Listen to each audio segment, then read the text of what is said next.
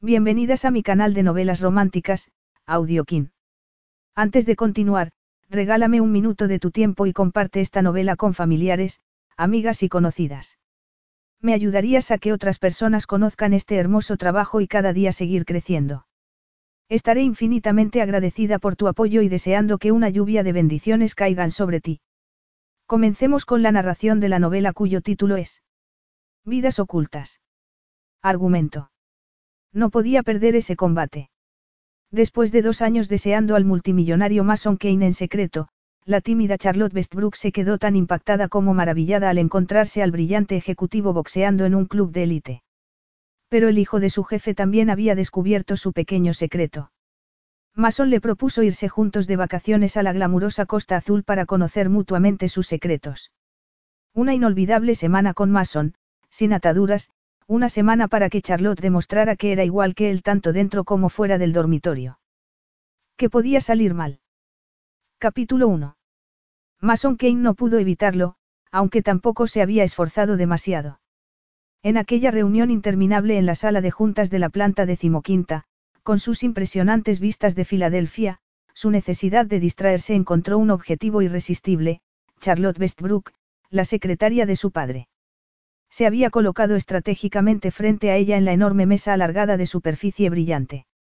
Desde su asiento cuidadosamente elegido, la había pillado mirándolo de reojo cada vez que pensaba que estaba distraído en otra cosa. Y todas las veces, sus mejillas delicadas y pecosas se habían sonrosado, provocando que su corazón latiera un poco más rápido debajo de su traje a medida. Tal vez fuera su puesto como director de marketing de una empresa de dulces lo que le hacía compararla con delicias para degustar. Su pelo era del granate embriagador de un buen cabernet. Los ojos, del color del chocolate belga. Los labios, frescos como una manzana. La piel, tan pálida como la leche. Aquella combinación era lo que le hacía fijarse en ella de vez en cuando a través de la pared de cristal de su despacho. Aunque desde hacía poco tiempo tenía un motivo añadido.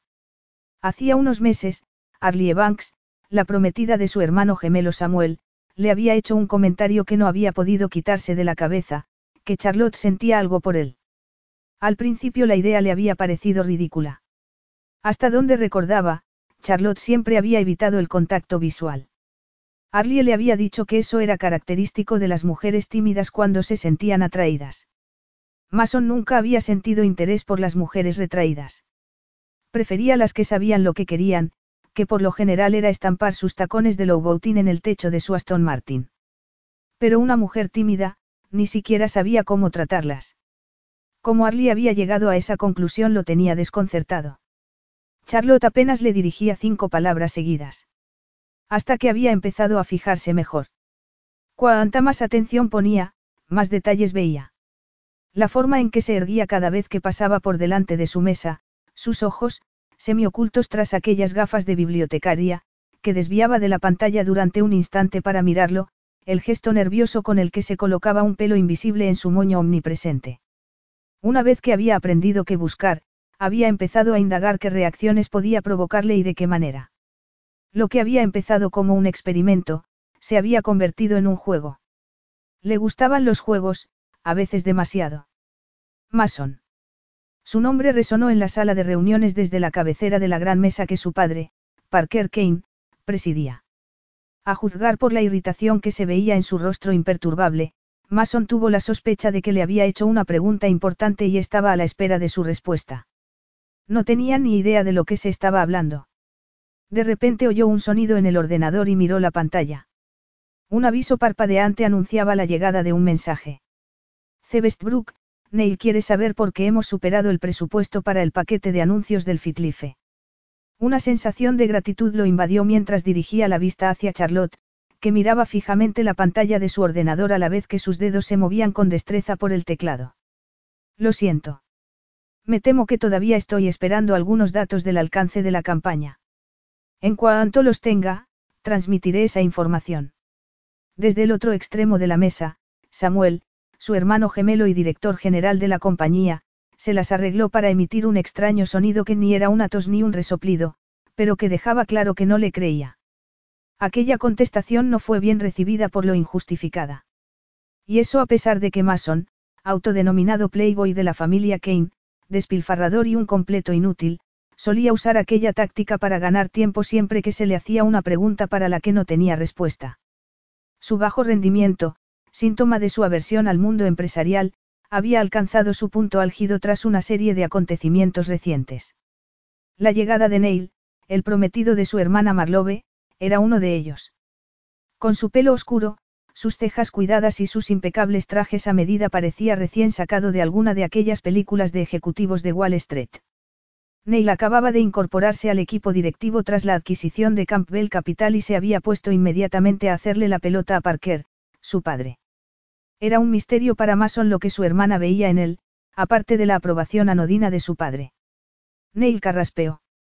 Tenía la impresión de que esa información se había publicado el viernes pasado. Gracias por traerlo a colación, Neil, dijo Mason con su mejor sonrisa de canalla encantador. Lo revisaré lo antes posible. Mason volvió la vista a la pantalla de su ordenador y contestó al mensaje de Charlotte. M. Kane, me ha salvado el pellejo. Te debo una. Al otro lado de la mesa, Charlotte silenció su ordenador nada más emitir un sonido. Sus mejillas ya no estaban sonrojadas. Habían adquirido una tonalidad carmesí. Mason no pudo evitar preguntarse si aquel color se extendería por su cuello y sus pechos como reacción a una provocación. Unos puntos suspensivos debajo de su mensaje eran la indicación de que estaba escribiendo una respuesta. Por el ritmo de sus dedos sobre las teclas, Mason intuyó que había escrito varias líneas antes de borrarlas y optar por un mensaje breve. C. de nada. Habría entregado su reloj Bulova a cambio de saber exactamente qué había estado escribiendo. M. Kane, lo digo en serio. ¿Qué quieres? Un café, un Bentley. Una breve sonrisa asomó a sus labios, un agradable comienzo de la conversación que siguió. C. está bien, de verdad. M. Kane, no has contestado a mi pregunta. C. ya te diré algo. Al leer aquella respuesta evasiva, decidió que de ninguna manera iba a dejar que se saliera con la suya. M. Kane, desde luego. Charlotte lo miró por encima de la pantalla del ordenador. Sus ojos se encontraron y mantuvieron la mirada. Mason deseó conservarla tal y como estaba en aquel momento. Sus labios se separaron ligeramente y bajó las pestañas al mirarlo por debajo de la montura oscura de las gafas. Sus ojos brillaban con picardía por su conversación secreta. Le ha quedado claro, señorita Westbrook. La forma en que Charlotte se sobresaltó al oír la voz de su padre hizo que Mason se sintiera repentinamente furioso. Lo siento, dijo dirigiendo una mirada de disculpa hacia la cabecera de la mesa. ¿Le importaría repetirlo? Un sentimiento de culpabilidad lo asaltó. Si hubiera estado más atento, habría podido acudir en su ayuda como había hecho ella. Su padre suspiró, en una mezcla de frustración y desdén. Vamos a pasar la reunión del comité directivo a la tercera semana de agosto. Sí, claro. Charlotte empleó aquel tono suave, cortés y competente que usaba cuando atendía el teléfono. Espero que esta vez compruebe el enlace de la reunión antes de enviarlo, dijo su padre, a modo de reprimenda. Sí, señor, replicó ella, hundiendo los hombros ante la mirada gélida del patriarca de los Kane. Me aseguraré. Había sido un error tonto. El típico al hacer un copia y pega que todo el mundo sentado alrededor de aquella mesa había cometido alguna vez. Eso le daba igual a su padre, que tenía una habilidad especial para memorizar errores y sacarlos a relucir cuando más humillación podían causar. Mason conocía muy bien aquella sensación, aunque su padre siempre había tenido el foco puesto en su hermano gemelo, Samuel, especialmente en sus años de estudiante. Sin embargo, desde que Mason se había jugado el cuello para evitar que su hermano se viera obligado a dejar que Infoods International por saltarse la prohibición de su padre de tener relaciones en el trabajo, esa dinámica había cambiado drásticamente. Cierto era que cuando se había conocido la relación entre Arlie y Samuel había sido un escándalo, pero el revuelo había pasado enseguida en cuanto el público había encontrado otro objetivo de interés. Las voces se alzaron a su alrededor cuando surgieron varias conversaciones sobre llamadas de seguimiento y sesiones de trabajo. Mason reparó en que Charlotte seguía rígida y se dispuso a escribirle sin saber muy bien cuáles eran sus intenciones. M. Kane, tienes un momento para hablar después de la reunión. C. Westbrook, Hoy tengo que irme pronto. Es algo urgente. Mason trató de convencerse de que aquella extraña sensación no era decepción. M. Kane, no, no es urgente. En otro momento. C. Claro. En aquel momento, los asistentes a la reunión se estaban levantando y recogiendo sus teléfonos. Charlotte se puso de pie y abrazó el ordenador y el cuaderno de notas contra su pecho. Eso le dio la oportunidad a Mason de fijarse en la mitad inferior de su atuendo habitual, una falda acampanada y unos zapatos de tacón cómodos. Los colores y estampados de las blusas variaban, pero nunca el resto de su atuendo. En ese momento llevaba una falda gris y una blusa en azul claro con rayas grises y negras. Recogió rápidamente sus cosas, rodeó la mesa y siguió a Charlotte, apresurándose para abrirle la puerta. Gracias. Inclinó la cabeza y Mason percibió el olor de su champú, una mezcla de flores y cítricos. Si no llevara tiempo observándola, no se habría dado cuenta del breve instante en que sus ojos recorrieron su torso. Había heredado la estatura de su padre, un metro noventa, y había conseguido esculpir su musculatura con las rutinas que le marcaba un entrenador personal, además de con sus actividades nocturnas. Un placer, replicó confiando en que Charlotte no percibiera el tono áspero de su voz. Permaneció inmóvil unos segundos para que le sacara delantera. En el tiempo que llevaba observándola había descubierto que le gustaba verla caminar. Se movía como una bailarina. Los pies parecían deslizarse sobre el suelo y las caderas basculaban sinuosamente de lado a lado en un bucle infinito. Se sintió culpable, pero no porque estuviera saltándose mentalmente la regla de su padre, sino porque estaba transgrediendo la suya propia, nunca aprovecharse de la ventaja que le brindaba aquel puesto de directivo que ni se había ganado ni lo quería. A pesar de sus esfuerzos, Mason sintió que aumentaba su excitación después de meses de abstinencia. Una corriente eléctrica le sacudió la base de la columna. Necesitaba con desesperación tener sexo o enfrentarse en un combate.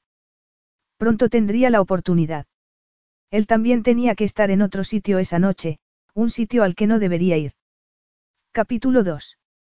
Desde luego. Esa había sido la respuesta de Mason cuando le había dicho que ya le diría algo. Charlotte Westbrook no había dejado de repetir aquellas palabras desde que las vio en la pantalla de su ordenador. La habían acompañado en el tren desde el centro de Filadelfia hasta el aparcamiento de Lansdale, donde dejaba su coche cinco días a la semana. Junto a las palabras, la imagen mental de Mason Kane. Por medio de las novelas que escribía por las noches y en algún rato que sacaba en el trabajo parecía describirlo. Un mentón cincelado, una boca perversamente sensual, el pelo oscuro y revuelto, con las puntas más claras, los ojos verdes con coronas doradas alrededor de los pozos oscuros de sus pupilas, el tipo de cuerpo que se imaginaba en un terrateniente del siglo XV vestido con falda escocesa o con los pantalones de cuero de un vikingo. Porque así se lo había imaginado, y con mucha frecuencia. Un hecho que, para su completa humillación, Mason parecía conocer. En los dos años que llevaba trabajando para su padre como secretaria, siempre que podía miraba de reojo al más joven de los hermanos Kane. En reuniones, en comidas de empresa, en vestíbulos de hoteles y, sobre todo, en su despacho, su lugar favorito. Se metió en su Honda Civic y encendió el motor mientras recordaba su sonrisa pícara cuando la había pillado mirándolo furtivamente durante la reunión. Sintió un cosquilleo en el estómago. Nunca en su vida se había sentido tan agradecida de tener una razón para irse justo después de la reunión, aunque le hubiera costado la desaprobación de Parker Kane. Charlotte se detuvo en la acera delante de su casa y descargó el maletero. Cargada con las bolsas de la compra, abrió la puerta. Luego la cerró con el pie, dejó las llaves en una bandeja de cristal de la mesa de la entrada y llevó las bolsas a la cocina. Sorpresa, dijo una voz a sus espaldas. Dejó escapar un grito a la vez que lanzaba los brazos al aire impulsivamente. Enseguida sintió alivio cuando su cabeza asoció la voz a un rostro conocido. Cielo santo, Jamie. No me asustes de esta manera, dijo dándole una palmada a su hermano en el bíceps. Lo siento, replicó sonriendo mientras se frotaba el brazo. Quería darte una sorpresa. Bueno, misión cumplida. Con el corazón todavía desbocado, lo envolvió en un abrazo, agradecida por su presencia reconfortante.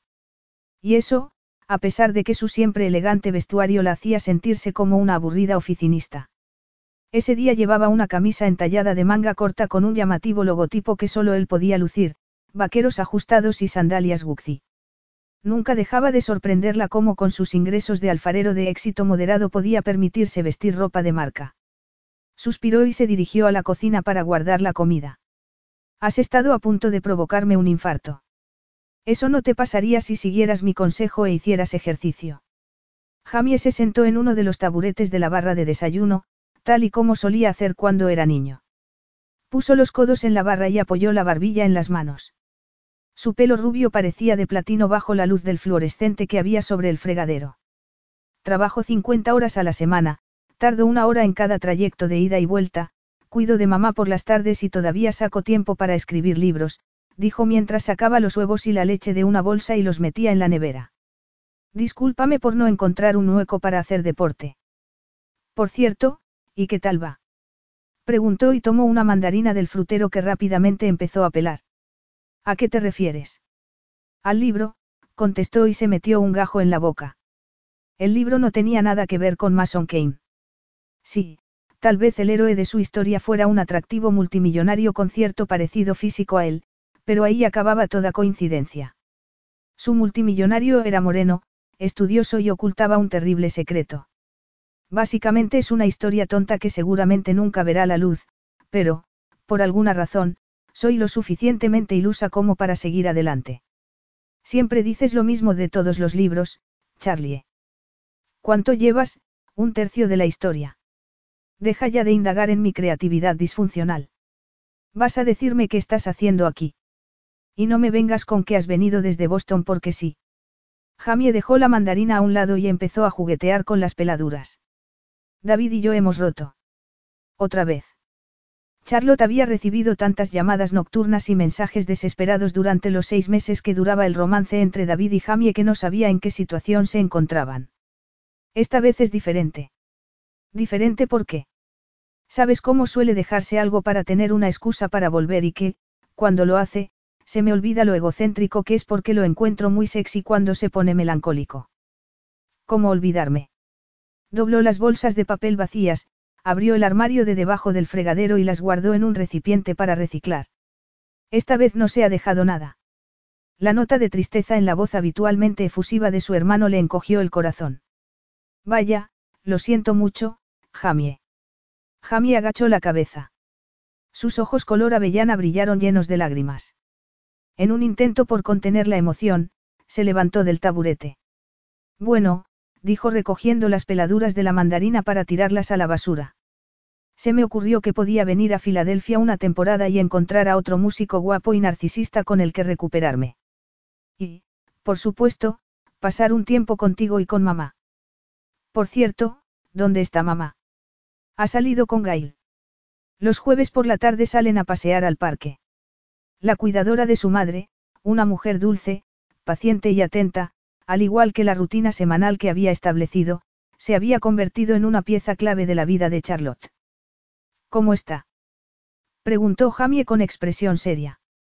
Charlotte suspiró y apoyó las manos en la encimera de granito. Era una pregunta para la que no existía una respuesta fácil. Hacía tres años que habían diagnosticado Alzheimer a su madre. Al principio, solo había necesitado ayuda durante unas horas al día. Alguien que se asegurara de que comiera, tomara sus pastillas y le revisara el correo. Pero al cabo de dos años, su vida había dado un giro. Acababa vagando por las calles de Lansdale, sin reconocer las caras y olvidándose de los nombres. Fue entonces cuando Charlotte tomó la decisión de mudarse a vivir con ella a la casa donde se había criado.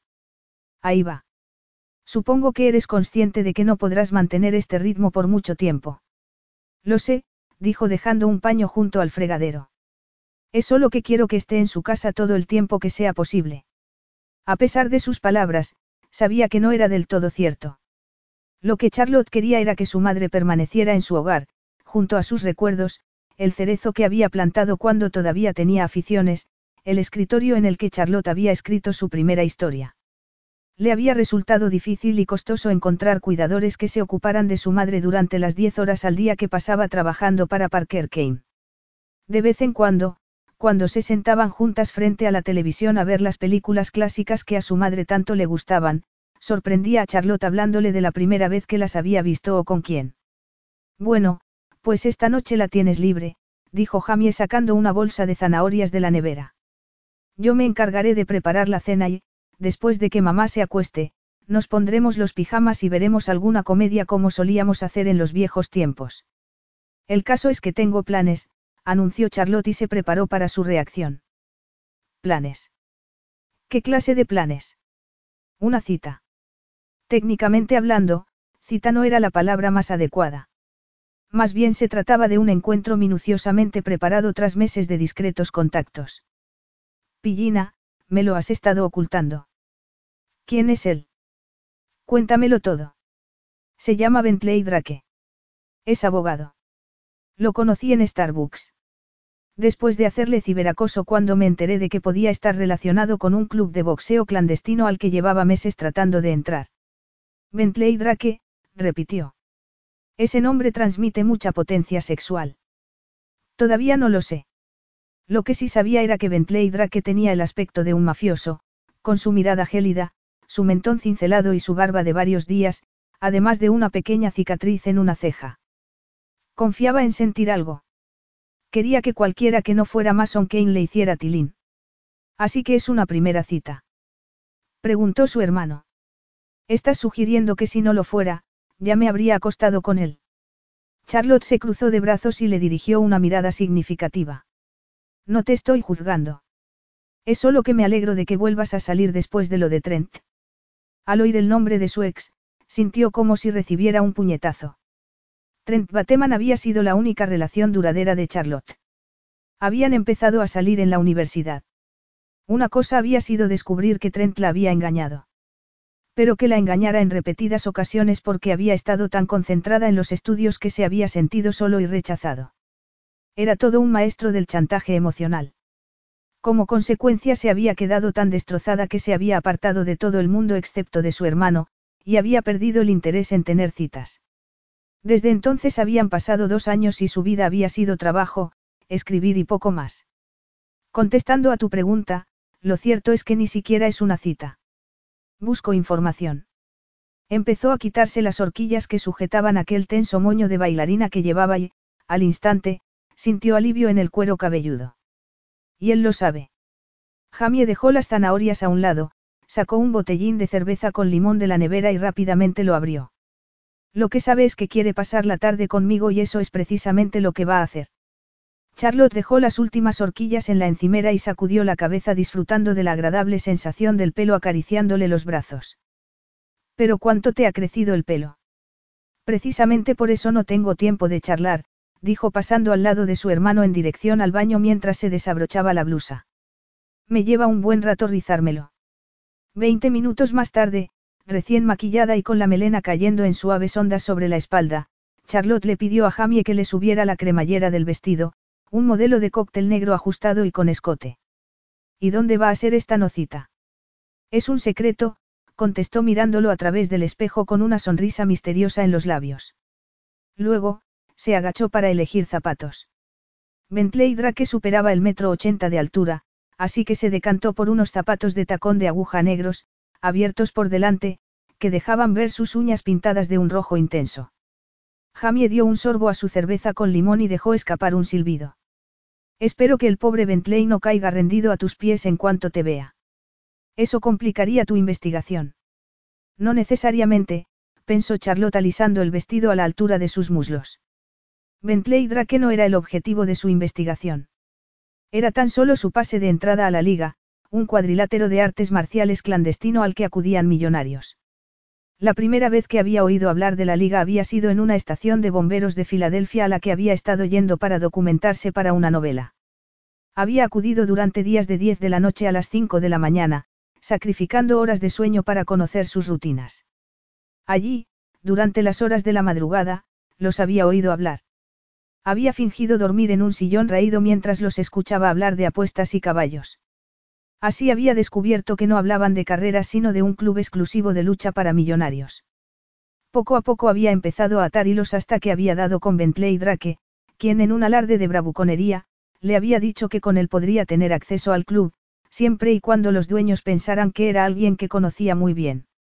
Un requisito que, después de las doce horas que había pasado apostada en el coche de un detective privado mientras escribía una novela de misterio, parecía infinitamente más factible. ¿Va a venir a recogerte? Preguntó Jamie sentándose al borde de la cama. He quedado con él en el centro, contestó mirándose al espejo una última vez antes de volverse hacia su hermano. Gail y mamá volverán a casa antes de las siete. Diga lo que diga mamá, no la corrijas. Se pone muy nerviosa. Te doy mi palabra de Boy Scout, replicó Jamie levantando dos dedos. Pero si nunca perteneciste a los Boy Scouts, dijo mientras volvía al salón para recoger el bolso y las llaves. Ahí está mi coche, añadió mirando la pantalla del móvil. Luego guardó el teléfono en un bolso del tamaño que Bentley le había dicho que era permitido según las estrictas normas del protocolo de seguridad de la liga. Espera un segundo, le pidió su hermano. Jamie dejó su cerveza en la mesa de centro, se acercó a su mochila y sacó un pequeño bote negro. Llévate esto. Un spray de pimienta. Preguntó Charlotte leyendo la etiqueta.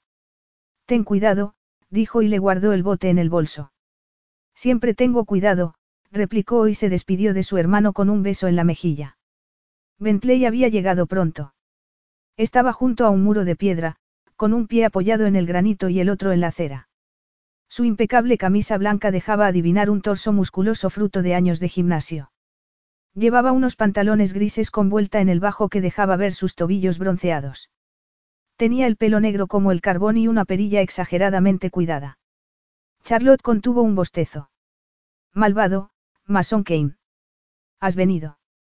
Era la voz que usaba en los anuncios, segura, engolada, esa que aseguraba que si alguna vez alguien se veía implicado en un accidente de coche podría recibir hasta 200 mil dólares de indemnización. Le tendió la mano y ella se la estrechó. Te dije que vendría.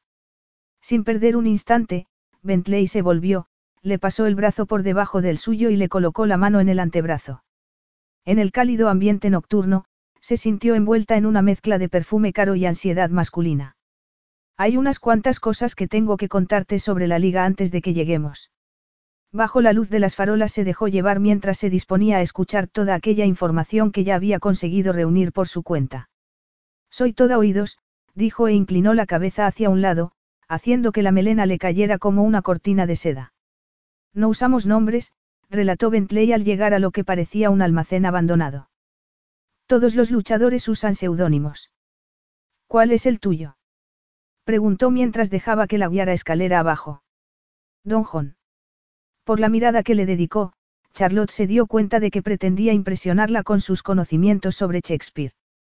No tenía ni idea de que te gustara la literatura. Hay muchas cosas que desconoces de mí, dijo en tono sugerente. Y así prefería que siguiera siendo, pero estaba ansiosa por aprovechar la velada. Has dicho antes que las apuestas se hacen en cada combate. Así es. En la entrada te van a dar una tarjeta. Tienes que elegir tu caballo y poner cuánto estás dispuesto a apostar. Luego, solo tienes que mirar. Una sensación de alivio la invadió. Eso sí lo podía hacer. Claro que hay un mínimo, continuó, pero eso no es un problema para los espectadores de la liga. ¿De cuánto? Preguntó Charlotte y sintió que el estómago se le encogía. Aquella información la desconocía. Bentley rió. Fue la carcajada arrogante de un hombre para quien esas preguntas representaban el colmo de la diversión. Diez mil por combate y espectador. Charlotte se quedó de piedra. Vaya, no sabía qué. Su, dijo poniéndole un dedo en los labios. ¿De veras piensas que te habría invitado si no estuviera dispuesto a pagar la cuenta? ¿Por qué? preguntó Charlotte, tratando de evitar percibir el sabor a perfume de su piel. ¿Por qué me resultas intrigante? Respondió deslizando el dedo por su barbilla. Eso es muy amable de tu parte, dijo y tragó saliva al sentir que sus dedos bajaban por su mentón hasta su clavícula. Amable. No, replicó y le puso la mano en el hombro. Pero sé reconocer una buena inversión cuando la veo. Por el libro, esto lo haces por el libro, se recordó. Muchas gracias, Bentley, dijo haciendo una caída de párpados. Ya me darás las gracias más tarde, afirmó en tono sugerente mientras la rodeaba con el brazo por la espalda y fijaba los dedos a su cadera. Al final del pasillo lleno de carteles, llegaron a unas puertas dobles de madera. Bentley dio un golpe a la que tenía una ranura metálica a la altura de los ojos y levantó una llave dorada. Las puertas se abrieron. Sintió que una ráfaga de calor y ruido la envolvía. El run run de conversaciones se mezclaba con música de ambiente que apenas se reconocía. En un mostrador parecido al de un guardarropa le dieron un bolígrafo y una tarjeta antes de que Bentley la dirigiera a la barra. Se trataba de una larga y brillante superficie de madera que le trajo a la cabeza las bibliotecas y los bares clandestinos a los que acudían los hombres con sus amantes. ¿Qué quieren tomar? Los ojos de la atractiva camarera rubia se clavaron en Bentley mientras acariciaba la barra. Era como si estuviera acariciando una extensión de su cuerpo. Tomaré un bourbon doble, dijo sin darle la clase de atención que solía dedicarle. Un bourbon con hielo para mí. A juzgar por la sonrisa que le dedicó, parecía que acabara de comunicarle que le había tocado la lotería. La camarera resopló y se fue a preparar sus bebidas. Bentley sacó su tarjeta y la dejó en la barra. Bueno, ¿por quién vamos a apostar? Charlotte se quedó mirando la tarjeta, consciente de que no podía leerla sin gafas. Metió la mano en el bolso, sacó el par que siempre llevaba por si acaso y se las puso. Enseguida vio con nitidez los nombres. Fue deslizando un dedo por la tarjeta hasta que se detuvo en el nombre de Remus Pax. Sin motivo aparente, un escalofrío recorrió su espalda. Por este. Una extraña mueca arrugó las mejillas artificialmente bronceadas de Bentley y con la misma rapidez, desapareció. Lo que decida la dama, dijo y, con el bolígrafo que les habían dado, marcó la casilla de Remus Pax en ambas tarjetas. ¿Cuánto vamos a apostar? La camarera regresó con sus bebidas y derramó un poco de la de Charlotte sobre su tarjeta. Vaya, lo siento, se disculpó mientras se apuraba en secar la barra. Charlotte sintió compasión por aquella mujer que apenas podía disimular su envidia. Lo cierto era que conocía muy bien aquella sensación. No hace falta que se disculpe, dijo Charlotte. Apretó el brazo de Bentley y se arrepintió al instante, al sentir que sus dedos se aferraban a su cadera. Tomó su copa llena del líquido ámbar y se la llevó a los labios. Tú decides, añadió tratando de apartarse. ¿Cincuenta mil? Preguntó Bentley y Charlotte estuvo a punto de atragantarse. Puedo permitírmelo. Podría perder un millón y ni me enteraría. A pesar de que su intención era impresionarla, lo cierto fue que la hizo sentir repulsión. ¿Estarías dispuesto a apostar tanto en un caballo que ni siquiera te gusta? He dicho que no me gustara. Bentley tomó su copa y dio un sorbo. Ella se obligó a sonreír. No hacía falta que lo hicieras. Da igual que me guste o no, dijo con una sonrisa indulgente. Lo que importa es que gane. Y suele ganar. Es uno de los pocos luchadores invictos de la liga, dijo Bentley. Aparte de este servidor. Aún así, no hay razón para apostar tanto dinero. Claro que sí, replicó jugueteando con un mechón de pelo de Charlotte. Para demostrarte lo que puedo dar. Sintió un nudo en el estómago. Tenía pocas opciones. Podía irse, abandonar todo esfuerzo por infiltrarse en el club sobre el que llevaba casi un año documentándose. Olvidarse de su orgullo y de su investigación, y ocuparse de otra cosa. O quedarse. Quedarse e intentarlo. Decidió intentarlo. La noche fue avanzando a un ritmo enloquecedor, conversaciones ruidosas, hombres riendo durante los combates con mujeres vestidas provocativamente de sus brazos. En el centro del club había un cuadrilátero por el que fueron desfilando una variedad de personajes, ninguno digno de recordar. Hasta que la voz del presentador anunció el combate de la noche, Remus Pax contra Manovar. Después de dos dobles de Bourbon, Bentley parecía molesto. Tal vez fuera por las notas que Charlotte tomaba insistentemente en su teléfono o por aquella primera copa que apenas había probado. No se estaba comportando como si estuviera en una cita. En un forzado gesto de deferencia hacia su anfitrión, guardó el teléfono y dio un sorbo a su bourbon aguado. Ahí está nuestro caballo, le dijo Bentley junto al oído. Volvió la vista hacia donde Bentley estaba mirando y no pudo evitar parpadear varias veces.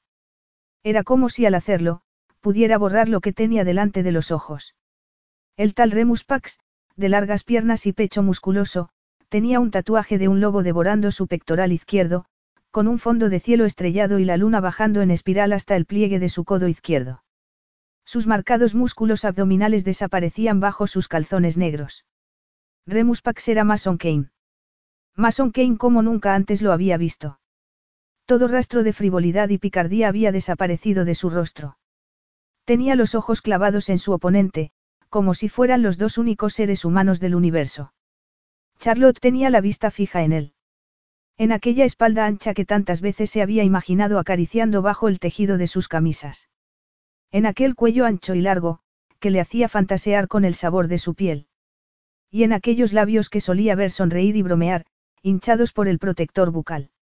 Es más fuerte de lo que parece, comentó Bentley, creyendo que dudaba. Él fundó la liga. Entonces se oyó una campana. Era excitante verlo moverse. En una sucesión de movimientos demasiado rápidos para que Charlotte pudiera seguirlos, impactó el puño izquierdo y luego el derecho en las costillas de Manovar, antes de lanzarle un gancho que le hizo echar la cabeza bruscamente hacia atrás. Su oponente se tambaleó e inesperadamente golpeó la mandíbula de Mason, provocando que un chorro de sangre saliera por la comisura de sus labios. Charlotte gritó y se llevó la mano a la boca después de que una sílaba escapara de sus labios. Ma. Fue demasiado tarde. Su mirada se encontró con la de ella una milésima de segundo antes de recibir un puñetazo en la sien. Aquellos ojos verdes que tantas veces había esquivado se quedaron en blanco. Las piernas se le doblaron y su cuerpo se derrumbó sobre la lona del cuadrilátero. Bentley gruñó a su lado mientras Manovar alzaba su puño ensangrentado. Lo siento mucho, dijo Charlotte, aunque no era por la pérdida de la apuesta por lo que se estaba disculpando. Había roto el récord de Mason. Un hombre de pelo cano y expresión decidida se había acercado a Mason en el cuadrilátero, y le estaba ayudando a sentarse mientras le pasaba una toalla húmeda por la cara. En cuanto recuperó la conciencia, Mason la buscó entre la multitud incluso cuando lo sacaron del ring y lo acompañaron por el pasillo lateral hasta el fondo. Se volvió hacia Bentley, aturdida. Tengo que irme. Ah, no, todavía no. Bajo aquella fachada de afabilidad vislumbró furia e impaciencia. De verdad, no me siento bien.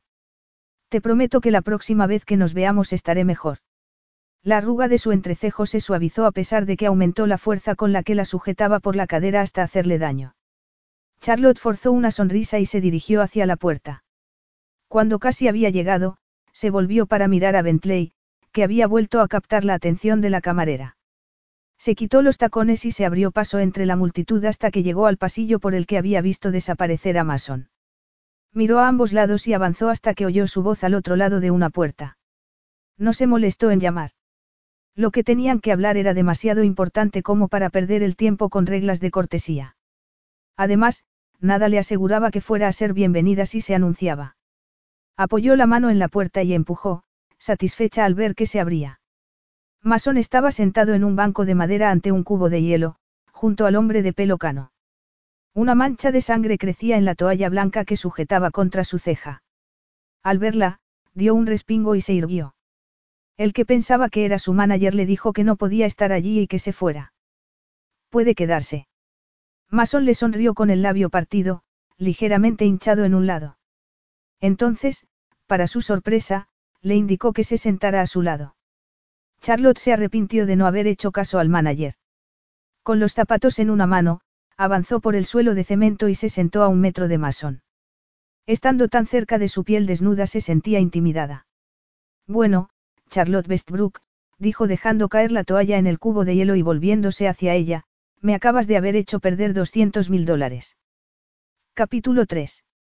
Mason había recibido muchos golpes desde que se había unido a la liga seis meses antes, pero ninguno era comparable al impacto que se había llevado al ver a Charlotte en medio de la multitud. Había sido demoledor. Y además, del brazo del dichoso Bentley Drake, su rival en la liga. Lo siento mucho. Charlotte tiró del bajo de su vestido, el más corto que Mason le había visto. Tenía sus largas y pecosas piernas recogidas debajo del banco.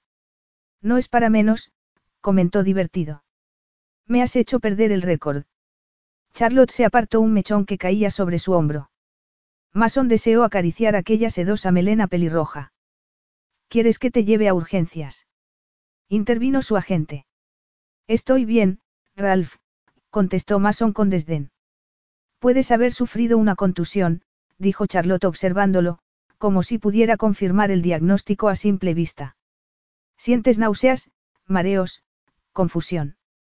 Lo cierto era que sentía todo aquello, pero no por las razones por las que ella pensaba. No acabo de entender qué estás haciendo aquí. Podría decir lo mismo, respondió mirándolo de reojo. ¿Y ese corte que tienes en la ceja? Sin pedir permiso, Charlotte tomó la toalla fría y húmeda del cubo y se acercó lo suficiente para limpiarle la herida. Mason sintió cómo el calor irradiaba desde su escote y percibió el dulce olor del bourbon en su aliento. La boca se le hizo agua ante la idea de saborearlo en su lengua. Has tenido suerte, dijo ella dejando a un lado la toalla. No parece que necesites puntos. ¿Tenéis botiquín? Preguntó volviéndose hacia Ralph. El hombre también parecía sentirse alterado por su inesperada presencia. Creo que debería ser yo el que. Dáselo, le ordenó Mason. Ralph obedeció y le acercó el maletín antes de salir al pasillo refunfuñando. Charlotte rebuscó entre el material de primeros auxilios con la soltura de un experto. ¿Puedes volverte hacia mí? Le pidió. Del pequeño bolso de cuentas sacó unas elegantes gafas de montura negra y se las puso. El contraste entre aquellas gafas de estudiosa y su vestido atrevido amenazaban con desarmarle. Mason pasó una pierna al otro lado del banco y Charlotte permaneció sentada de lado, con las rodillas y los tobillos unidos. Si hubiera hecho lo mismo que él, le habría visto hasta. No pienses en eso, se dijo. Rápidamente apartó aquel pensamiento. Se había quitado el protector y con aquellos calzones que llevaba nada quedaba oculto. ¿Acaso eres enfermera cuando no estás aguantando a mi padre? Preguntó y vio cómo sus mejillas se sonrojaban. Empecé a estudiar enfermería, dijo mientras sacaba gasas y toallitas desinfectantes y abría un ungüento antibiótico, pero me cambié a literatura inglesa. Esto te va a molestar un poco. Mason no pudo evitar resoplar al sentir escozor en la ceja. Lo siento. Enseguida esparció el ungüento en la herida y el alivio fue inmediato. ¿Por qué te cambiaste a literatura? Preguntó él, desesperado por mantener una conversación lo más trivial posible. Por el deseo de limitar significativamente mis opciones de carrera, respondió con una sonrisa tímida. También porque me encantaba. Te entiendo muy bien.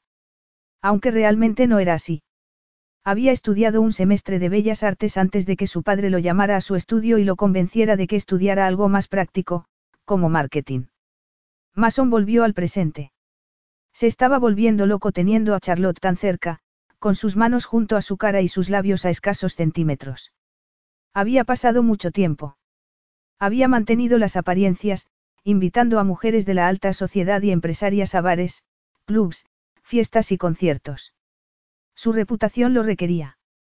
Y se había beneficiado de ellas en guardarropas, en la parte trasera de limusinas, en ascensores, en salas VIP, había conseguido el irónico efecto de redoblar su tenacidad. De Madison Bradford en particular. Era modelo y su actual amante. Desde que se había convertido en su persona de contacto en caso de emergencia, cada vez estaba más impaciente por dar un paso más en su relación.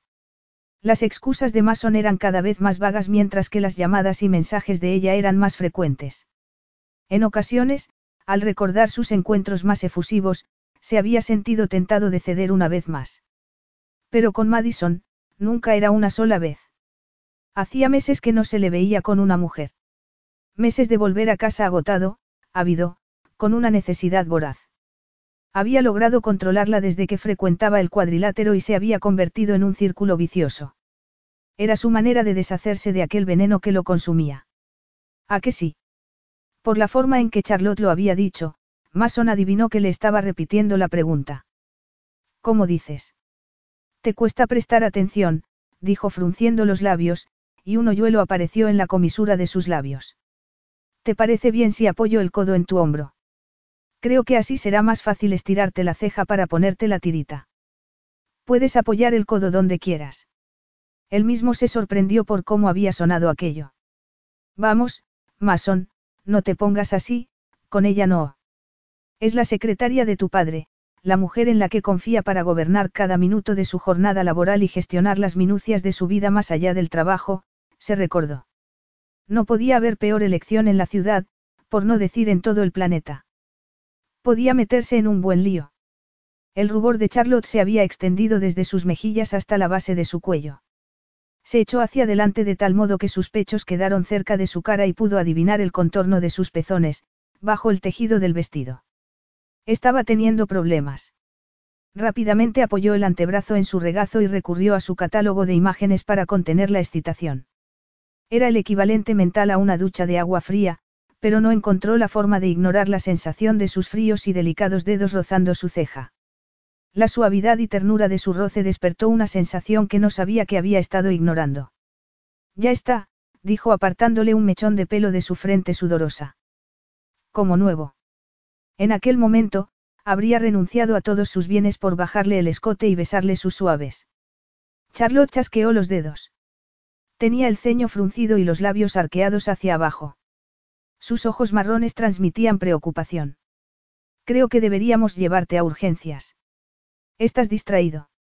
De verdad, estoy bien, insistió él. Iré a cambiarme y me iré directo a casa. No estás en condiciones de conducir, dijo Charlotte recogiendo el envoltorio de la tirita. Mason no pudo evitar reparar en que se comportaba de manera diferente de cuando llevaba su habitual uniforme. Era una versión más sensual de aquel porte elegante con el que habitualmente se desenvolvía. Es un ofrecimiento. ¿O está Bentley esperándote? Al mencionar a su contrincante, Mason consiguió el efecto que perseguía. Bentley Drake, aquel al que tanto le gustaba alardear de su dinero y sus conquistas, era conocido por su zalamería y su afición a las cabinas de bronceado. Yo no, no era una cita, al menos, no una de verdad. No tienes por qué darme explicaciones, dijo Mason y volvió a pasar la pierna por encima del banco. Puedes hacer lo que quieras en tu tiempo libre. Pero tengo que advertirte que Bentley tiene toda una reputación en lo que a mujeres se refiere. Y tú no sabes nada de eso, no. Mason no supo quién se sorprendió más por aquel comentario, si la propia Charlotte o él. Lo siento, dijo ella llevándose las manos a los labios. No pretendía. Es cierto. Aunque debo reconocer que no sé qué es eso de que no sea una cita de verdad. Buscó en su bolsa de lona una camiseta y se la puso por la cabeza. Buscó información. Charlotte dejó los zapatos en el suelo y se los puso. ¿Qué clase de información? Preguntó Mason y se puso las zapatillas deportivas sin molestarse en sacar los calcetines que tenía en la bolsa. Para documentarme para un libro. Arlie le había comentado hacía unos meses, después de una reunión, que Charlotte escribía en secreto novelas de amor. Ese detalle no le había servido para controlar su libido cada vez que la pillaba mirándolo de manera furtiva. Sobre Bentley. Sobre la liga, respondió mientras se afanaba en colgar en una percha su camisa y sus pantalones. Oía a unos bomberos hablar del asunto y desde entonces he querido saber más. Bomberos. Ella arqueó las cejas.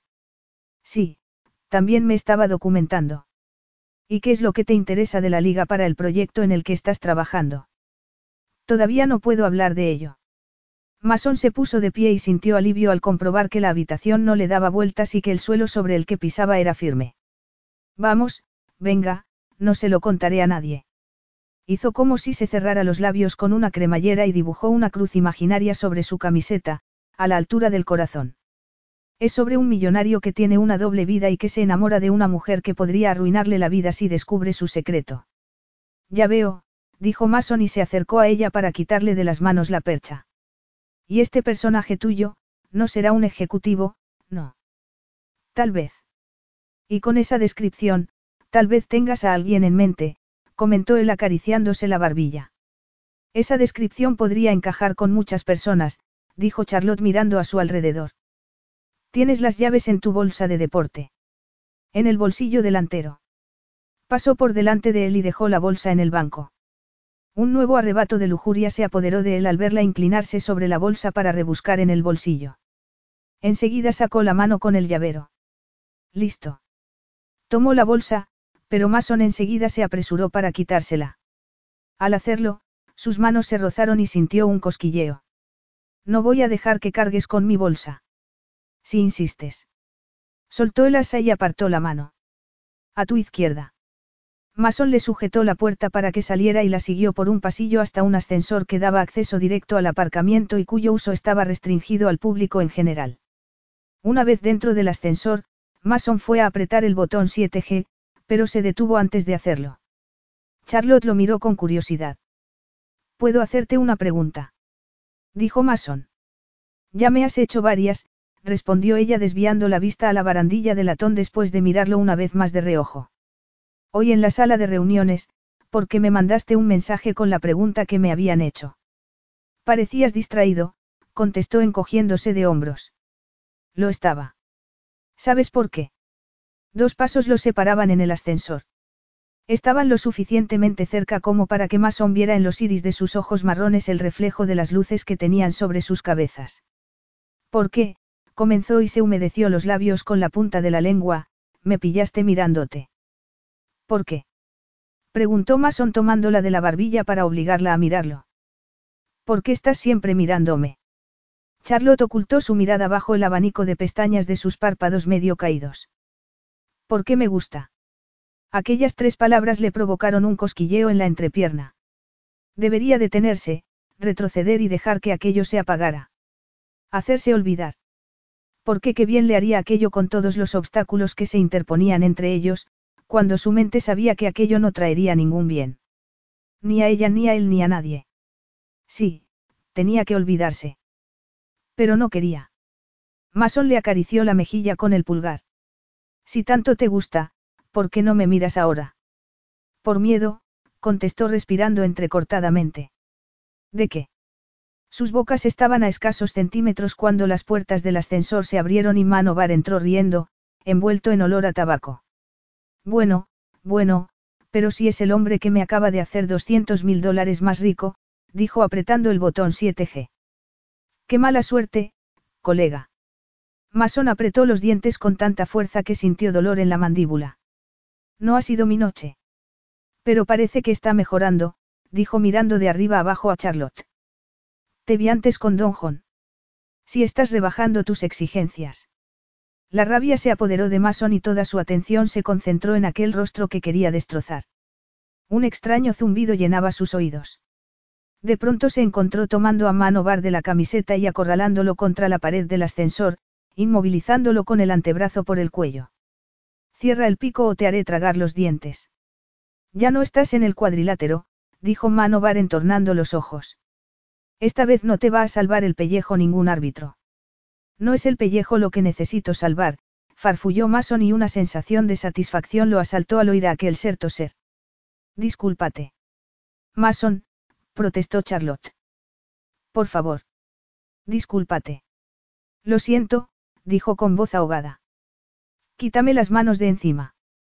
Mason lo soltó justo cuando las puertas se abrían.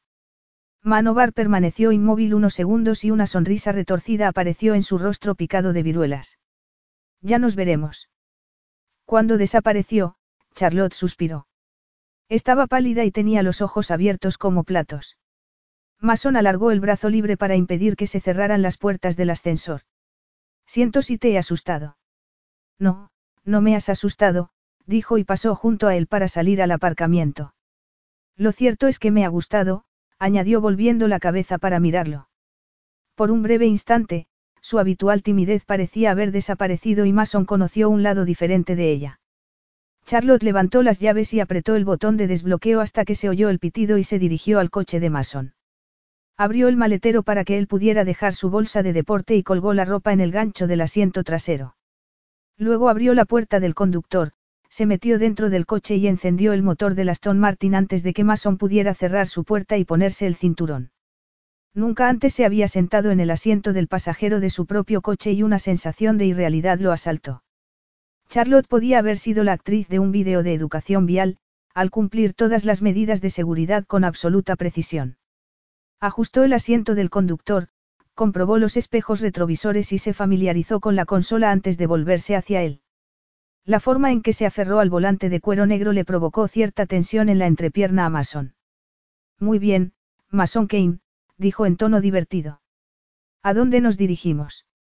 La miró, embriagado por su perfume en el pequeño interior del Aston Martin. A mi cama. Capítulo 4. A mi cama. Aquellas palabras tensaron el ambiente entre ellos y Charlotte permaneció callada. El silencio decía mucho más que cualquier objeción que pudiera plantear, y él lo sabía. Todavía le ardía la punta de los dedos después de haber rozado su frente húmeda. También el codo después de haberse apoyado en su hombro, allí donde ocultaba un tatuaje bajo sus impecables camisas a medida. Era la única en Kane Falls que conocía aquel secreto de su cuerpo. Hicieron el trayecto en silencio, tan solo interrumpido ocasionalmente por Mason para darle indicaciones hasta que señaló un rascacielos iluminado. Ya hemos llegado. Charlotte hizo el mismo esfuerzo por disimular su asombro al ver el edificio en el que vivía Mason en Rittenhouse Square como el que había hecho conduciendo su Aston Martin. Se detuvieron ante el puesto del aparcacoches de aquella torre de 14 plantas de acero y vidrio en el que se reflejaban las luces de la ciudad. Charlotte puso el coche en punto muerto, pero no apagó el motor. Se quitó el cinturón y tomó su bolso antes de que el empleado le abriera la puerta. Luego tomó una bocanada de aire buscando sacar de sus pulmones el olor embriagador del cuero y de Mason Kane. El chico, de expresión amable, echó un vistazo al asiento de atrás y, al ver la ropa, se la entregó a Mason, que ya se había colgado del hombro su bolsa de deporte. Luego, se colocó detrás del volante y el Aston Martin desapareció. Charlotte y Mason se quedaron frente a frente, sintiendo el calor del verano irradiando de la acera. El ambiente era de bochorno, anunciando la proximidad de una tormenta. Había llegado el momento de sacar su teléfono, pedir un coche por la aplicación y darle las buenas noches. Si lo hacía, las últimas tres horas podían quedar encerradas en una caja que ninguno de los dos tendría que volver a abrir. Tal vez le sonriera de vez en cuando en secreto, incluso le guiñara un ojo en un gesto cómplice, pero eso sería todo. Eso, si se iba en aquel momento. Sube. No era una pregunta, ni siquiera una invitación. Era una respuesta, una respuesta a lo que ella misma había admitido en el ascensor, que le gustaba mirarlo. Y Mason quería que lo hiciera. De acuerdo, replicó ella.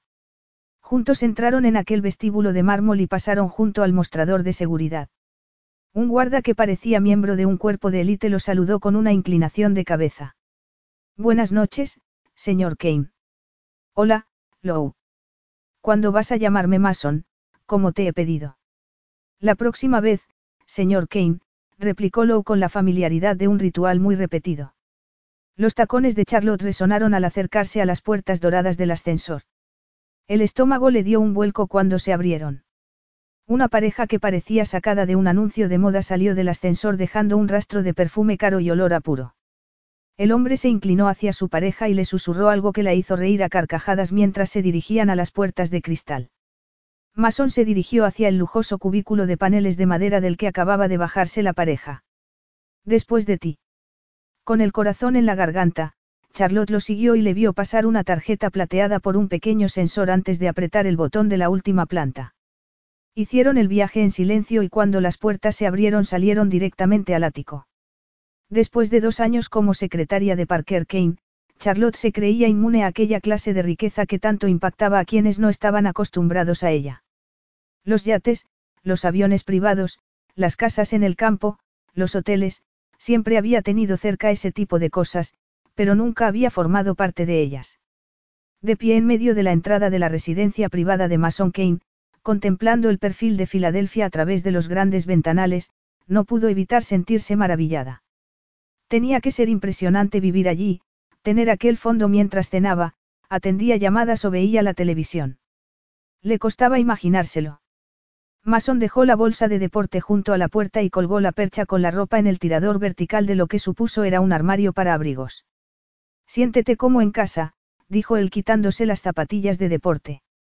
Charlotte tuvo que contener la risa. Como si ella, Charlotte Westbrook, educada en un colegio público, hija de una maestra y de un empleado de una fábrica de acero, pudiera sentirse como en casa en un sitio así. Se quitó los zapatos de tacón y los dejó debajo de la mesa lacada de la entrada, y encima puso el bolso. Rápidamente lo abrió y sacó su teléfono cuando Mason desapareció tras una puerta. Tenía seis mensajes de texto y dos llamadas perdidas de Jamie. Infórmame.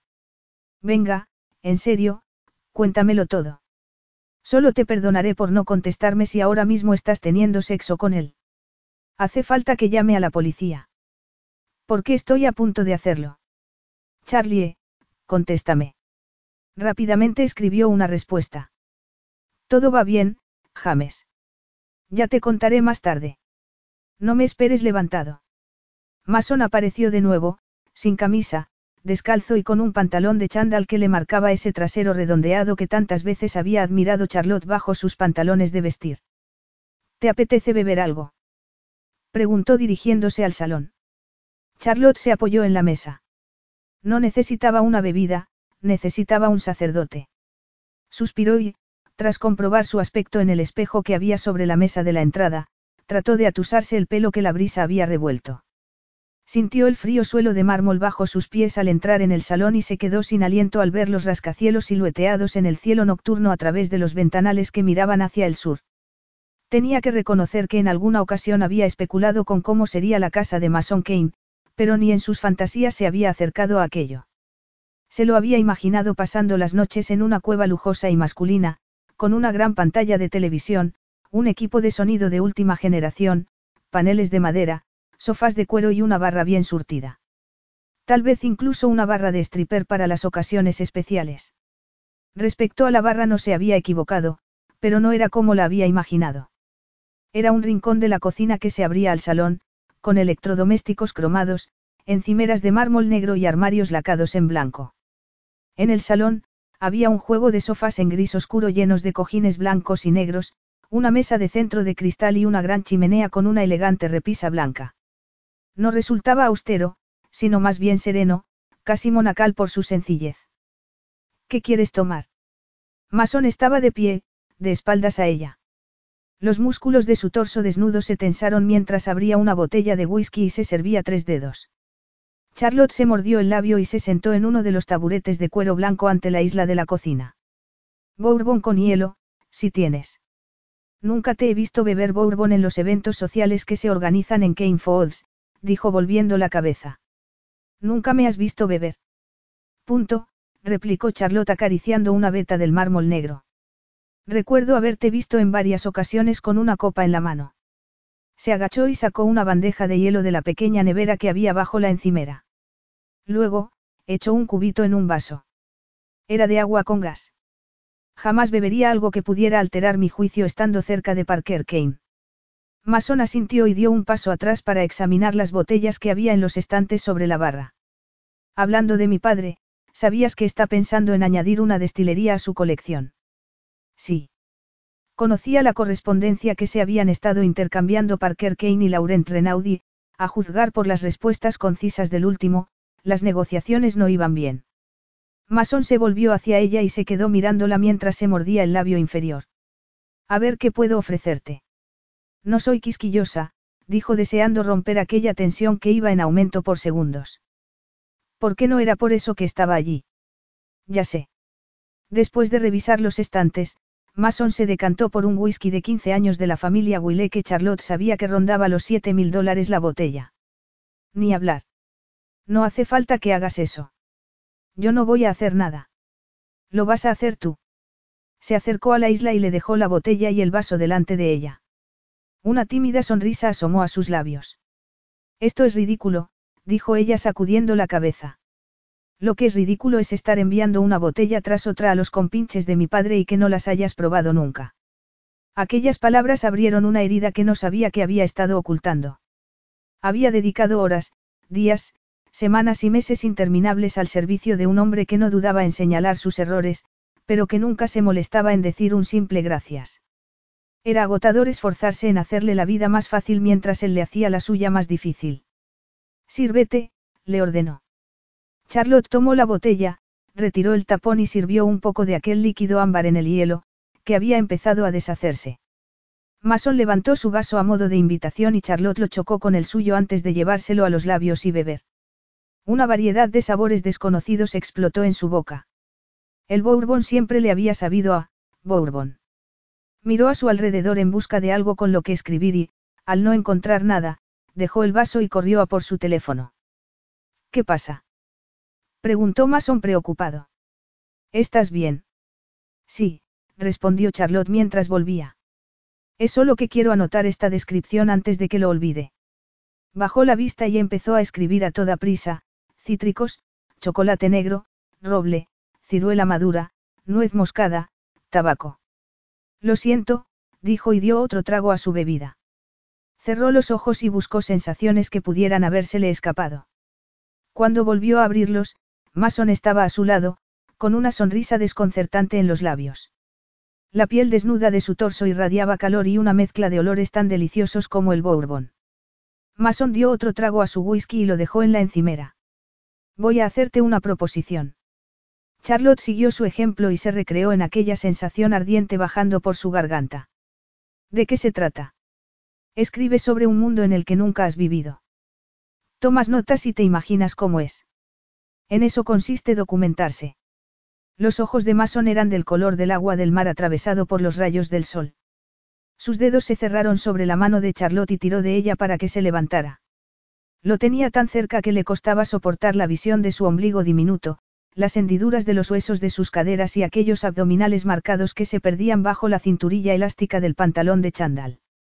Estaba junto al hombre con el que había fantaseado durante noches enteras. Tan cerca, tan real. Permíteme que te lo enseñe desde dentro. Vayámonos una semana a la Costa Azul. Tú, yo y el paraíso. ¿Estás loco? fue la pregunta que se le vino a la cabeza. La habría dicho en voz alta si no hubiera sido por la forma en que la estaba mirando, intensa y fijamente. ¿No hablas en serio? Ese es un error muy común, dijo Mason ladeando la cabeza. Lo digo en serio, replicó Charlotte dejando a un lado el vaso. A pesar de tu reputación, tú mejor que nadie deberías entender lo peligroso que podría ser. Trabajamos juntos en una compañía propiedad de tu padre, quien está completamente en contra de las relaciones entre empleados. ¿Cómo considerarías esto? Preguntó inclinándose ligeramente hacia ella. Tú, aquí, sola conmigo. Buena pregunta. Ella misma se la había hecho de camino y todavía no había encontrado la respuesta. ¿Quieres saber lo que pienso? Continuó Mason. Una parte de ti quiere saltarse las reglas de mi padre. Aunque mi medio de vida dependa de él. Mason se acercó un poco más todavía. Porque toda tu vida depende de él. Mi padre es una persona muy absorbente y seguir su ritmo es agotador. Charlotte no esperaba un comentario así. Agotada y con la moral por los suelos trataba semana tras semana de cumplir con su estricto e inabarcable nivel de excelencia. Por más que lo intentaba, cada día daba un paso atrás, como si una parte de ella se hubiera puesto en huelga y se negara a cooperar hasta que las condiciones mejoraran. Nunca mejoraban y nunca lo harían. Así que el hecho de que esté aquí, ¿qué es? Un acto de rebeldía. Prefiero pensar en ello como un acto de valentía. Mason bajó la vista a su boca. Luego la tocó. Le puso una mano a lo largo de la mandíbula, con el dedo índice bajo su oreja y el dedo gordo en el pómulo. Sentía su aliento en la cara. No le quedó otra opción que mirarlo a los ojos y aguantar la intensidad de su mirada. Eres mucho más que la secretaria de mi padre, Charlotte, como yo, que soy algo más que director de marketing de la compañía de mi padre. Por eso nos hemos encontrado esta noche. De todos los sitios de Filadelfia en los que podíamos haber estado esta noche, estábamos allí, juntos. Su libro, su liga, la intersección de dos sueños que nada tenían que ver con el trabajo. Ambos con un factor de riesgo. Riesgo al aceptar la invitación de Mason de subir. Le gustara o no, le agradaba el peligro. Siempre le había excitado y no podía negar que sentía intriga ante lo que pudiera surgir entre ellos. Una semana, repitió Mason, sacándola de sus pensamientos. Serás escritora y yo tu plibloy. Sin expectativas ni reglas. Se sentía aturdida bajo su intensa mirada. Siempre hay reglas, susurró. Mason deslizó la mano por el contorno de su rostro hasta tomarla por la nuca, y acercó los labios a su oreja. Te ayudaré a saltártelas. Charlotte sintió que sus pezones se endurecían bajo su sujetador. Me lo pensaré, dijo. Sí, replicó él con los labios tan cerca de los suyos que casi podía saborear el whisky. Piénsatelo. Le acarició con los labios el mentón hasta llegar a la oreja, y le pasó la lengua por el lóbulo varias veces, provocándole un escalofrío por todo el cuerpo. A modo de respuesta, Mason emitió un gemido sordo desde su pecho mientras exploraba la delicada piel de su cuello, deteniéndose para saborearla y mordisquearla hasta volverla loca de deseo. ¿Quieres que te bese, Charlotte? Sí, contestó rindiéndose. Entonces tomó su boca y buscó con su lengua la suya mientras la agarraba por la cintura con su mano libre y unía sus caderas a las de ella con movimientos ondulantes. Charlotte sintió su erección contra el vientre. Mason rompió el beso, dejándola jadeante y aturdida. Luego tiró suavemente de su melena para obligarla a mirarlo a los ojos. ¿Puedes tocarme? Hasta ese momento, Charlotte no había sido consciente de que había dejado los brazos colgando. Indecisa y con los labios aún ardiendo, fue subiendo los brazos por su torso, deleitándose con la sensación que percibía con sus manos. Las curvas de sus músculos, los suaves latidos de su corazón, pasó los dedos por el hundimiento de su esternón antes de acariciar sus abdominales, que se tensaron bajo su roce.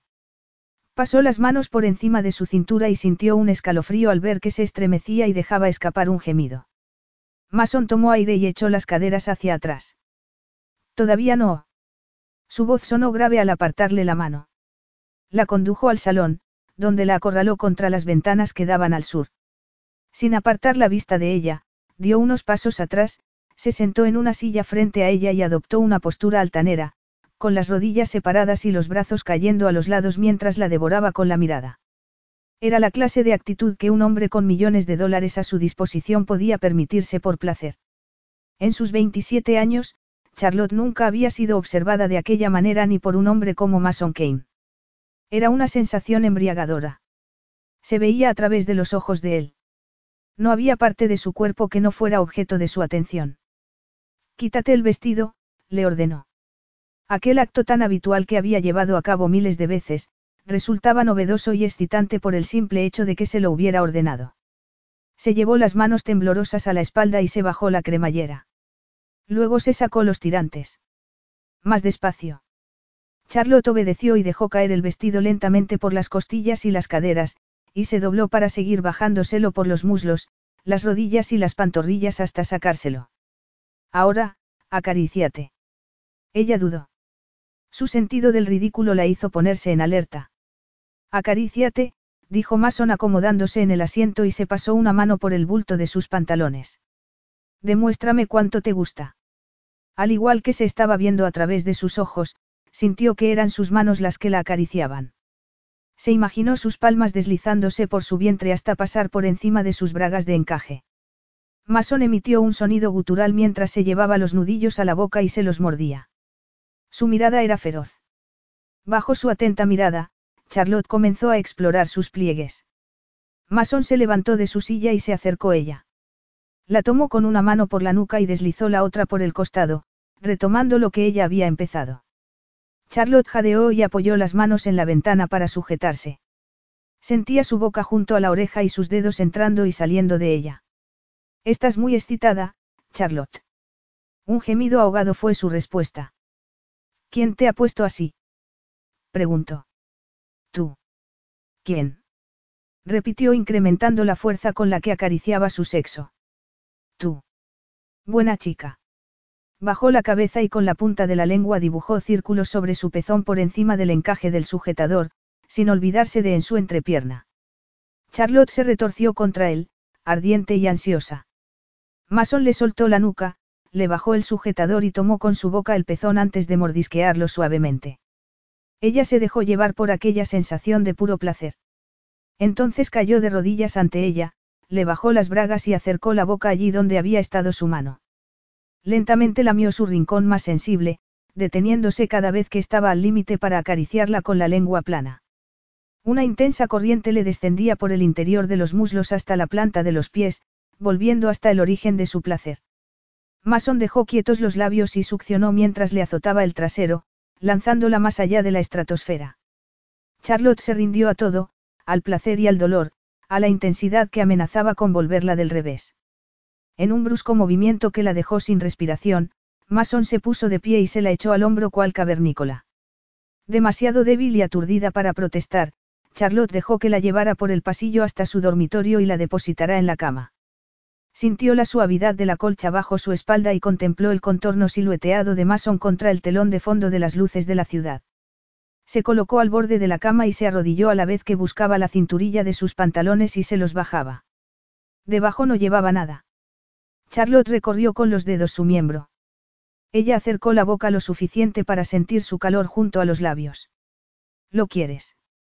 preguntó. No solo lo quería, lo deseaba.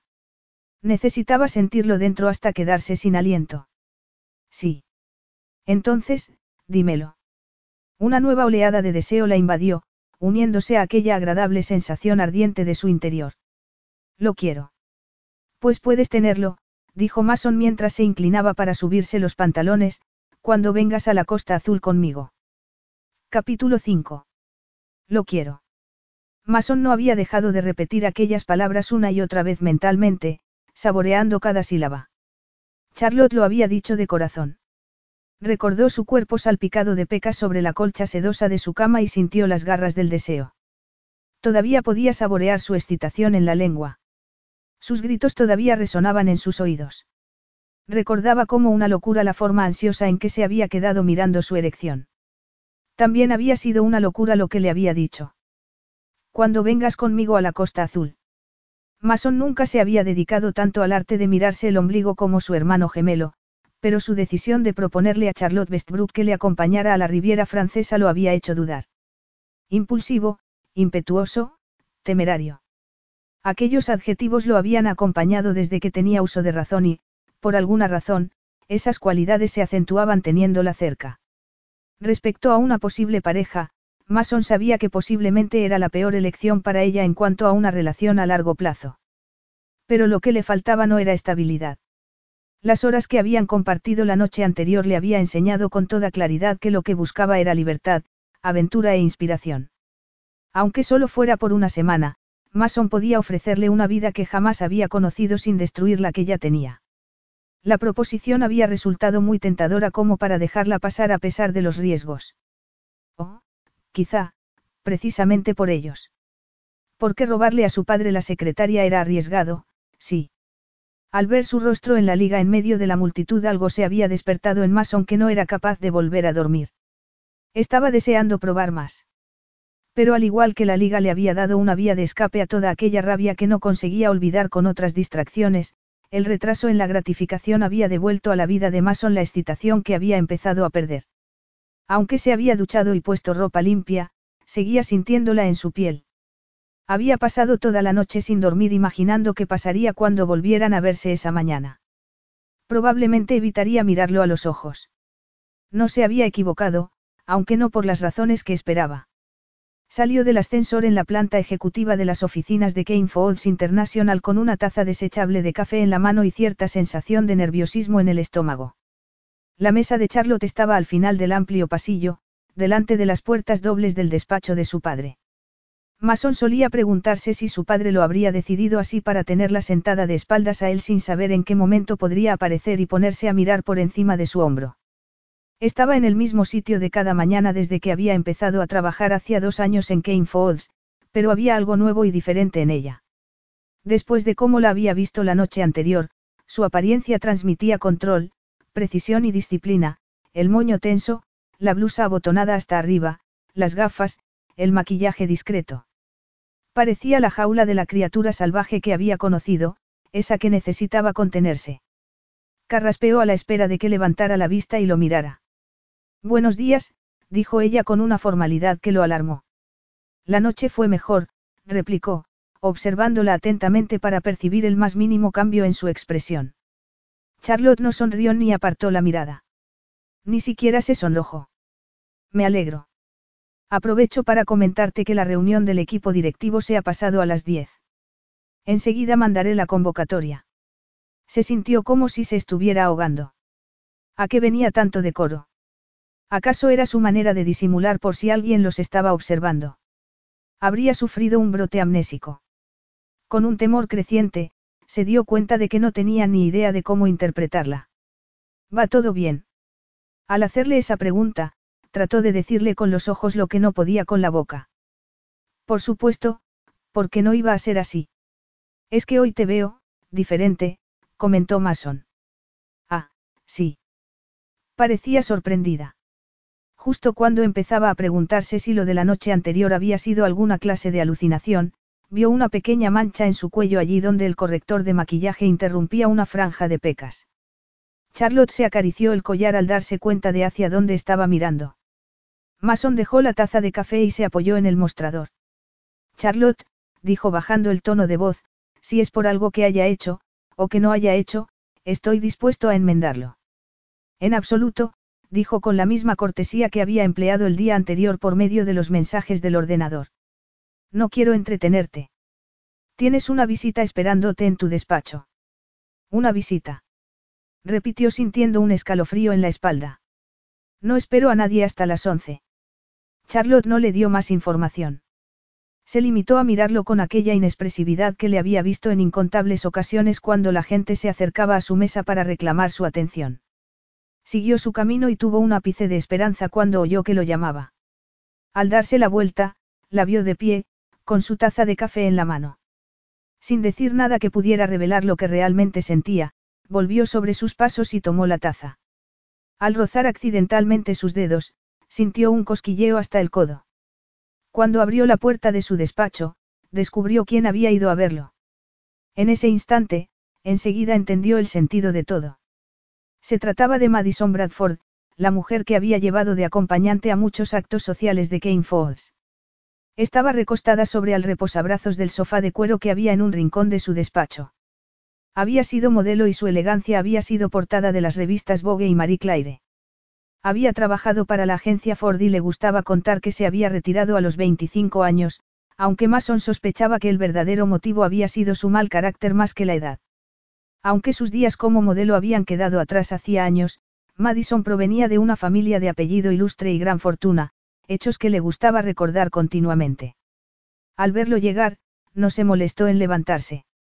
Quería darle tiempo para que apreciara las curvas de su cuerpo bajo el vestido ajustado sin mangas que llevaba. Ya está aquí el hombre que me ha tenido esperando, dijo con voz suave y una sonrisa que no se reflejaba en su mirada. Mason dejó su café y la bolsa del ordenador portátil, y miró la hora en su teléfono. Eran las ocho menos cuarto. No recordaba cuándo había sido la última vez que había llegado pronto y lo achacó a su imposibilidad para dormir y no al deseo de ver a Charlotte. No creo que lleves mucho. Llevo meses, replicó poniéndose de pie en sus tacones de aguja. Como parece que se te ha olvidado contestar a mis llamadas, pensé que debería hacerte una visita. Mason colgó su chaqueta en el perchero que, al igual que el escritorio, la mesa de reuniones, el sofá y las antigüedades de incalculable valor que adornaban su despacho, habían sido elegidas por el decorador de su padre. Este no es el lugar ideal para un reencuentro, dijo sentándose en el sillón detrás del escritorio. Madison se acercó contoneándose hacia él, frunciendo sus labios operados. El efecto era ridículo con aquellos pómulos afilados, sus ojos azul cielo y su elegante casco de pelo dorado. Me estás diciendo que no te alegras de verme. Lo que digo es que no tengo tiempo para verte. En 15 minutos tengo una reunión, mintió Mason sacando el ordenador de la bolsa. Ella se sentó sobre la mesa, cerca de él, rozándole con las rodillas desnudas el brazo, los pies colgando cerca de su sillón. Recuerdo todo lo que podías hacer con una chica en 15 minutos. Madison, dijo él tratando de ser amable, no es un buen momento. Madison tomó el mando a distancia del borde de la mesa y apretó el botón que oscurecía la pared de cristal. Tampoco es la primera vez. A pesar de que trató de evitarlo, no pudo evitar hacer comparaciones. La mirada posesiva de Madison frente a la mirada tímida de Charlotte, sus piernas bronceadas con rayos uva frente a las de Charlotte, pálidas y llenas de pecas. Uno de sus zapatos de tacón cayó sobre la alfombra y deslizó su pie por su regazo hasta llegar a su entrepierna. ¿Recuerdas lo que te hice bajo la mesa en la gala del Met? Mason le apartó el pie, pero no antes de que se abriera la puerta y apareciera Charlotte cargando con una pila de papeles en los brazos. En todo el tiempo que llevaba trabajando en Kane Falls, nunca había entrado en su despacho sin llamar antes. Tienes que firmar todo esto. Con expresión imperturbable, se acercó y dejó los papeles en la mesa antes de darse media vuelta y marcharse. Mason no pudo evitar sonreír a pesar de la situación comprometida en que lo había encontrado. Había sido un paso audaz por parte de Charlotte, lo cual era un progreso. Cuando salió de su ensimismamiento, se dio cuenta de que Madison también se había quedado mirándola mientras se marchaba. Vaya, Mason, dijo poniendo la mano en su antebrazo. Ella. ¿Ella qué? Llevas meses ignorándome y poniéndome la excusa de que necesitas concentrarte en el trabajo por ella. No sabes nada de ella, replicó apartando el brazo. Tienes razón, pero yo sí sé cosas de ti. Madison llevó las caderas al centro de la mesa y levantó una pierna para sentarse a horcajadas sobre el sillón de él. El vestido se le subió hasta los muslos, dejando ver que no llevaba nada debajo. Por favor, vete, dijo aferrándose a los reposabrazos del sillón hasta que los nudillos se le quedaron blancos. Ahora.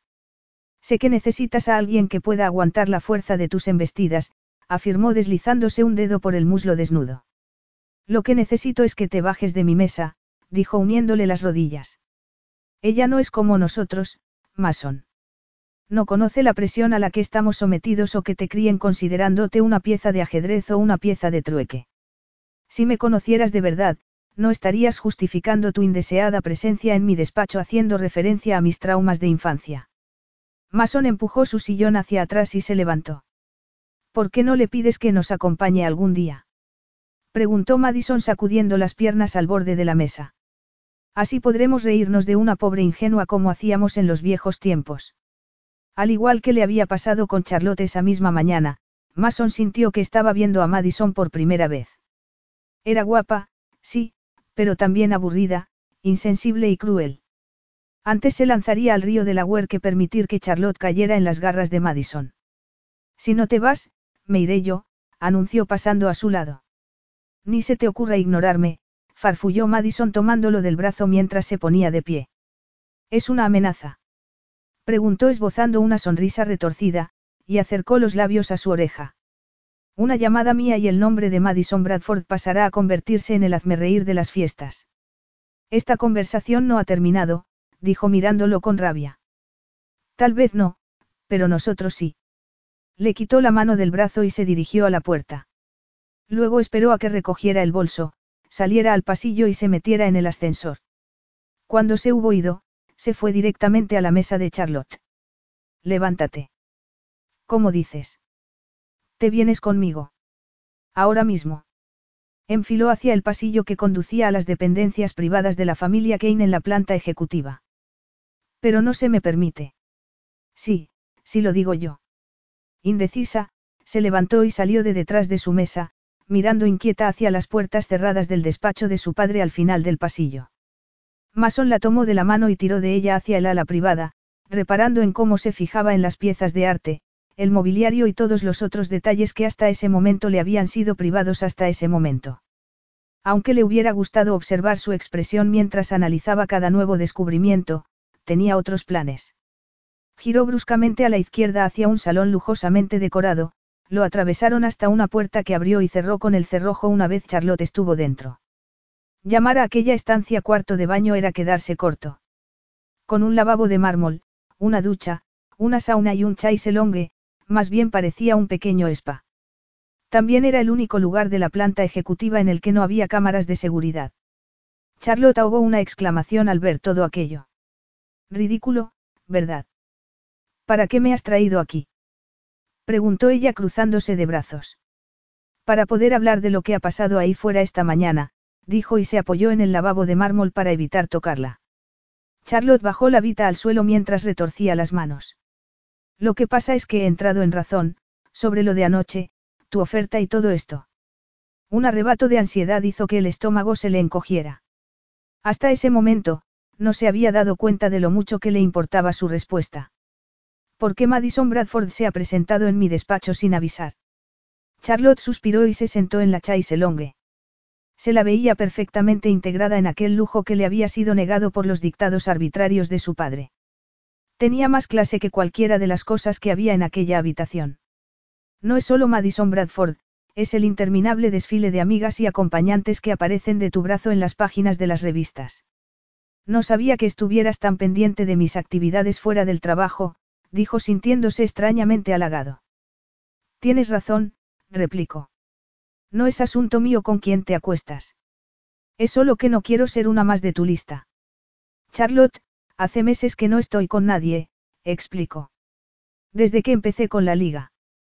Pero te he visto en todas esas fiestas y cenas, replicó ella frunciendo el ceño. Todo apariencias. Y sí, dijo haciendo una pausa para buscar la palabra menos polémica, he satisfecho a algunas de ellas de otras maneras. Como por ejemplo a la secretaria de papá. Su expresión de amargura se parecía tanto a la de Madison que tuvo que contenerse para evitar un escalofrío. Tal vez no tenga mucha experiencia, Mason, pero no soy una ingenua. Las mujeres como Madison son tu especialidad. Discúlpame por no querer ser tu segunda opción. Atravesó la habitación en un instante y se quedó frente al diván. Se sentía frustrado. Se había ganado su reputación. Mason Kane, el playboy heredero de un imperio de miles de millones, frívolo, arrogante, caprichoso. ¿Quién podía culparla por creer en lo que él mismo había construido? No es por eso por lo que quiero que vengas conmigo a la Costa Azul. Entonces, ¿por qué? Preguntó mirándolo fijamente. En aquella ostentosa estancia, Mason se despojó de todo artificio y se agachó hasta que su cara quedó a la altura de la de ella. Porque verte tomando un bourbon de siete mil dólares fue como probarlo por primera vez. Porque durante al menos una semana de mi vida quiero devolverte lo que trabajar para mi padre te ha quitado. Porque soy un canalla egoísta y lo de anoche es lo más real que he sentido en los últimos dos años. Y porque lo deseo, y haré todo lo que esté en mi mano para evitar consecuencias. Si tú también lo deseas, claro. Se levantó en silencio y vio en sus ojos que dudaba. ¿Es así? Preguntó él, consciente de que su voz tenía un tono de súplica. Capítulo 6. Charlotte miró al hombre que tenía frente a ella, su expresión seria y sincera, muy distinta a la del Mason Kane que conocía. Deseo, otra vez esa palabra. ¿Deseaba aquello? Por supuesto que sí. Estaba deseando subirse a un jet privado y poner rumbo a la Riviera Francesa con un hombre guapo, seductor y carismático al que llevaba adorando los últimos dos años. Pero eso no impedía que en su cabeza se estuviera formando un listado con las posibles complicaciones. Su madre había sido la primera en ser incluida en aquella lista, pero su puesto enseguida lo había ocupado Jamie, que la había pillado entrando sigilosamente pasada la una de la madrugada. Le había contado todos los detalles de la velada que había podido y su hermano le había dicho que tenía que estar fuera de sus cabales cuando le había dicho que pensaba declinar la invitación. Había insistido que Gail y él podían cuidar de su madre, y que todo iría bien. Charlotte estaba sorprendida de lo mucho que deseaba que aquello fuera verdad. Lo cierto era que antes de ir al trabajo aquella mañana ya había pensado cómo le contestaría. O eso pensaba hasta la llegada de Madison Bradford. Se había obligado a seguir con su rutina matinal de llevarle a Parker Kane su café y repasar con él su agenda del día, consciente de la presencia de la otra mujer. No estaba preparada para aquel arrebato de envidia. Aquellas viejas sensaciones de inseguridad, preocupación y necesidad despertaron de nuevo en ella. ¿Y bien? Dijo Mason insistiendo en su pregunta. A pesar de todo lo que había pasado, de todo lo que podía pasar, su respuesta fue la misma. Charlotte estaba deseándolo. Lo deseaba más que nada. Aunque quisiera ir, nada me asegura que tu padre vaya a darme unos días libres. Mi padre te paga por tu tiempo, pero no es tu dueño, Charlotte. Pedir cinco días libres es muy razonable teniendo en cuenta que no te has tomado unas vacaciones en dos años. La expresión de Mason se suavizó, tal vez animado al oírla hablar en condicional. No sabía que estuvieras tan pendiente de mis actividades fuera del trabajo, añadió Charlotte repitiendo sus palabras. Una semana, eso es todo lo que pido, dijo Mason tomándola de la mano. Yo me ocuparé de todo. Tú solo haz la maleta y ven. Y tanto que podía ocuparse de todo.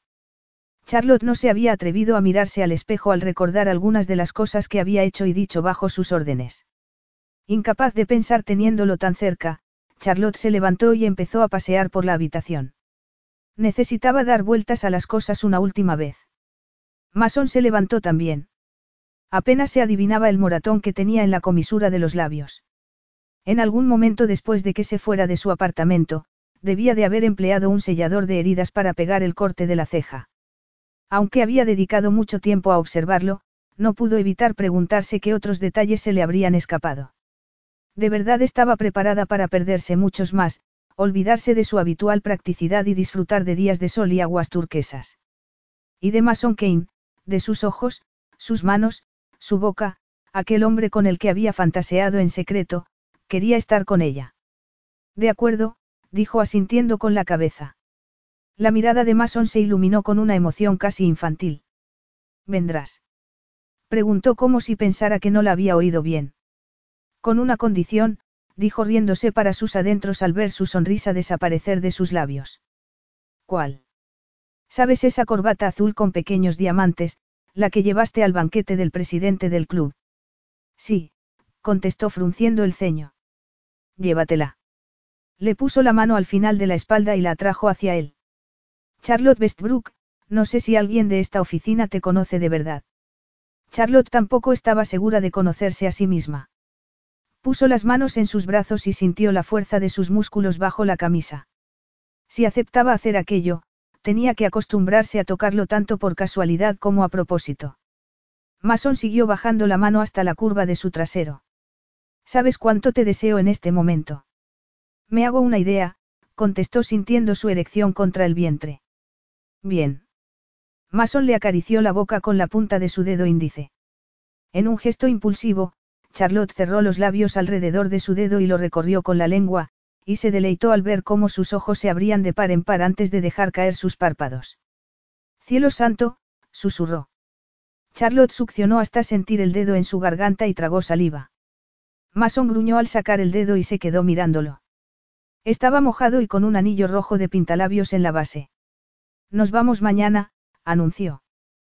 Pasaré por tu casa a mediodía. Sería sábado, así que tenía que hablar con Parker Mason de inmediato. Debía hacerlo enseguida aprovechando la emoción del momento, antes de que las dudas la saltaran. ¿Estará lista? Más te vale, dijo y clavó los dedos en su trasero una última vez antes de soltarla. Charlotte abrió la puerta y se la sujetó.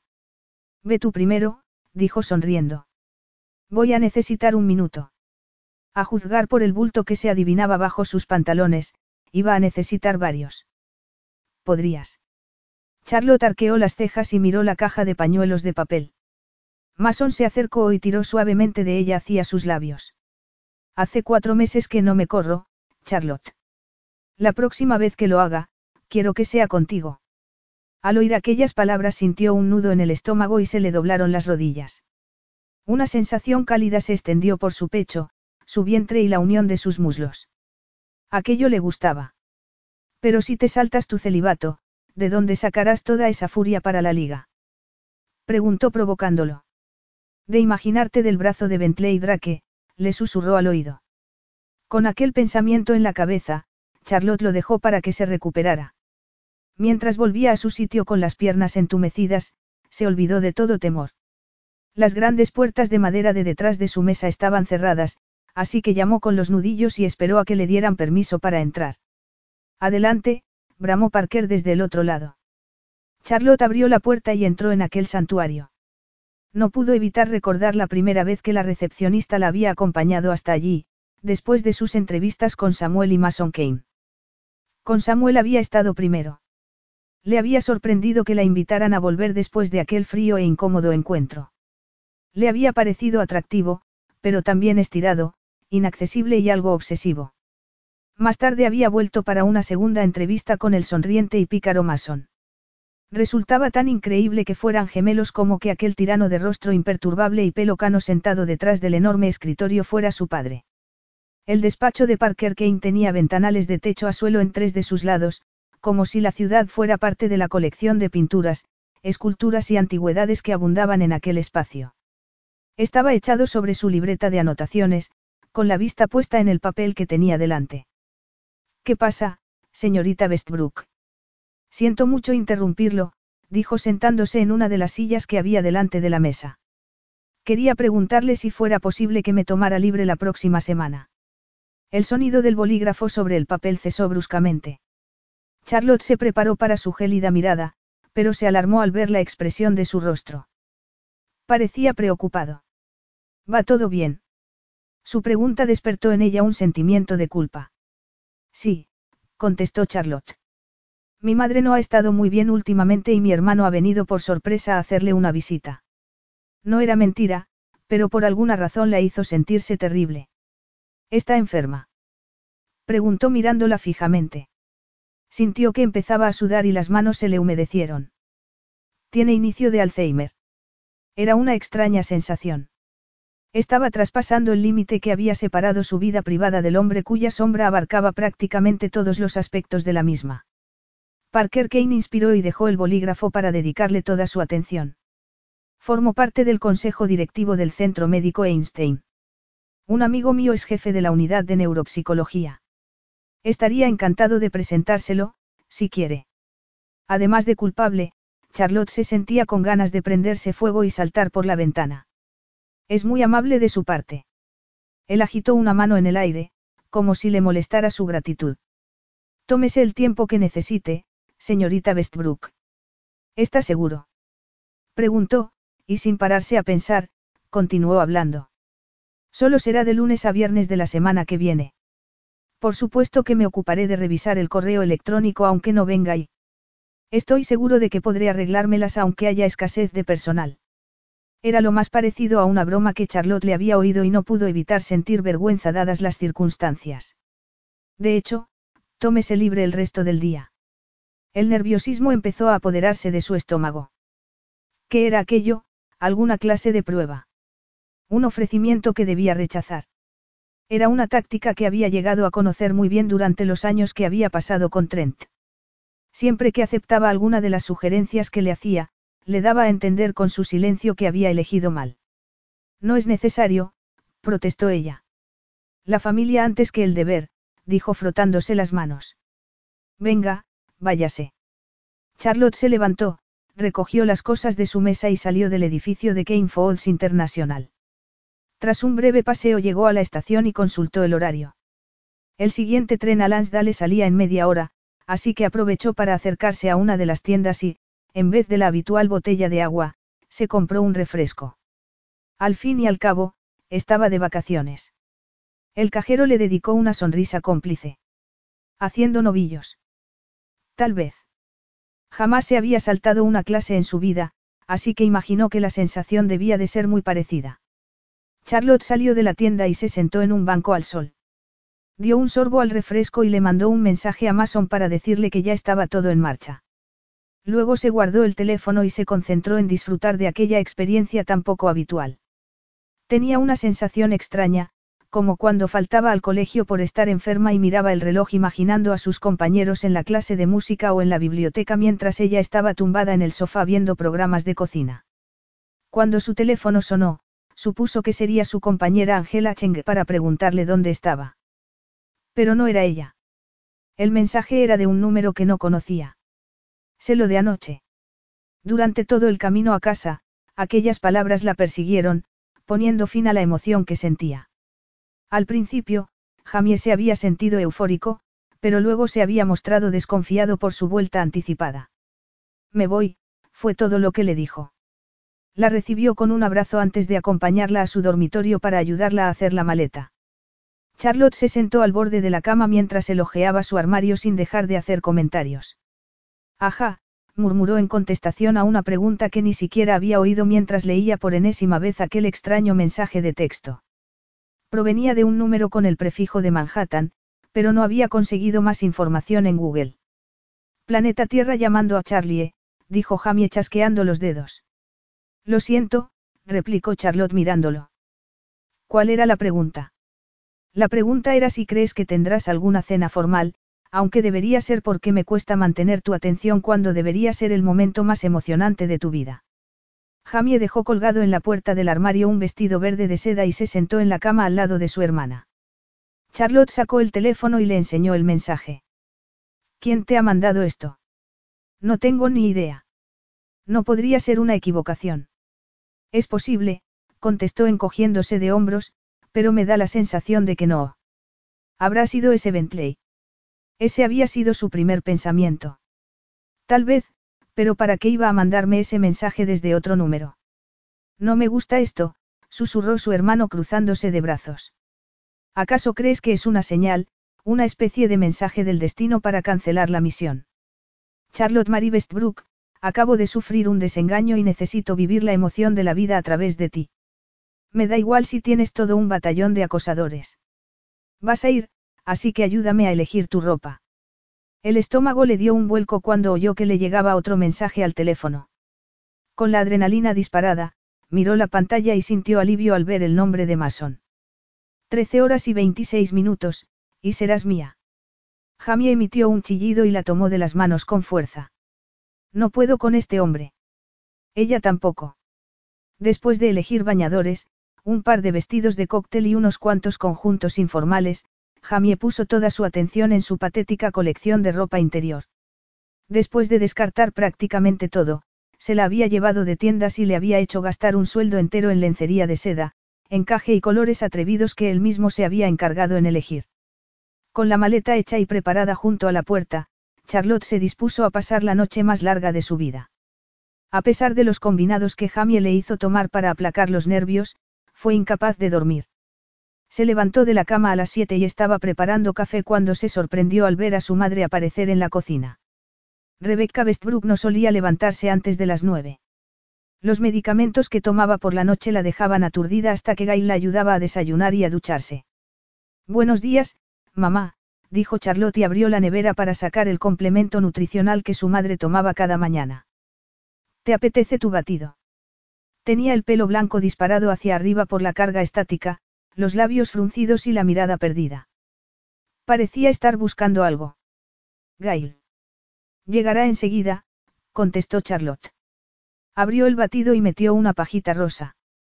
Una vez su madre se distrajo con la bebida, Charlotte sacó el dispensador de pastillas de su escondite y las metió en un pequeño cuenco que dejó en la encimera. Su madre se las tomó disciplinadamente. Hoy tenemos que plantar los rosales, Mary. Mary era la fallecida hermana pequeña de su madre y, por alguna razón, Charlotte había asumido su lugar en el mundo. Charlotte se acercó a la puerta que daba al pequeño patio de atrás y corrió las cortinas para dejar los rosales a la vista. Estaban llenos de capullos rojos, rosas y blancos. ¿No están preciosos? preguntó. Hacía tiempo que había aprendido que contradecir a su madre en su percepción de la realidad resultaba agotador y no la llevaba a ningún sitio. Su madre se sorprendió al ver lo que debería ser una imagen familiar. Podemos ir hoy al vivero. No puedo llevarte porque me voy unos días, pero seguro que a Jamie y Gail les encantará ir. Jamie está en Boston. Sí, pero ha venido a visitarnos. Su madre le puso la mano en la mejilla y la miró a los ojos. Sé feliz, Mary. Los ojos se le llenaron de lágrimas al poner la mano encima de la de su madre. Mary se había ahogado con 16 años. Su madre le había contado la historia después de que Charlotte encontrara una foto de ambas cuando tenía más o menos la misma edad. Antes de eso, no había sabido de su tía. Jamie apareció en la puerta en camiseta y calzoncillos, con su pelo rubio aplastado por la almohada. Necesito un café. Charlotte dispuso un par de tazas, el azucarero y la leche en la pequeña mesa de la cocina. Luego se sentaron y observaron a su madre hacer su habitual circuito entre el salón, la cocina y el comedor, y vuelta a empezar. Estaremos bien, te lo prometo, le aseguró Jamie. No me he separado de ella más de dos días en los últimos tres años. Un sentimiento de culpa la asaltó al recordar la amable reacción de Parker Kane. Por eso precisamente necesitas hacer esto, comentó Jamie llevándose la taza a los labios. Tienes el horario y las instrucciones que te anoté. Y la lista de teléfonos en caso de emergencia. Lo tengo todo, respondió tomándola de la mano y entrelazando los dedos meñiques, su saludo secreto. Charlotte suspiró. Está bien. Voy a prepararme. Jamie le preparó un baño con aroma a lavanda, y todavía estaba en la bañera cuando llegó Gail. Luego, su hermano se ocupó de maquillarla y le preparó el desayuno, aunque solo fue capaz de dar tres bocados. A las doce menos diez, Jamie no hacía otra cosa que mirar a través de las venecianas de la ventana que daba a la calle.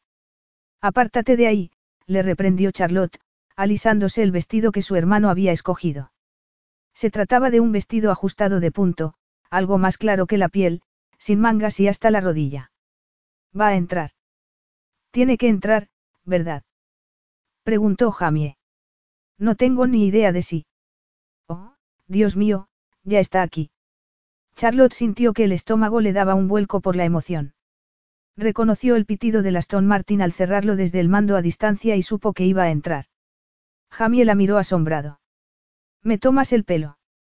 Susurró al ver a Mason Kane por primera vez. Con el corazón desbocado, respiró hondo al oír el timbre. Le hizo un gesto a Jamie para que se apartara de la puerta, pero él la ignoró y la abrió, encontrándose con un masón asombrado. Llevaba una camisa blanca, con las mangas subidas hasta los codos y unos vaqueros que le sentaban muy bien. Hola, está Charlotte. Al verla, se quedó callado. Hola, dijo ella haciendo un extraño saludo con la mano. Por favor, pasa. Jamie se hizo a un lado para dejarlo pasar y, de repente, Mason Kane estaba en su casa. Él es mi hermano Jamie. Es un placer conocerte, dijo Mason. ¿Es usted el médico? Su madre eligió aquel precioso instante para volver del jardín con una cesta llena de rosas colgando del brazo y Gail a su lado. Podría ser, dijo Mason tendiéndole la mano. Soy Mason Kane. Es un placer conocerla, señora Westbrook. Para sorpresa de Charlotte, su madre se la estrechó y rió como una niña cuando Mason se la llevó a los labios y la besó. Jamie y ella intercambiaron miradas. Esas son rosas de té, ¿verdad? A mi madre también le gustaban. Decía que eran las que mejor olían. El uso del pasado en aquella frase entristeció a Charlotte. Hacía 14 años de la muerte de Ellen Kane, y varias fundaciones y organizaciones benéficas llevaban su nombre. Gracias a la biografía que Samuel había redactado para un concierto homenaje había descubierto que a Ellen le gustaban las novelas de detectives. Había intentado imaginarse a Parker Kane en vísperas de ser padre accediendo a que sus hijos gemelos y su única hija recibieran nombres de personajes de ficción. Le costaba imaginar que ese hombre fuera el mismo déspota que regía sus días y atormentaba sus noches. ¿Quiere una? Preguntó su madre ofreciéndole la cesta. Me encantaría. Mason se acercó, sacó una rosa del manojo y se la llevó a la nariz. Mientras inhalaba, cerró los ojos y su sonrisa se amplió. Maravilloso. Una inmensa felicidad borró toda señal de enfermedad del rostro de su madre y por unos instantes volvió a ser una niña expectante y feliz. Sé dónde quedaría muy bien. ¿Me permite? Por supuesto, contestó coqueta. Mason le colocó el tallo por detrás de la oreja a su madre y dio un paso atrás para ver el efecto. Perfecto, dijo y luego se volvió hacia Charlotte. Lista. Jamás estaría lista, sobre todo después del momento que acababa de presenciar. Creo que sí. Le dio un abrazo a Jamie y luego besó a su madre en la mejilla. Mason tomó su pequeña maleta de ruedas y se dirigió a la puerta. Charlotte se colgó el bolso del hombro y lo siguió. Le sorprendió cuando su madre la tomó del brazo y tiró de ella. Sé feliz, Mary. Esta vez, su mirada era lúcida. Lo haré, dijo Charlotte apretando la mano de su madre. Te lo prometo. Capítulo 7. Mason metió la maleta de Charlotte en el maletero del Aston Martin antes de rodear el coche y abrirle la puerta del pasajero. Su piel, su vestido y su larga melena pelirroja conformaban una delicada paleta de colores. En otra época, antes de dejar sus estudios de bellas artes para dedicarse al marketing por indicación de su padre, le habría gustado pintarla. Dejó de lado aquel pensamiento y se dispuso a tomar el control de aquella máquina potente y veloz. Me ha caído muy bien tu familia, dijo él. A menudo se había sentido desorientado cuando estaba con personas para quienes las muestras de afecto eran habituales, como los besos y abrazos que se habían dado Charlotte y su hermano con tanta naturalidad. La madre de Mason lo había hecho lo mejor posible, pero a pesar de su calidez, nunca había logrado contrarrestar la frialdad que su padre había impuesto en la casa. Aunque había repartido abrazos y caricias a sus hijos, Mason, Samuel y Marlove nunca habían sabido cómo comportarse en público entre ellos. A ellos también les has gustado, replicó Charlotte. Tu madre. Tiene Alzheimer, dijo, confirmando lo que sospechaba. ¿Desde hace cuánto? Preguntó volviéndose para mirarla. Se lo diagnosticaron hace tres años, pero ha dado un giro brusco. Lo siento mucho. Ya somos dos, dijo y se movió incómoda en el asiento. Le he mentido a tu padre.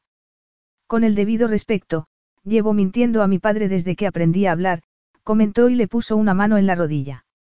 Nada de lo que hayas podido decir puede superar las mentiras que le he contado. Le dije que la razón por la que necesitaba tomarme libre la próxima semana era porque mi hermano se había presentado de visita inesperadamente. Es cierto que tu hermano está de visita. Pero no es por eso por lo que me voy a tomar unos días libres.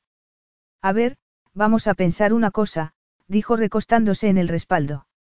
Si tu hermano no hubiera venido, habría sido casi imposible que hubieras hecho este viaje, ¿cierto?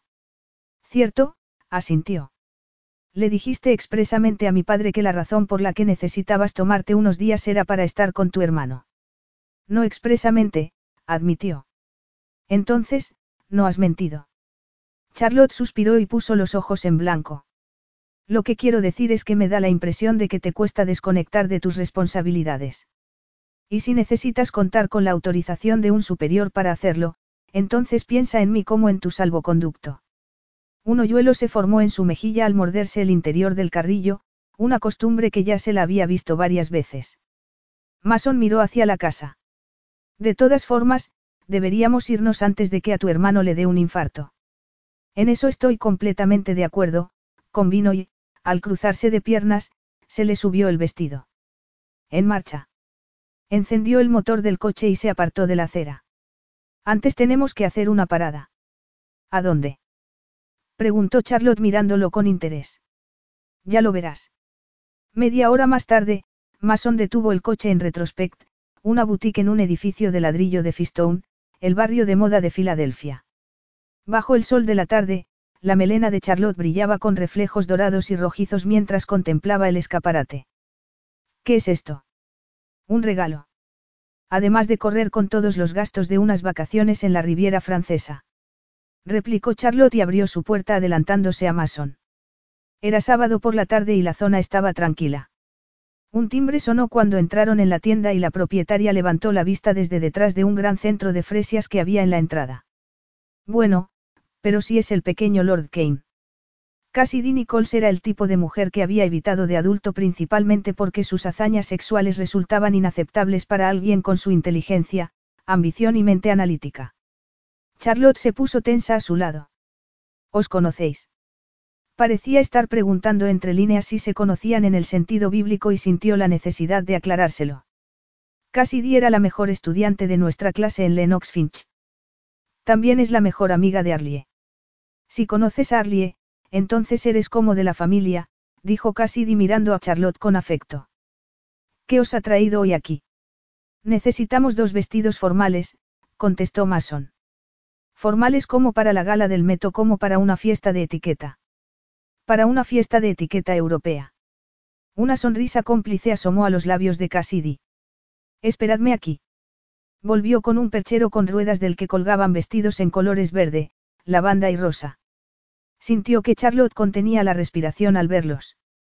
Adelante, dijo Mason. Charlotte se acercó y acarició los vestidos uno por uno con tanta delicadeza que Mason sintió un inexplicable arrebato de celos. Son preciosos. En cuanto Charlotte desvió la vista, Cassidy lo miró arqueando una ceja. Él se encogió de hombros y esbozó una sonrisa pícara. Gracias. ¿Te gustaría probarte alguno? Preguntó Cassidy. Todos. Contestó entre risas y Mason se dio cuenta de que era la primera vez que la oía reírse. Te acompañaré al probador. Cassidy empujó el perchero hasta unas cortinas de brocado y las abrió, dejando al descubierto un pequeño espacio rodeado de espejos. Luego colgó el primer vestido de un gancho y esperó a que Charlotte entrara para cerrar las cortinas. ¿Qué estás haciendo? Si puede saberse, le preguntó a Mason una vez volvió a su lado. Apoyar los negocios locales. Ese rollo no me lo trago, Kane, dijo Cassidy cruzándose de brazos. Esa chica es un cruce entre Cenicienta y Bambi. Sé que interviniste cuando las cosas se torcieron entre Arlie y Samuel, y te lo agradezco, pero eso no te convierte en un príncipe azul. Aquel comentario le dolió porque no podía rebatírselo. Se le había pasado por la cabeza varias veces desde que había accedido a ir con él. Justo en ese momento las cortinas se abrieron y Charlotte asomó la cabeza, con una sonrisa tímida en los labios. ¿Podrías ayudarme? Enseguida voy, contestó Cassidy y se volvió hacia él con gesto serio. Piénsalo bien, es todo lo que te digo. Y con esas, se marchó para ayudar a Charlotte. Mason se quedó junto al mostrador, sumido en sus pensamientos, mientras los vestidos desaparecían uno tras otro detrás de la cortina y volvían a aparecer en el perchero. Por fin apareció Cassidy con una bolsa negra que dejó en el mostrador antes de teclear unos números en la pantalla de la caja registradora. Un par de minutos después Charlotte se les unió. Tenía el pelo algo revuelto y los ojos se le abrieron como platos cuando vio la cifra en la pantalla.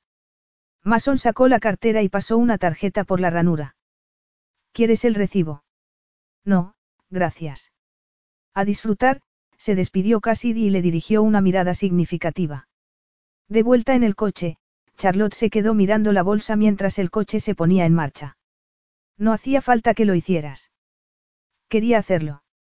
Fue entonces, después de los comentarios de Cassidy, que se preguntó por qué lo había hecho, si sus motivos eran tan inocentes como había pensado en un primer momento. Apartó de su cabeza aquellos pensamientos introspectivos y pisó el acelerador, sorprendiendo a Charlotte. Ponte el cinturón, dijo, aunque ella ya lo tenía puesto. Tenemos que tomar un vuelo. Charlotte se quedó con la boca abierta mientras se acercaban al Falcon 7X que les estaba esperando. Siento decirte que no es uno de los aviones de la flota de Kane Falls, comentó Mason con una medio sonrisa. Pero dadas las circunstancias, pensé que era mejor. El conductor que les llevaba desde el aparcamiento hasta el lugar de la pista donde esperaba el Falcón detuvo el coche junto a la escalerilla y se apresuró a abrirle la puerta a Charlotte. Después de bajarse, se quedó observando la nave mientras el conductor le entregaba el equipaje a un empleado uniformado que lo llevó a la zona de carga. ¿Lista? Preguntó Mason, tomándola por la cintura. Creo que no, contestó una vez recuperó la compostura. Te sigo. Buenas tardes, señor Kane, dijo la azafata. Mi nombre es Amanda y les acompañaré en el vuelo de esta tarde. Por favor, pónganse cómodos y no duden en pedirme cualquier cosa que necesiten. Gracias, Amanda, respondió Mason y se volvió para poder ver la cara de Charlotte al entrar en el avión por vez primera. Su expresión era digna de los 60 mil dólares que le había costado alquilar el avión. Sus ojos marrones estaban abiertos como platos bajo las gafas, sus cejas arqueadas y sus labios dibujaban un perfecto óvalo. Avanzó por la cabina acariciando el cuero claro de los asientos. En la pequeña mesa había un cubo de hielo con una botella de Moet y Chandon Esprit du Siècle Brut enfriando. Al otro lado, había dos parejas de butacas de cuero separadas por una mesa de nogal. Charlotte dejó su bolso encima y sacó un pequeño cuaderno de notas. ¿Te importa si? dijo señalando la cabina con un movimiento envolvente.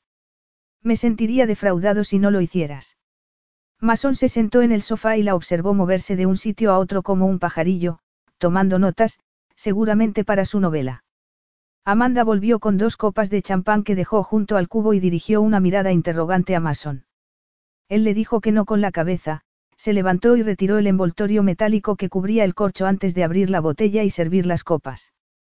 Por una semana en el paraíso, dijo levantando la suya. Charlotte sonrió con timidez. Por una semana en el paraíso, repitió. Brindaron y bebieron. Disculpen que los interrumpa, intervino Amanda. Tenemos permiso para despegar. Siento tener que pedirles que permanezcan sentados y con el cinturón abrochado. Claro, dijo Mason y se volvió hacia Charlotte. ¿Dónde quieres sentarte? Ella recogió su bolso y se dirigió a la parte delantera de la cabina, donde una pantalla de techo a suelo separaba dos asientos del resto. ¿Está bien aquí? Preguntó y se sentó junto a la ventanilla. Perfecto, contestó Mason. Se sentó a su lado y se quedó asombrado cuando Charlotte le pasó la mano por el regazo para buscar el cinturón de seguridad junto a su cadera y le rozó deliberadamente la entrepierna. ¿Te parece bien? Preguntó dejando caer las pestañas. Su atrevimiento lo pilló tan desprevenido que no pudo contestarle. O tal vez se le trabó la lengua por aquel fuego en lo más profundo de sus entrañas. Charlotte le dedicó una sonrisa inocente mientras tomaba el otro extremo del cinturón, se lo abrochaba y tiraba de la correa negra para ajustárselo. Mason sintió que la boca se le había quedado seca, así que tomó su copa y dio un trago. Ella se acomodó en su asiento, buscó su copa y se volvió hacia la ventanilla. La claridad resaltaba la curva de su mentón y formaba un halo cobrizo alrededor de su pelo, que llevaba suelto. Amanda volvió a aparecer y les informó de que tenía que recoger las copas antes de despegar. Más tarde, cuando alcanzaran altitud, volvería a llevárselas. Mason apuró el champán que le quedaba y se la dio, complacido al ver que Charlotte hacía lo mismo. Al fin y al cabo, era muestra de que tenía apetito, un apetito que sospechaba nunca había sido explorado o saciado. Una circunstancia que pretendía corregir en poco tiempo. Disfruten del vuelo, dijo Amanda con una sonrisa antes de dirigirse al fondo de la cabina.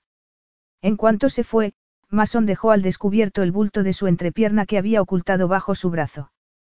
Charlotte se quedó boquiabierta unos segundos y se pasó la punta de la lengua por el labio inferior. Mason juraría haber sentido la caricia de su mirada mientras lo recorría en toda su extensión. Dime una cosa. Sí. ¿Te gusta ponerme la dura? Las mejillas de Charlotte se sonrojaron y rápidamente apartó la mirada. ¿Por qué lo preguntas? Es como si solo mostraras esa faceta atrevida cuando menos probabilidades hay de que pase algo. Ella frunció los labios. Si te hace sentir más poderosa y es lo que quieres, soy mayorcito y podré soportarlo. Pero si es porque tienes miedo, dijo e hizo una pausa para que lo mirara, entonces necesito saber por qué. Si tienes miedo de mí. No, no es eso, lo interrumpió. Mason alargó el brazo y le tomó la mano. Entonces, ¿qué es? Cuando se volvió, la respuesta se adivinaba en su cara. Tengo poca experiencia con los hombres. Estuve saliendo con el mismo chico durante casi toda la universidad y, no sé. Simplemente me cuesta ser, atrevida, dijo y sonrió con amargura. Decía que mi mejor cara era la que mostraba a los demás. ¿De veras te decía eso? Preguntó cada vez más irritado con su ex.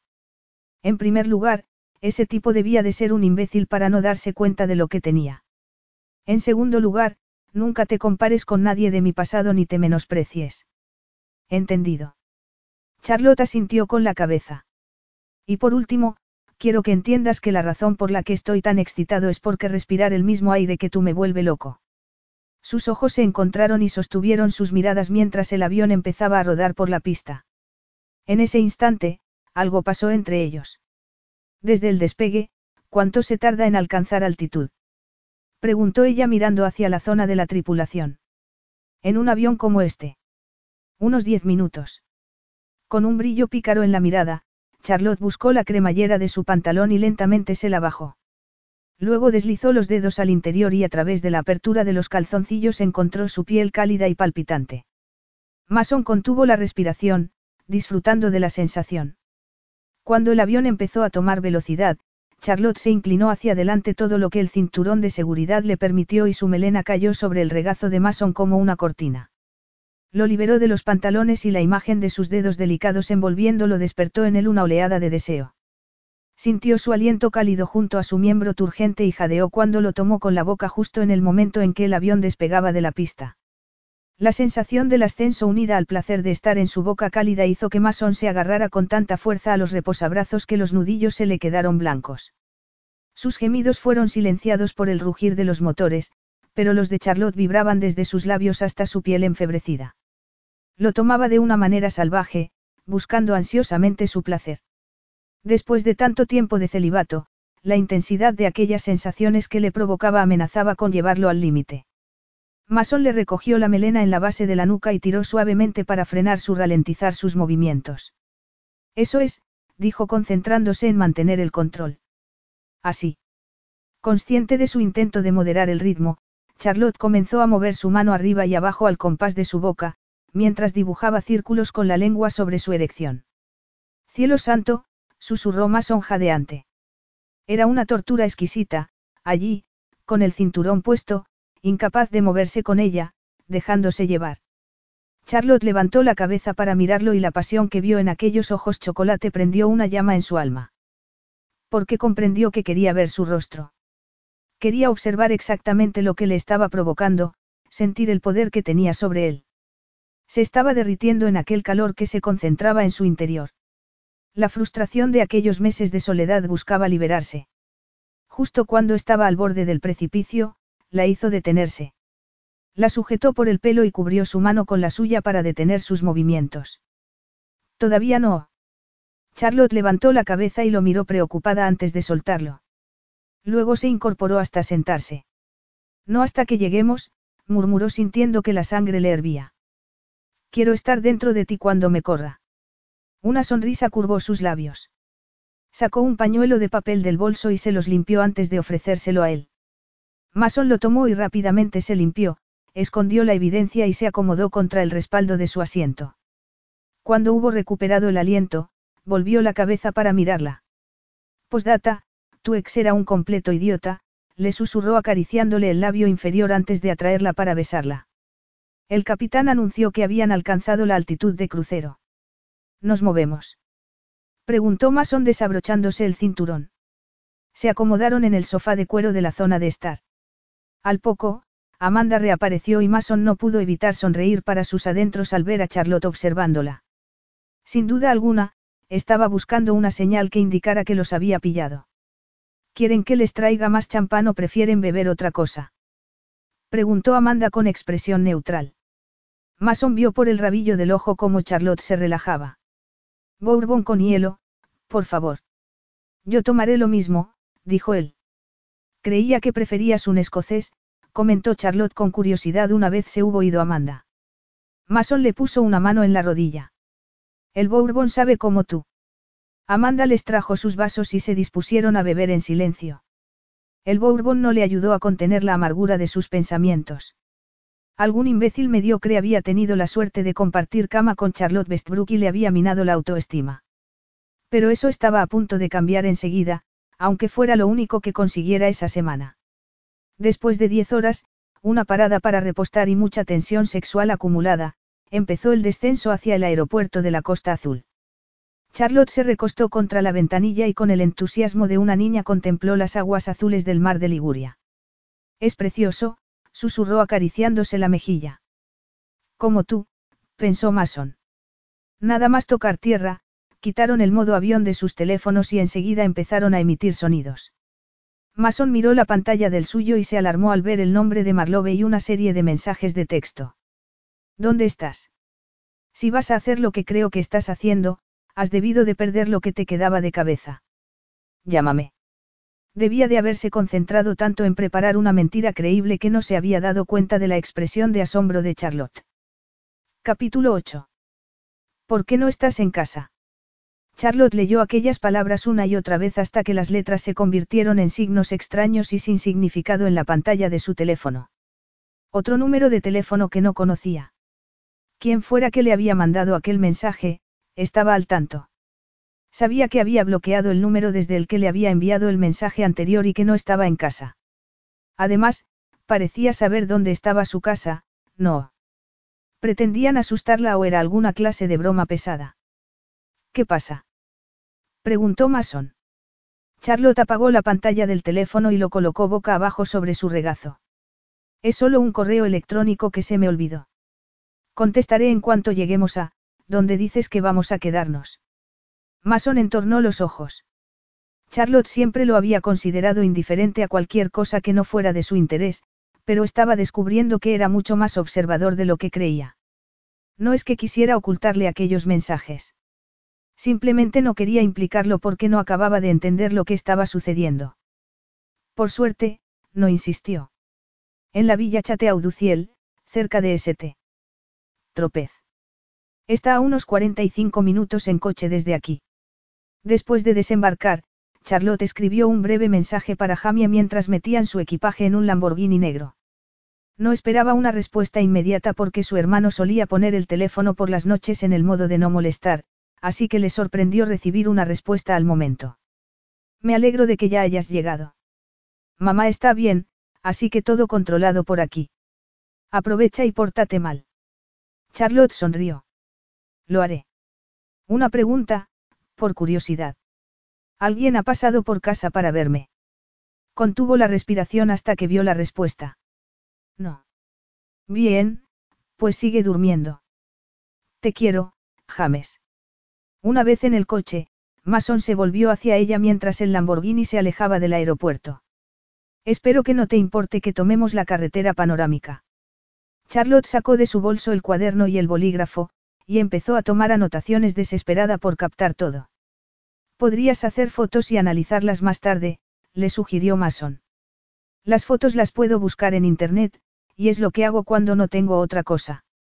Pero estar en el sitio es una experiencia completamente diferente. Ya me imagino, dijo Mason y detuvo el coche nada más salir de una curva. Mira. Charlotte se quedó sin aliento al mirar a través del parabrisas. El sinuoso trazado de la carretera ofrecía una vista espectacular de la costa, con todo tipo de embarcaciones salpicando el mar azul. Al fondo, un acantilado rocoso daba paso a una ladera verde con casas de ladrillo e impresionantes cipreses alzándose al cielo.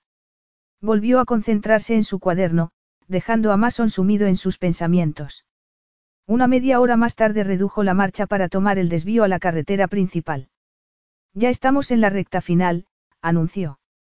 Mientras subían la colina, Charlotte no pudo evitar sentir una emoción parecida a la del día de Navidad.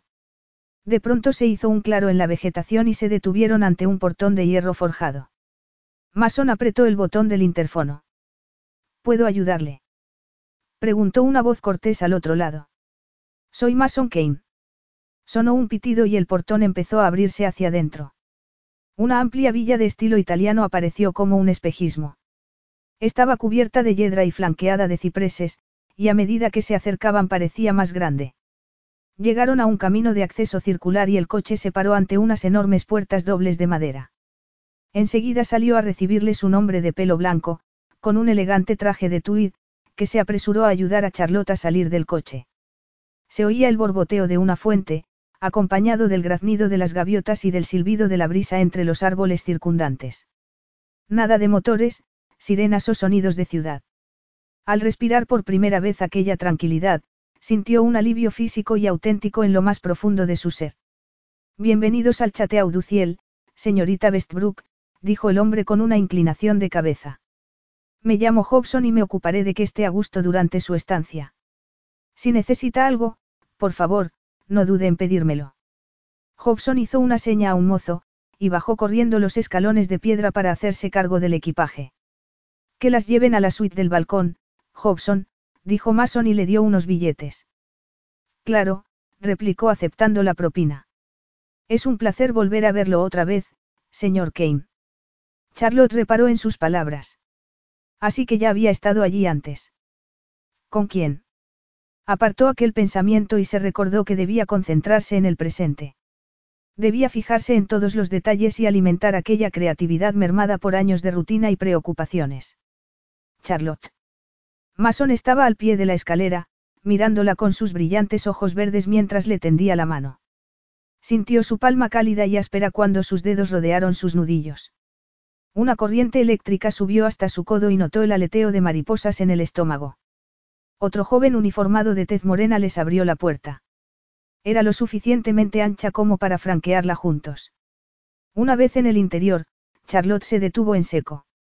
No se había dado cuenta de que se había quedado con la boca abierta hasta que Mason se la cerró empujando suavemente su barbilla con un dedo. Estaban en medio del vestíbulo, con una gran escalera de mármol a su derecha y un salón con chimenea a su izquierda. De frente, un gran ventanal de doble altura miraba al mar más allá de un patio empedrado, en cuyo extremo había una piscina infinita rodeada de hamacas y camas balinesas, con sus cortinas volando al viento. ¿Quieres echar un vistazo? Ella asintió, incapaz de articular palabra. Atravesaron el vestíbulo y giraron por un pasillo lateral hasta unas puertas de cristal que daban al patio. Desde ese punto pudo ver una fuente ornamental en el centro y unos naranjos que crecían en enormes macetas. Incapaz de resistirse, se quitó los zapatos de tacón y caminó por el borde de la piscina hasta el extremo de la terraza. El suelo de pizarra estaba caliente por el sol de la mañana. Una ligera brisa se levantó, revolviéndole el pelo y haciendo ondular el bajo de la falda. Mason estaba detrás de ella, su pecho ancho y musculoso contra su espalda. La envolvió con los brazos, uno por encima de sus pechos y el otro a la altura de su vientre. Su cuerpo reaccionó al sentir el calor de su piel a través de la ropa. Bonito, ¿verdad? Le susurró al oído. No hay palabras. No era precisamente eso lo que querías, buscar palabras. Ah, sí. Mason le dio un beso en la nuca, y se le puso la piel de gallina. Luego sintió sus músculos tensarse y no pudo evitar preguntarse si se habría mostrado tan cariñoso con todas las mujeres con las que había estado. ¿Qué has dicho? Preguntó él. Nada, dijo y, apartándose de él, lo miró sonriente. ¿Por qué no me enseñas todo esto?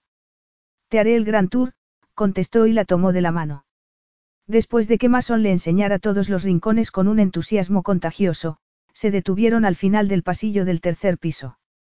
Esta es tu suite, anunció y abrió la puerta tirando del picaporte hacia abajo. Dentro había una gran cama con dosel frente a una hilera de ventanas. La brisa se colaba por las puertas abiertas a un balcón con vistas a la piscina y al mar, y hacía ondear las cortinas. Charlotte se acercó al pie de la cama y se asomó al baño. Tanto el suelo como las paredes eran de mármol, y había una gran bañera separada de una ducha acristalada con una serie de mandos y surtidores que estaba segura de que no sabría usar. A pesar de aquel entorno tan espectacular, no pudo evitar sentirse desilusionada. Su suite. Había sido una ingenua al pensar que compartirían habitación. El teléfono de Mason vibró en el bolsillo de su camisa. Lo sacó, miró la pantalla frunciendo el ceño y lo puso en silencio. Bueno, te daré unas horas para que te instales y te pongas cómoda. ¿Te parece si nos vemos en el vestíbulo a las dos? Algo en su interior se apagó ante aquel tono formal con el que se lo sugirió. Había pensado que saltaría sobre ella nada más llegar. Alicaída, pero sin querer demostrarlo, forzó una sonrisa. Sí, claro, sí soy capaz de encontrarlo. La besó en la mejilla y se marchó. Esperó unos instantes y abrió la puerta que Mason acababa de cerrar. Al final del pasillo, lo vio sacar el teléfono del bolsillo y llevárselo a la mejilla. Si aquel palacio no hubiera tenido tan buena acústica, no habría oído las cinco primeras palabras que pronunció al empezar a bajar la escalera. ¿Qué tal está mi chica? Se quedó allí parada, con su ropa arrugada del viaje, como si le acabaran de dar una bofetada. Pero a quién quería engañar.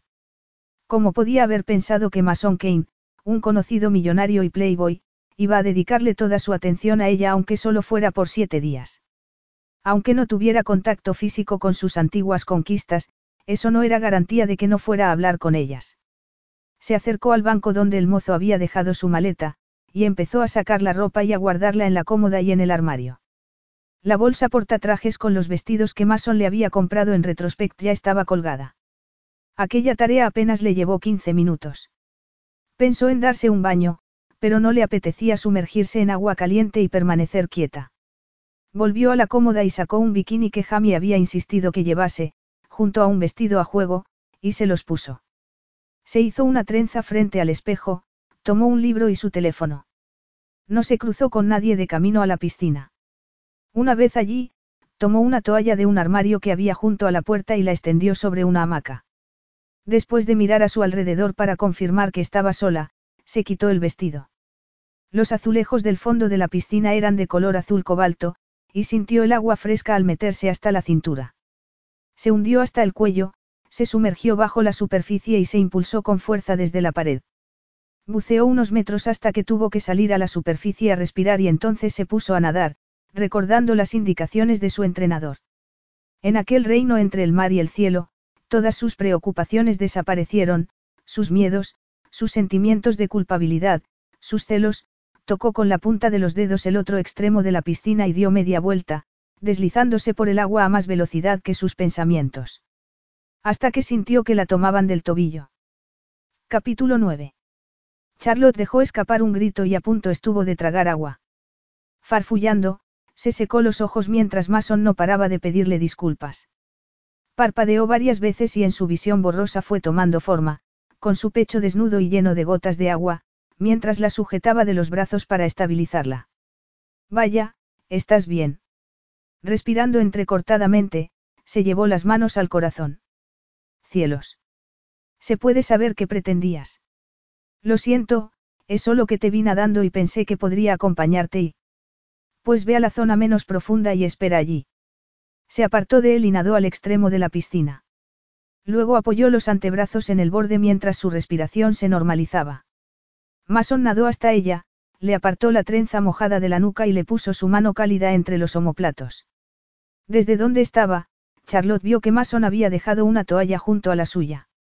En la mesa que estaba entre medias, había un cubo de hielo, una jarra de zumo de naranja y una cesta con cruasanes.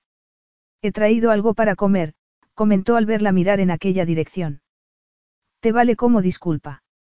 Charlotte se volvió hacia él y lo miró a los ojos. Mojado, su pelo se veía más oscuro. Tenía gotas de agua por los labios y las mejillas, y en las comisuras de aquella sonrisa torcida. Se lo imaginó de niño y sintió un repentino sentimiento protector. ¿Qué estás haciendo aquí? Pensé que ibas a aprovechar un par de horas para trabajar. Y así era, pero ¿cómo voy a concentrarme viéndote así aquí abajo? Bajo la superficie del agua le acarició el final de la espalda, justo por debajo de la cinturilla del bikini y Charlotte sintió que se le endurecían los pezones. Sacudió las piernas suavemente bajo el agua, rozando el fondo con la punta de los pies. Estoy convencida de que mi bikini es el más atrevido que ha visto esta agua, comentó mirándolo de reojo. Entonces sintió que tiraba de ella. Sus dedos resbaladizos no pudieron aferrarse al borde de la piscina cuando Mason tiró de ella hacia la zona profunda. No le quedó más remedio que aferrarse a su cuello mientras la hacía caminar de espaldas. La tomó por las rodillas y la hizo rodearlo con las piernas por la cintura, apretando la cara interna de sus muslos con las caderas. La sujetó con las manos y la atrajo hacia él, haciéndole sentir su erección bajo el fino tejido de su bañador. ¿Por qué te cuesta tanto creer que eres tú en la única que pienso? Por experiencia, pensó. Pero no quería decirlo en voz alta, como tampoco quería reconocer que lo había espiado al salir de su habitación. No lo sé. ¿Qué puedo hacer para tranquilizarte? Por encima de su hombro tatuado se fijó en los barcos que navegaban en el mar. Tampoco lo sé. Aquello al menos era verdad. Tenía poco con lo que comparar. Se había entregado con facilidad y sabía muy bien lo que no le gustaba, pero poco de lo que sí. Mírame, dijo él. Sintió un nudo en el estómago al aferrarse a él. Tenía los pechos apretados contra su torso y la sensación del agua fresca en comparación con la calidez de su piel resultaba muy agradable. El olor de su piel se mezclaba con el ambiente salino de la brisa. Apartó la vista de las casas de piedra y tejas de la colina y se obligó a encontrarse con sus ojos enfebrecidos. Bésame, Charlotte. Lo único que deseaba en ese momento era darse la vuelta, hundir el rostro en su cuello y apoyar la mejilla en su hombro. Cualquier cosa con tal de esquivar la intensidad de su mirada. Deseaba aquello tanto como deseaba sentir su boca junto a la suya. Quería que dejara de desconfiar, pero no lo haría él, quería que fuera ella la que diera el paso para conseguirlo. Sus respiraciones se aceleraron. Charlotte estrechó su abrazo y se acercó lo suficiente como para sentir el calor de su boca. Indecisa, rozó sus labios con los suyos. Una vez, dos, tres veces, sintiendo su suavidad y firmeza. Con la punta de la lengua los acarició, deleitándose con la frescura del agua y la química que había entre ellos. Me estás matando. Mason la estrechó contra él mientras apretaba su erección contra sus muslos abiertos. Arrastrada por el deseo que veía en él, Charlotte profundizó el beso y deslizó la lengua bajo sus labios mientras se frotaba contra él. Allí donde sus cuerpos se encontraban se producía una deliciosa fricción y, por fin, él correspondió a su beso entrelazando su lengua a la suya mientras se devoraban mutuamente. Se topó de espaldas con la pared de la piscina. Aún seguía sin hacer pie así que le pasó los brazos por debajo de los suyos y con los antebrazos contra su espalda musculosa, se agarró con las manos a sus hombros. El gemido de Mason resonó en sus bocas unidas y empezó a tocarla por todas partes. Le apartó la parte superior del bikini y sus pezones erguidos se clavaron en su pecho desnudo. Luego, deslizó los dedos por su entrepierna y exploró sus delicados pliegues. Charlotte deslizó una mano bajo la cinturilla del bañador y rodeó su miembro. Mason emitió un sonido ahogado y apartó la boca de la suya. Aquí no, le susurró al oído. Se colocó el bañador e hizo lo mismo con el de ella antes de salir de un salto de la piscina y ofrecerle su mano para ayudarla. Ella la aceptó y se sorprendió de la facilidad con la que la sacó del agua. Luego, se dirigieron a una cama balinesa y corrieron las cortinas. Si pensaba que iba a comportarse con la misma urgencia que había demostrado dentro de la piscina, estaba muy equivocada. Mason la hizo tumbarse y se colocó a su lado. Con la arrogancia de un hombre que poseía todo el tiempo del mundo, le desató lentamente los tirantes de la parte superior del bikini. Con el extremo mojado de su trenza le acarició un pezón y después el otro, dibujando pequeños círculos. Charlotte se estremeció con aquellas caricias, sintiendo cómo se avivaba el calor de sus entrañas. Cuando pensaba que no podría soportarlo más, Mason tomó un pezón en su boca mientras seguía acariciando el otro. La mezcla de la sensación cálida por un lado y fría por otro la hizo estremecerse. Se aferró a su hombro, apenas consciente del movimiento de sus caderas. Lo deseaba tanto que sentía ganas de gritar. Por favor, susurró. Mason levantó la cabeza y su mirada ardiente se clavó en ella. Por favor, ¿qué? Aturdida por el deseo, era incapaz de articular palabra. Como si pudiera leer sus pensamientos, se puso de pie y se quedó al pie de la hamaca. Luego tiró de su bikini y se lo bajó por las piernas. La perfección de su torso no tenía nada que envidiar a las estatuas clásicas griegas que abundaban en el patio. Todo él era una obra maestra viviente con los ojos del color del mar. Se quedó contemplándola con expresión ausente mientras deslizaba los dedos desde la base del cuello hasta el vientre. Su ombligo se contrajo y se estremeció. Todo su cuerpo se tensó como un arco bajo sus caricias. Eres preciosa, susurró y siguió repitiendo el movimiento, cada vez más cerca de la unión de sus muslos. Ella estiró los brazos en un intento por bajarle el bañador. Todavía no, dijo dejándole las manos sobre su muslo. Acabamos de salir de la piscina, afirmó Charlotte levantando la cabeza, sin poder disimular su frustración. Mason se bajó el bañador y lo dejó a un lado. Quiero que estés lista para mí. Enseguida entendió por qué. Lo que había acariciado la otra noche en la oscuridad de su dormitorio, e incluso había saboreado estando completamente vestido, se veía diferente teniéndolo desnudo. Abrió los ojos como platos, algo alarmada. De repente se sintió cohibida fingiendo estar preparada para el hombre que tenía delante de ella. Clavó la planta de los pies en el colchón y acercó las piernas al torso. Mason la tomó por los tobillos y con una sonrisa pícara en los labios, la hizo tumbarse de espaldas y le separó las piernas. Abre las rodillas, le ordenó. Ella obedeció. Más. Quiero verte. Se abrió de piernas unos centímetros más y Mason la recompensó tirando de ella hasta el borde de la hamaca. Entonces, deslizó los antebrazos por debajo de sus muslos, le plantó una mano en cada cadera hasta que sus rodillas quedaron a cada lado de sus hombros. Cuando digo más, esto es a lo que me refiero. Entendido. Charlotte asintió. El corazón le palpitaba con tanta fuerza que sentía sus latidos en los párpados. Mason se arrodilló ante ella. Su mirada era tan abrasadora que luchó contra el impulso de irse hasta el fondo de la cama balinesa. Las manos que habían estado a ambos lados de las caderas de Charlotte descansaban sobre su estómago aplanándolo y formando con los pulgares y los índices un diamante alrededor del ombligo. Su lengua le arrancó un gemido. ¡Qué sensible! Mason dibujó círculos sobre aquel nudo de terminaciones nerviosas, interrumpiendo cada vuelta con algún que otro golpe con la lengua. Me encanta como sabes. Siguió acariciándola con la lengua y dejó una mano sobre su vientre mientras con la otra bajaba por su cadera y se perdía en el interior de su muslo para separar sus pliegues. Charlotte jadeó y arqueó la espalda, abriéndose más para él. Mason deslizó los dedos índice y corazón dentro de ella, y sus manos y boca trabajaron en armonía. Las piernas de Charlotte empezaron a temblar y se aferró al colchón a punto de correrse. Mason. Aquel grito era una advertencia. Cerró las manos sobre su pelo y dejó escapar un gemido mientras las sacudidas de placer debilitaban todo su cuerpo. Como si de un dios saliendo del mar se tratara, Mason se alzó sobre ella, rozándola la cara interna del muslo con su miembro. Sin decir nada, abrió el cajón de la mesa que estaba junto a la cama balinesa, sacó un envoltorio, lo abrió con los dientes y rápidamente se puso el preservativo. Mason clavó la vista en ella antes de penetrarla de una embestida. Charlotte contuvo la respiración y él se quedó quieto, con una expresión entre el placer y el dolor, entre la preocupación y el asombro. No te he hecho daño, ¿verdad? Un mechón de pelo cayó sobre sus ojos. Su pecho subía y bajaba al ritmo de su respiración entrecortada. Ella sacudió la cabeza, consciente de que aquello no era del todo real. Dolor no era la palabra. La llenaba de una manera que jamás había creído posible. La tocaba en rincones que ni siquiera sabía que existían hasta que él se los había mostrado. Jamás había experimentado nada tan maravilloso. Mason continuó lentamente entrando y saliendo de ella, con movimientos ondulantes que comenzaban en sus hombros y terminaban en la base de su columna. Su rostro era una máscara de concentración, sus músculos tensos por el esfuerzo de autocontrolarse.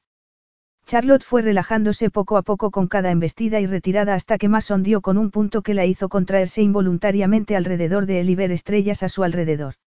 Espera, dijo Mason tratando de mantener el control. No te muevas. Miró a Charlotte, que seguía con las piernas abiertas para él. Era preciosa y la sensación era maravillosa. Además, había pasado mucho tiempo. Atrapado en su excitación, sintiendo que no solo su sexo sino toda ella se amoldaba a él, quiso darle todo lo que le había prometido. Quería colmarla de placer para que lo reviviera cuando estuviera escribiendo su novela. Había sido un arrogante al pensar que su experiencia le daría ventaja. Con su mirada de asombro clavada en él, se dio cuenta de lo equivocado que estaba. La timidez con la que lo miraba avivaba las brasas ocultas de su alma, despojándolo de toda bravuconería. No era Mason Kane ni un playboy millonario ni ninguna de las versiones que había construido de sí mismo para presentarse al resto del mundo. Era simplemente un hombre hundido en una mujer que lo excitaba y atormentaba, que lo adoraba y gobernaba obsequiándolo con su cuerpo. Iba a ser la muerte para él. Nunca antes había anhelado más la destrucción. Al verlo dudar, Charlotte se incorporó sobre un codo y le puso una mano en el estómago, tenso por el esfuerzo de contenerse. Sus dedos curiosos se deslizaron por su esternón y subieron por sus músculos pectorales, lo que lo ayudó a distraerse. En momentos como aquel le gustaría poder meterse en su cabeza y verse a sí mismo desde su perspectiva. Cuando Mason hubo recuperado la compostura, la hizo tumbarse de nuevo en el colchón y rodearlo con una pierna por la cadera. Entonces, la penetró. Largas y profundas embestidas desde un ángulo que le permitía llegar a lo más profundo de ella. Charlotte empujó sus caderas hacia él, instándole a seguir. Sintió el final cerca. Sus bocas se fusionaron y sus lenguas se entrelazaron, ahogándose entre gemidos. Charlotte lo contrajo contra ella mientras Mason se hundía y dejaba escapar un gruñido desde lo más profundo de su alma. Unas contracciones rítmicas lo sacudieron desde la base de su miembro y aquel placer salvaje se extendió por todo su cuerpo. Desesperado, echó la cabeza hacia atrás y se dejó llevar. Entre jadeo se derrumbó sobre sus codos y cayó sobre ella. Sus vientres quedaron pegados por el sudor y su nariz se hundió en la suave piel de su cuello. Permanecieron así hasta que sus respiraciones se calmaron y la suave brisa se encargó de sofocar el ardor de sus pieles. Mason se puso de lado y examinó con avidez aquel cuerpo antes de que aquella imagen se desvaneciera. Tenía los labios hinchados por los besos y sus pequeños pechos redondeados estaban enrojecidos por el sexo.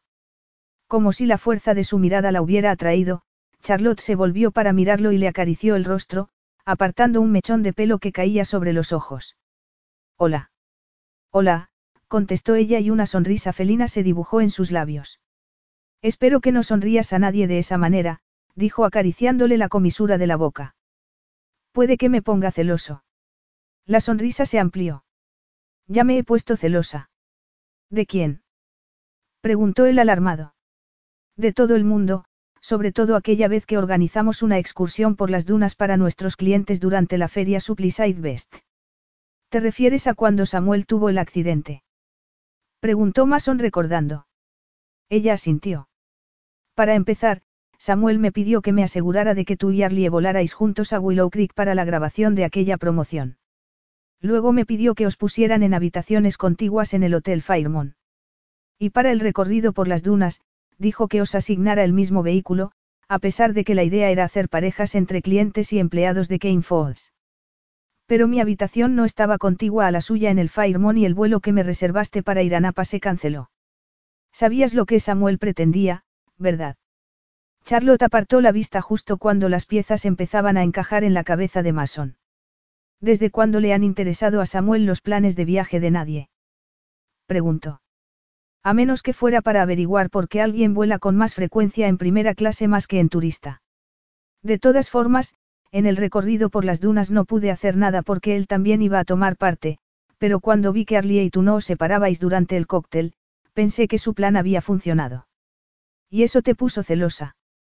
Quería oírselo decir, imaginársela allí observándolos. Por supuesto que sí. Claro que cuando vi cómo salió corriendo cuando el coche en el que iba Samuel volcó, se me pasó. Arlie acabó contándomelo todo. Todavía no puedo creer que Samuel fuera capaz de llegar tan lejos para echarte de la compañía. Teniendo en cuenta su pasado, a Mason no le sorprendía tanto. Charlotte se acurrucó contra él y le cubrió la mano con la suya. No sabes cuánto siento lo que te pasó, Mason. No puedo ni imaginarme cómo me sentiría si Jamie me hubiera hecho algo así. Aunque desde entonces Mason se había reconciliado con su hermano gemelo, las palabras de Charlotte revivieron el dolor que le había producido la traición de Samuel. Nunca nos hemos puesto las cosas fáciles y... No, lo interrumpió, cortándolo.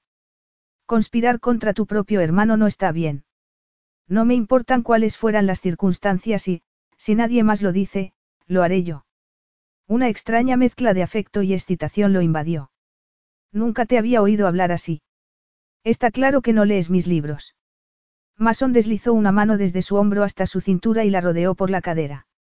Es evidente que debo hacerlo. Sin inmutarse por su intento de distraerla, Charlotte apartó la mano de la de él y se la puso en la mejilla. Samuel tuvo suerte de que dieras la cara por él cuando tu padre descubrió lo suyo con Arlie e intentó que dimitiera. El hecho de que estuvieras dispuesto a dejar tu cargo como jefe de marketing si tu hermano se veía obligado a irse fue toda una proeza. Te lo digo por si nadie te lo había dicho antes. Lo cierto era que no lo había sido. Hacía poco que se había dado cuenta. Una parte de él había confiado en que su padre no reculara, que Mason y Marlove tuvieran que cumplir su promesa de dejar que Infools en solidaridad con su hermano si se veía obligado a hacerlo. Todo se había resuelto a favor de Samuel, y Mason se había quedado donde estaba, atrapado.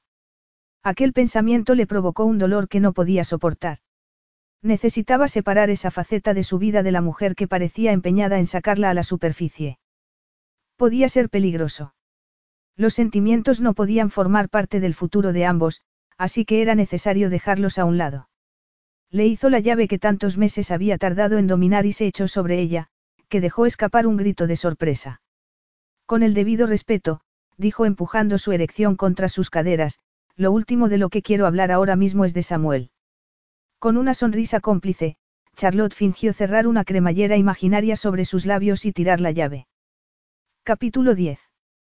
Charlotte empezó a dar vueltas por su suite. Los tacones de sus sandalias resonaban más o menos en función de si pisaba el mármol o las alfombras mullidas. Miró la hora en el reloj de la repisa de la chimenea por enésima vez. Eran las ocho y veinte. Mason llegaba veinte minutos tarde.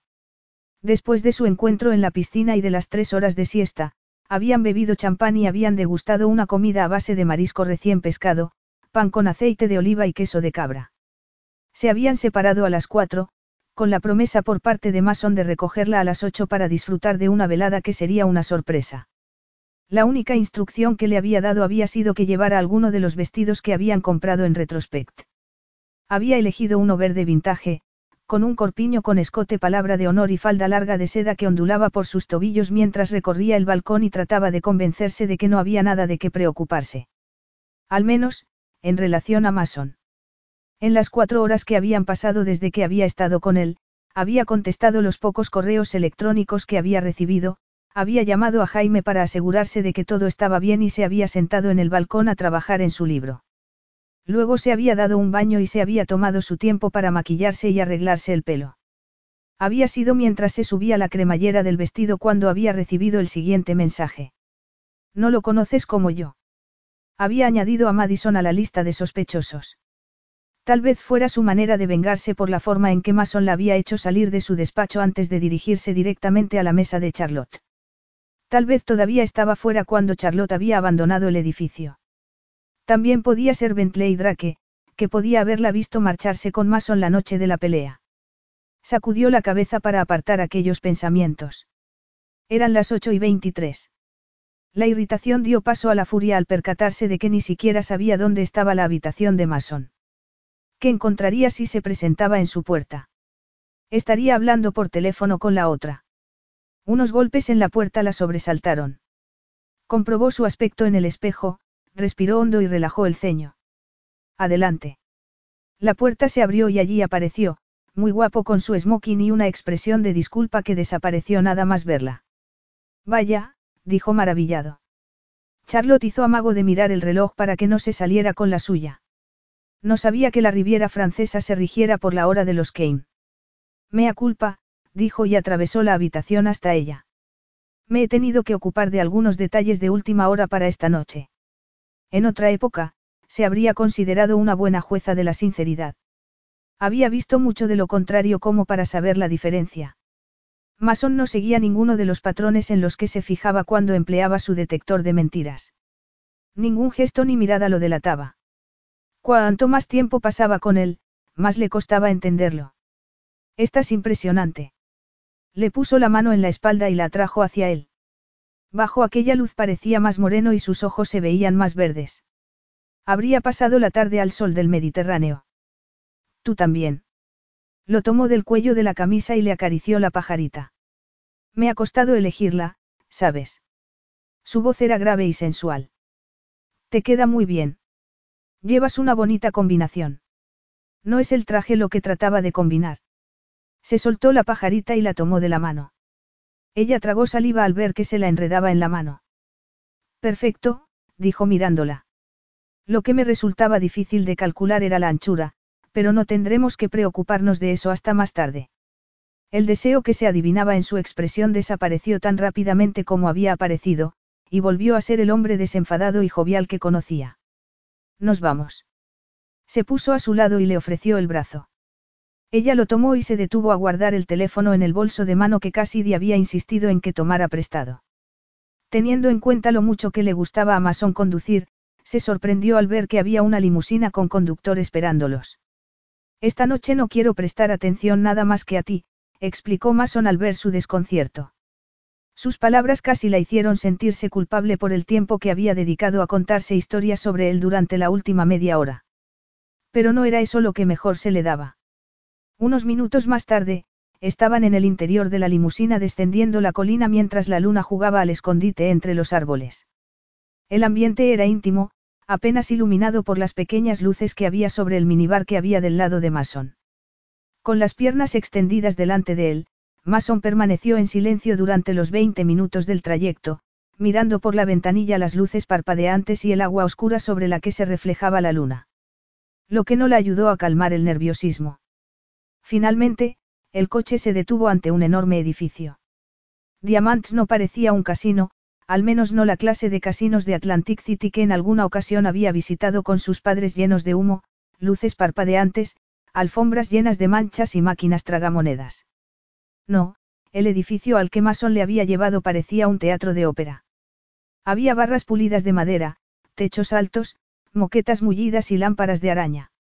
Había poca gente y estaba bien atendido, y en cada sala había un grupo de personas bien vestidas, los hombres con smoking y las mujeres con sus mejores joyas. Lo siguió hasta una gran mesa con una ruleta en el centro.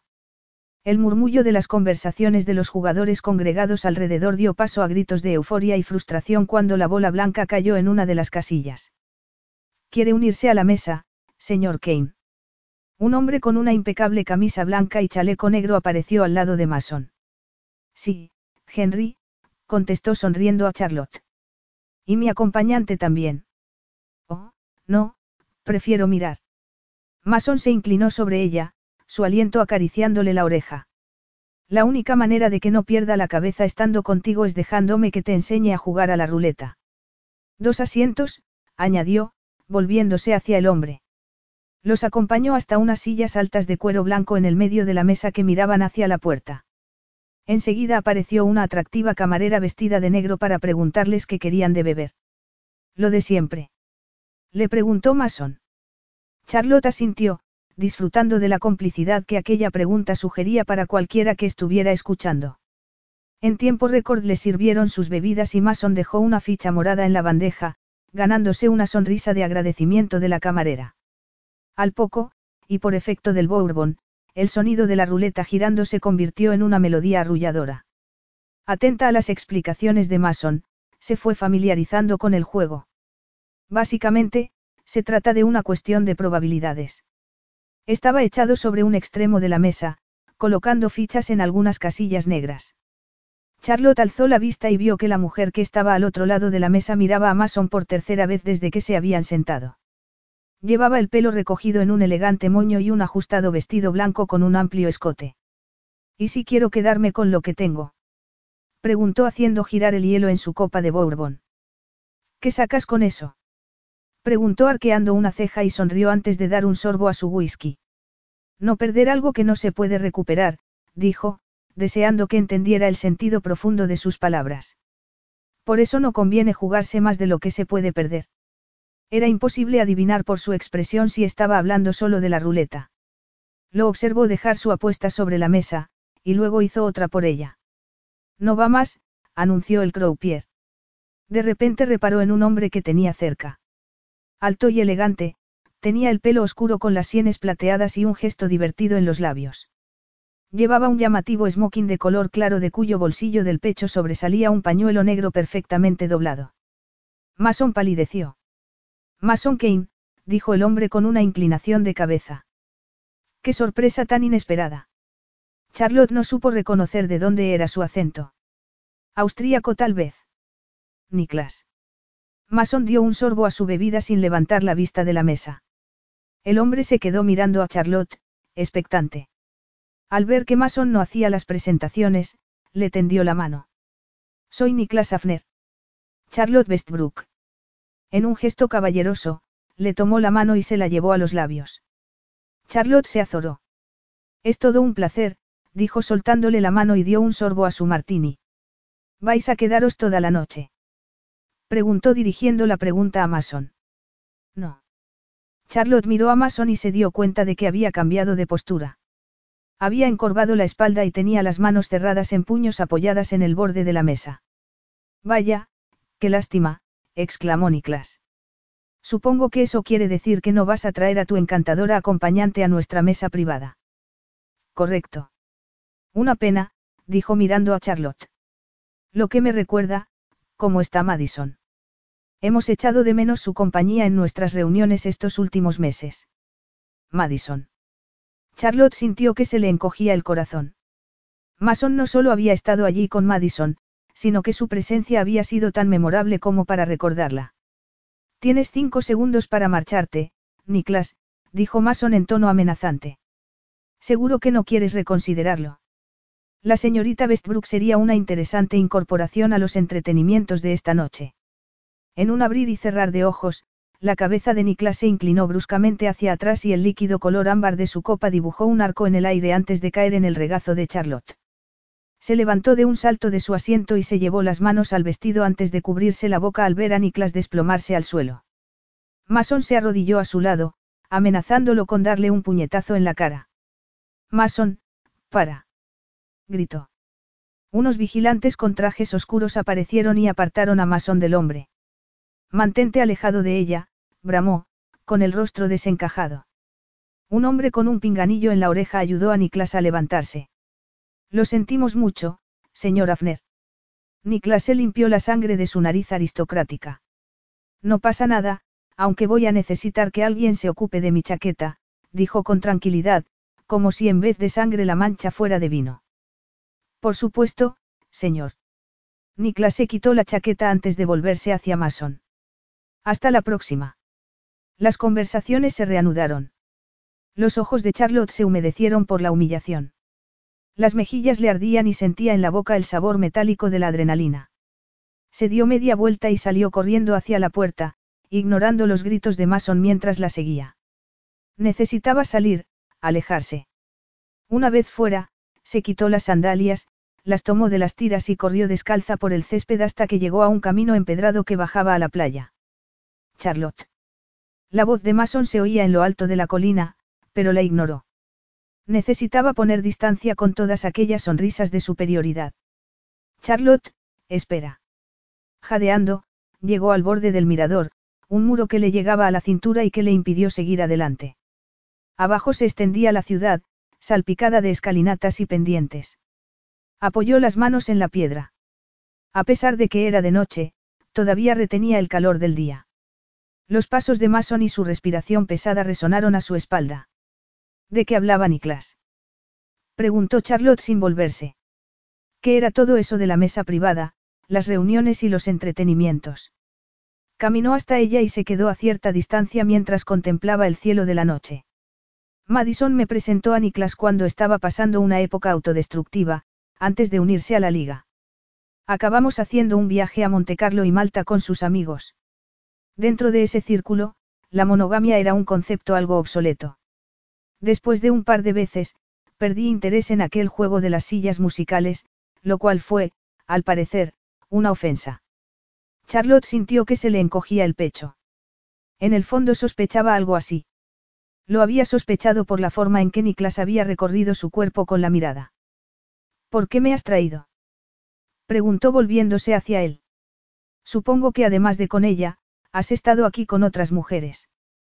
Mason se acercó a ella con aquel porte depredador que le había visto en el cuadrilátero. ¿Qué más te da a quien haya traído aquí o porque cuando lo que buscas es información para tus libros? Si lo único que querías era mostrarme cómo viven los millonarios, ¿por qué te ha molestado que Niklas me haga proposiciones? Esa es la clase de juegos que te gustan, ¿verdad? La acorraló contra el muro. Las piedras se le clavaban en las caderas a través de la seda del vestido. Contigo no, respondió tomándola por los brazos. Charlotte se quedó mirándolo, asustada por la intensidad que veía en sus ojos verdes. Mason se inclinó y apoyó la frente en la de ella. Se quedó completamente quieta, temiendo que el más mínimo movimiento rompiera el encanto de aquel momento. Solo se oían las olas del mar y el silbido del viento al atravesar los árboles. Tienes razón, Charlotte. ¿De qué? Tu sitio no está con gente como ellos, como yo, dijo y buscó su mirada. Cuando te vi aquella noche en la liga, entre la gente que estaba en la pelea, me quedé sin aliento. Nunca te había visto tan, viva.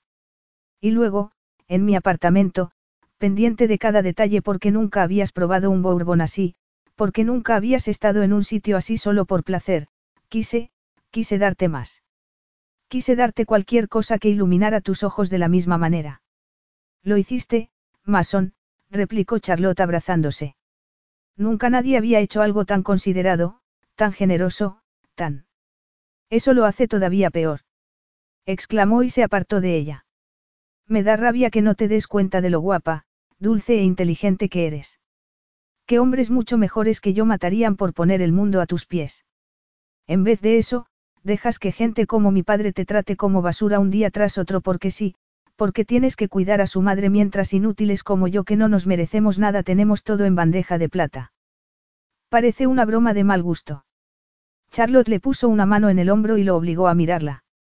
Se quedó observando su pelo revuelto, su ceño fruncido y el moratón de la comisura de su boca, que ya apenas se apreciaba. Eran la muestra de lo que había elegido para desprenderse del entorno al que pertenecía y al que tanto odiaba. Tú no elegiste a tu familia ni tampoco yo a la mía, pero sí que puedes elegir cómo tratar con ellos.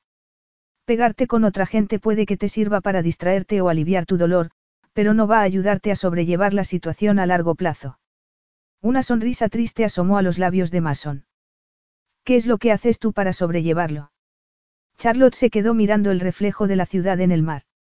Me escapo. Mason acortó la distancia que los separaba. Por favor, dijo acariciándole la mejilla, no huyas de mí. Acercó la boca a la suya. Sus labios se fundieron y sus lenguas se entrelazaron en una danza apasionada mientras Mason deslizaba sus manos hacia abajo. Al descubrir que no llevaba ropa interior debajo del vestido, dejó escapar un gemido. Ven conmigo. La tomó de la mano mientras se ponía las sandalias y subieron de vuelta la colina. En apenas unos minutos, Mason pasó por el guardarropa para recoger sus cosas y se encontró de nuevo con ella en la limusina. En aquel espacio cerrado y oscuro, Charlotte se enfrentaba a un hombre que no era adecuado para ella en muchos sentidos. En la última hora lo había confirmado. Todo lo que había dicho de su vida y de la forma en que la vivía era cierto. Aún así, por mucho que se lo repitiera a sí misma, era incapaz de apagar la llama que Mason había prendido en ella. Resistirse a él era como nadar contra corriente. ¿Qué pasaría si cedía a aquella atracción? No lo sabía, como tampoco sabía cómo evitar fundirse con él cuando su cabeza no dejaba de repetirle que aquello no estaba bien. ¿Cómo era posible que aquel hombre no fuera adecuado para ella, pero se sintiera tan bien a su lado? Capítulo 11. El trayecto hasta Chateauduciel duró un suspiro y Mason no dejó de besarla en todo el camino. La besó como nunca antes la habían besado. Ese hombre era un maestro en el arte. Aquellos besos no eran el preámbulo de nada, sino el método, el medio y el fin en sí mismos. Sus manos se anclaron a su pelo y le acarició el cuello, los hombros y los brazos, pero nada más. Y con eso, la hizo enloquecer de deseo. Cuando llegaron a la villa, las rodillas le temblaban al subir los escalones. Mason la tomó en brazos y cruzó el umbral de la puerta como si de una pareja de recién casados se tratara, cruzó el vestíbulo y subió la escalera hasta la suite de ella. Charlotte se inclinó y abrió la puerta. Mason cerró con el hombro y la depositó en la cama antes de quitarse la chaqueta, los zapatos y los calcetines. Se aflojó la pajarita y se la dejó colgada del cuello de la camisa. Se acercó a la chimenea y encendió las llamas con el gas. Al instante, un reflejo dorado lo bañó.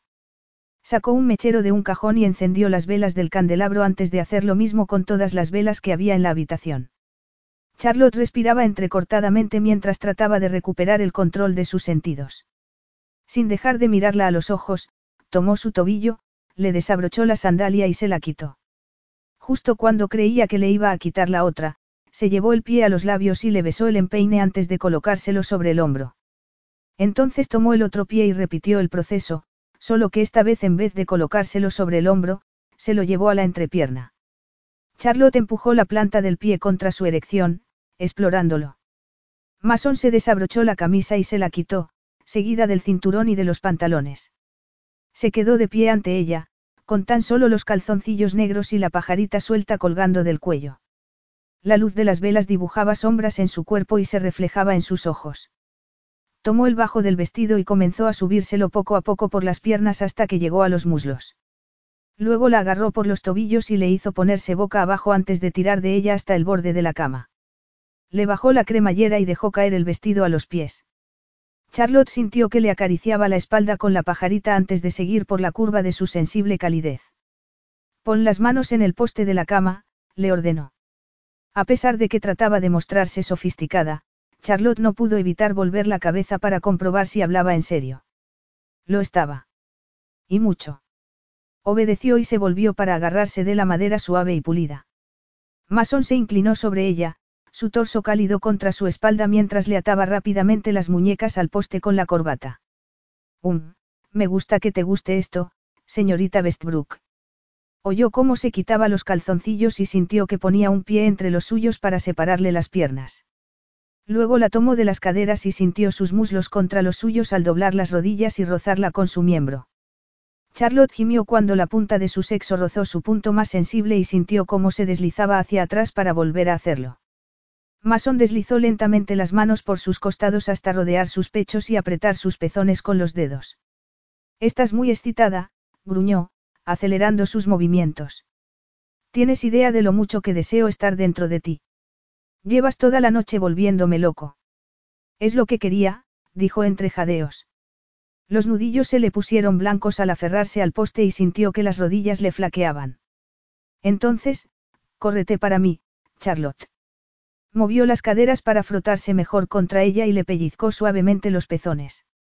Un orgasmo intenso y arrollador estalló en su interior y se habría desplomado si no hubiera sido porque la estaba sujetando. Cuando recuperó la fuerza en las piernas, Mason desató la corbata, le soltó las manos y tomándola en brazos la llevó hasta la cama y se tumbó a su lado. Charlotte se puso de lado para mirarlo, deseando que aquel recuerdo quedara impreso en su cerebro. Si solo iba a disfrutar de unos días con un hombre como él, quería poder cerrar los ojos y visitarlo en la oscuridad de sus párpados siempre que quisiera. Deslizó los dedos por el contorno del lobo tatuado sobre sus pectorales. Remo, susurró ella. Me sé la leyenda. Fue criado por una loba y asesinado por su hermano gemelo Rómulo, quien fundó la ciudad de Roma. Continuó bajando por sus abdominales hasta llegar a la mancha de vello que conducía a su sexo. No me mires así, dijo él con voz ronca. ¿Por qué no? ¿Por qué un día dejarás de hacerlo? Fue a acercar su boca, pero él la tomó por debajo de los brazos y la hizo sentarse a horcajadas sobre su regazo. Sus pechos quedaron a la altura de su cara. No le contestó. No podía hacerlo. No quería hacer promesas que sabía que ninguno de los dos sería capaz de cumplir.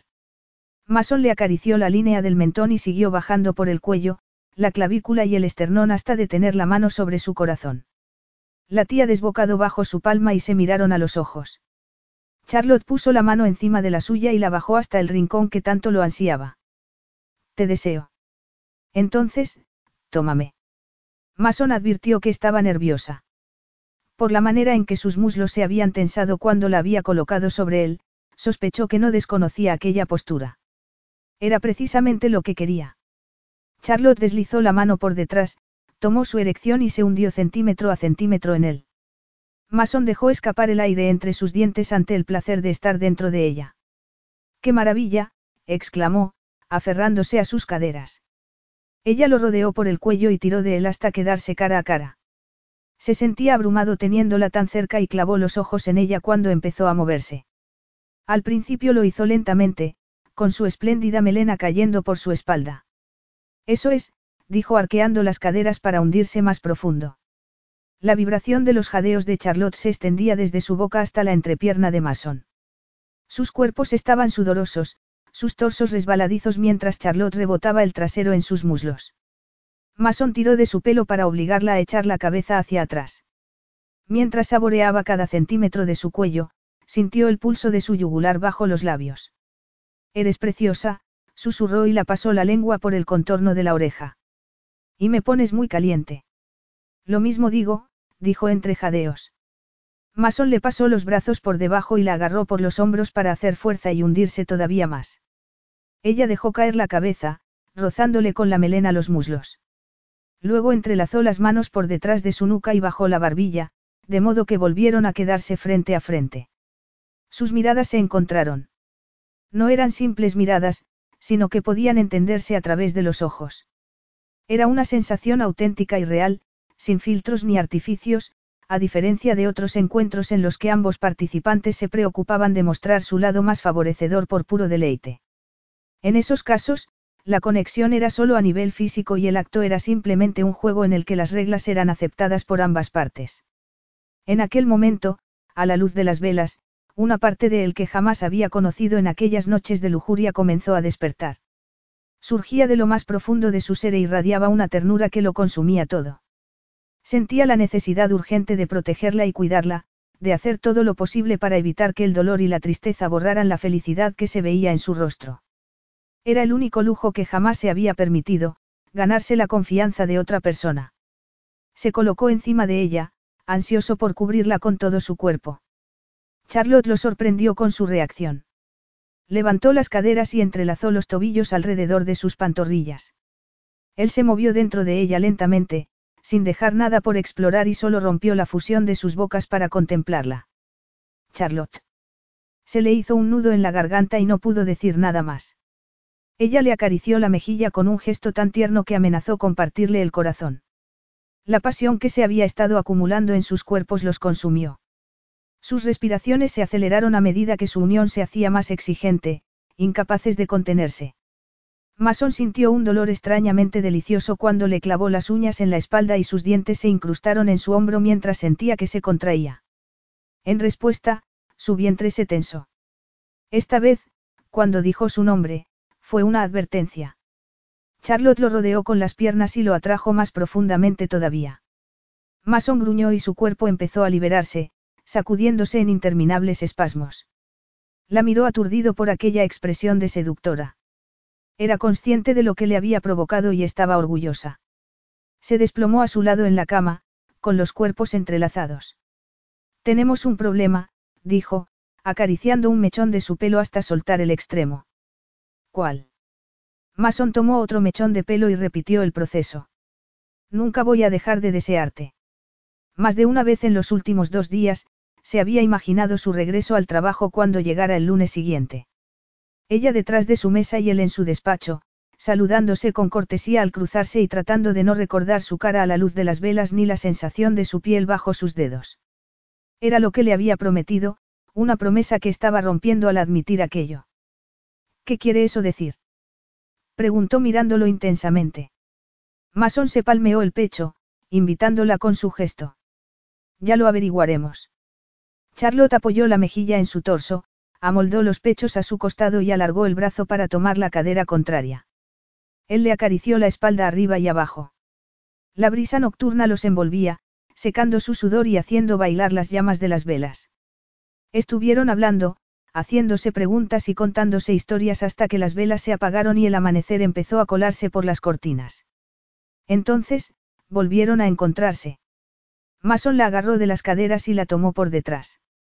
Finalmente cayeron dormidos. Unas horas más tarde, llamaron a la puerta. Mason recordó que había pedido que les llevaran el desayuno a las diez. Bostezó y se incorporó sobre un codo. Debe de ser el servicio de habitaciones. Charlotte protestó y se tapó la cara con la almohada. Mason no pudo evitar preguntarse si seguiría una persona madrugadora aunque no tuviese que llegar al trabajo a las siete y media cada día. Apartó las sábanas y se fue al cuarto de baño para ponerse el albornoz antes de abrir la puerta. Fuera había un carrito cubierto por un mantel blanco y lleno de bandejas.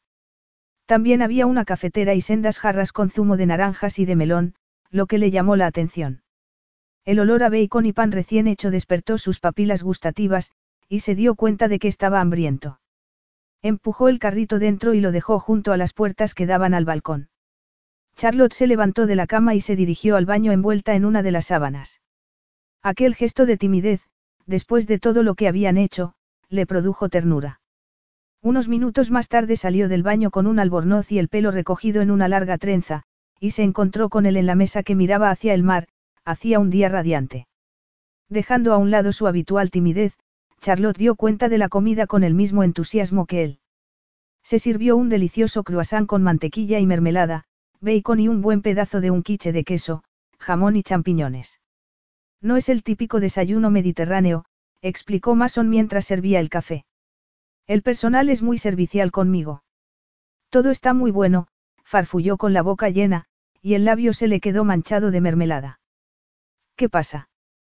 preguntó al ver su expresión divertida. Mason se echó sobre la mesa y la besó en la boca, limpiándole la mermelada con la lengua. Nada. Charlotte se limpió con la servilleta y siguió comiendo, esta vez más contenida. No, por favor, me gusta verte disfrutar así. ¿Así como? Preguntó sirviéndose leche en el café. Como una mujer con apetito. No pudo evitar sonrojarse mientras se servía zumo de melón en un vaso. Siempre he querido probar este zumo. Podemos probar todo lo que siempre has deseado. Charlotte puso los ojos en blanco y sacudió la cabeza. ¿Acaso haya algo que no hayamos probado? Él esbozó una sonrisa pícara al recordar alguno de sus momentos favoritos. Creo que no, pero si hay alguna cosa que se te ocurra y te apetezca hacer, estoy abierto, dijo antes de darle un bocado a su croissant. Charlotte detuvo el tenedor a medio camino de la boca. ¿Qué clase de cosas?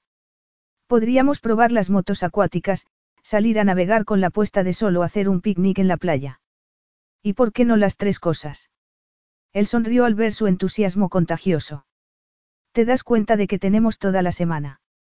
No creo que tengamos problema para llenar el tiempo. Se quedó mirándolo por debajo de sus pestañas. La Charlotte atrevida estaba de vuelta. Una vez acabaron de comer, se recostaron en sus sillas. Charlotte tenía los pies encima de los de él. Una ducha. Sugirió Mason. Claro. Se levantaron y se fueron al salón. Mason aprovechó para consultar su teléfono, que había dejado cargando junto al de ella. Ve tú primero. Enseguida estaré contigo. Voy a ver qué mensajes he recibido. Espero que no veas los del trabajo, dijo él. Te prometo que no. Una vez en el baño, Mason colgó su albornoz de un gancho que había junto a la gran cabina de ducha de cristal y mármol, y encendió los chorros de masaje. Luego se metió buscando disfrutar de la sensación del agua caliente en su cuerpo sudoroso.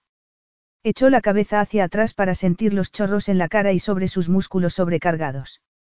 Estaba empezando a recuperarse del agotamiento cuando se alarmó al oír a Charlotte gritando en la otra habitación. ¿A qué te refieres con que no la encuentras? Capítulo 12. No encontramos a mamá. Charlotte odiaba que las crisis tuvieran la capacidad de alterar todo su mundo. La luz del día se oscureció y el ambiente se volvió más denso. Los objetos ordinarios se volvieron artículos absurdos vinculados al efecto de la conmoción inicial. ¿Qué quieres decir con que no la encuentras? Parecía una pregunta surrealista. Gail y yo la llevamos al mercadillo de granjeros. Jamie sonaba asustado y a Charlotte se le hizo un nudo en el estómago. Estaban viendo algunos productos, continuó, cuando mamá dijo que necesitaba ir al baño. Gail buscó una tienda y la llevó. Al ver que no salía, entró para buscarla y había desaparecido. Al parecer, el aseo tenía una puerta a la calle. La boca le sabía a una mezcla de bilis y adrenalina. Estaba mirando la mesa cuando la pantalla del teléfono de Mason se iluminó con un mensaje. El nombre que vio le hizo estremecerse. Se trataba de Madison. Sin pretenderlo, sus ojos se dirigieron automáticamente al texto que aparecía en la pantalla de bloqueo. Estoy segura de que lo conseguiste, guapo. Estoy deseando que me cuentes lo de esa causa caritativa. El pulso se le aceleró al darse cuenta de que se trataba de una respuesta. Aturdida, Charlotte desvió la atención de la pantalla de Mason. ¿Dónde estás ahora? Le preguntó a su hermano. Dando vueltas en mi coche. Gail está haciendo lo mismo en su coche. Ya he llamado a la policía. Hay una patrulla en camino. ¿Cuánto tiempo lleváis buscándola? Una hora. Una hora. ¿Por qué no me has llamado antes? Porque pensaba que aparecería y no quería preocuparte. Un sentimiento de culpabilidad la asaltó. Allí estaba ella, satisfecha después de una sesión de sexo, atiborrándose de cruasanes y café mientras su hermano buscaba desesperadamente a su madre, perdida por las calles. Mason apareció en la puerta envuelto en una toalla alrededor de las caderas, el pelo mojado cayéndole sobre el rostro. Su gesto era de preocupación. Te tengo que dejar, Charlotte, dijo Jamie. La policía acaba de llegar. Llámame en cuanto hables con ellos. Lo haré. Te quiero. Yo también te quiero. Charlotte colgó y dejó el teléfono sobre la mesa. Los latidos de su corazón resonaban en sus oídos. ¿Qué pasa? preguntó Mason. Pasó a su lado en dirección al amplio armario del rincón, sacó la maleta, la dejó sobre la cama y empezó a meter la ropa que con tanto cuidado había guardado en los cajones. Tengo que irme enseguida. ¿Por qué? ¿Qué ha pasado? Mi madre se ha perdido. Mi hermano lleva una hora buscándola y ha llamado a la policía. Le escocían los ojos mientras quitaba la lencería de las perchas. Había sido una frivolidad comprar aquellas prendas y se enfadó consigo misma por haberse dejado convencer por Jamie para que se las comprara. Mason atravesó la habitación y trató de abrazarla. Charlotte esquivó sus brazos, tomó su teléfono y se puso a buscar vuelos.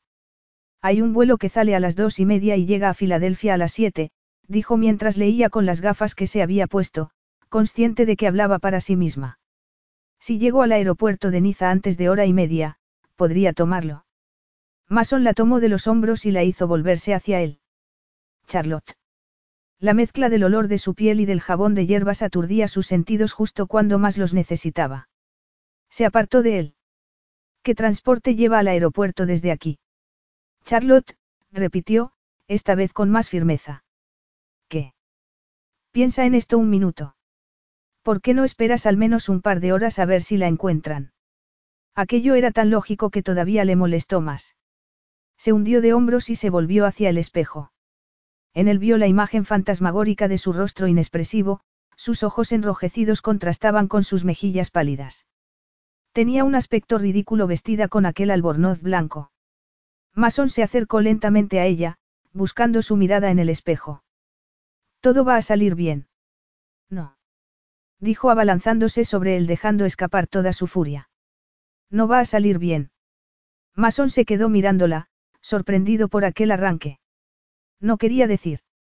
Lo dices por ti. Para ti todo está bien siempre. En la familia en la que me crié, las cosas no siempre están bien. Dejé a mi madre con mi hermano, que no sabe cuidar de ella, y ahora se ha perdido. Si algo le pasa, jamás me lo perdonaré, por haber sido tan egoísta e irresponsable. Ha sido un error venir aquí. Mason dio un paso atrás. Esto no ha sido culpa tuya, Charlotte. Y solo porque haya pasado algo malo la única vez que te has tomado un tiempo para ti misma no significa que sea un error. Charlotte dejó escapar un suspiro. Se acercó a la cama y descargó su peso sobre el colchón. Te ofreciste a enseñarme este mundo y lo has hecho, y te estoy agradecida. Si hay algo que he aprendido al conocerlo por dentro, es que hay una razón para que no pertenezca a él. Esta es mi realidad, Mason. No puedo permitirme el lujo de sentarme a que las cosas se resuelven solas. Mi vida consiste en facturas médicas, cuidadores, imprevistos y planes cancelados. El error fue pensar que podría convencerme de lo contrario. Mason se acercó a la cama y se sentó en el mismo lado, pero a cierta distancia. Pues yo creo que estás buscando razones para convencerte de que eso es verdad. No tengo por qué buscar nada, dijo sin dar crédito. Las razones están por todas partes, en tu despacho, en esa casa que has alquilado, en el casino, incluso en mi teléfono. En su teléfono también, pero temía que si lo decía en voz alta, las lágrimas que con tanto esfuerzo estaba conteniendo acabarían por derramarse. Mason frunció el ceño y se puso rígido. ¿De qué estás hablando, Charlotte? Se apartó de la cama y volvió junto al teléfono. Abrió las capturas de pantalla que había hecho de los tres mensajes y se las enseñó. Mason miró el teléfono y luego a ella. ¿Qué es esto? Léelo. Bajó la vista a la pantalla y sus ojos verdes examinaron el contenido de los mensajes. Los músculos de su mentón se tensaron y apretó los labios hasta formar una línea. Cuando habló, su tono era frío. ¿Por qué no me lo habías contado? ¿Por qué no eres mi pareja ni mi guardián, y tampoco tenemos una relación. Andamos a escondidas de tu padre y nos la estamos jugando. Mason parecía haber recibido un puñetazo. Había algo tan increíblemente inocente en la forma en que abrió los ojos y frunció el ceño que, por un momento, casi se arrepintió de lo que había dicho. Pero en el fondo, ambos sabían que era verdad. Lo siento, Mason, dijo. No quiero parecer desagradecida. Todo lo que has preparado, todo el cuidado que has puesto en enseñarme lugares maravillosos y darme bonitas experiencias. De verdad, te lo agradezco. Pero tu mundo nunca será el mío, y no soy tan superficial como para andar fingiendo. ¿Quién está fingiendo?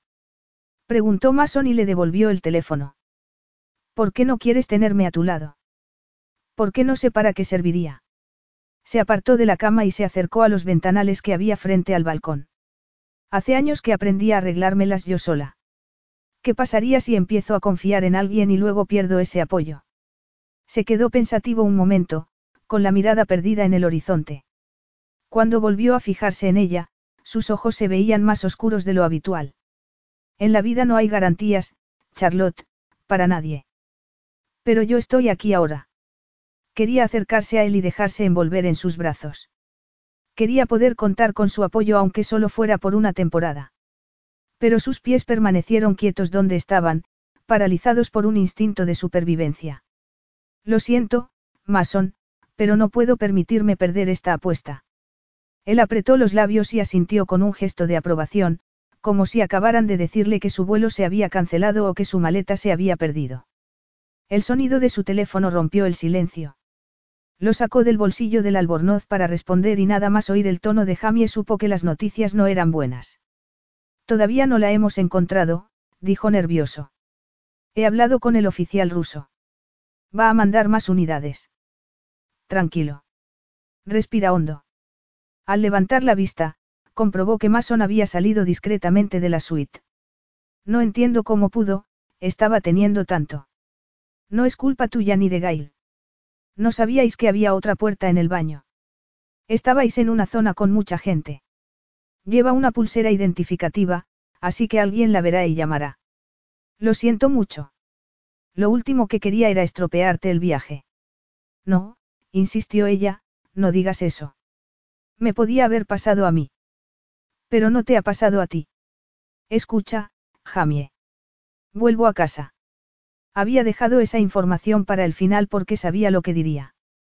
No, dame al menos un par de horas, por favor. No es solo por mamá, le aseguró. ¿Qué ha pasado? Tengo que darle un puñetazo. A pesar de su preocupación, Charlotte no pudo evitar reírse para sus adentros. La idea de su hermano sensible tratando de hacer daño a Mason Kane era tan absurda como ridícula. No, todo esto no tiene sentido. Voy a tener que dejarte. Me llama el oficial ruso por la otra línea. Enseguida te llamo. Cuando lo hizo al cabo de unos minutos, seguía sin haber novedades. Charlotte decidió darse una ducha rápida, como negándose a sí misma cualquier tipo de placer en un momento como aquel. Cuando salió del baño envuelta en una toalla, Mason estaba allí. Vestido con sus habituales pantalones oscuros y una camisa gris, estaba sentado ante el escritorio dándole la espalda. Charlotte carraspeó. Se sentía completamente desarmada ante su presencia. No sabía qué esperaba ver en su cara, pero desde luego que aquello no. Mason miró la pantalla de su teléfono. Puedes estar lista para volar en 45 minutos. En los años que llevaba en Kane Falls, jamás había visto tan resolutivo a Mason. Su actitud resolutiva le recordó a su hermano Samuel. Sí, contestó y sintió que el estómago le daba un vuelco. Bien, dijo poniéndose de pie y dirigiéndose a la puerta. Nos veremos en el vestíbulo. Estaba a punto de girar el pomo cuando lo sorprendió llamándolo por su nombre. Se detuvo y volvió ligeramente la cabeza. Gracias, le dijo Charlotte. Mason abrió la puerta y se marchó. Capítulo 13. Aquel había sido el día más largo de la vida de Mason.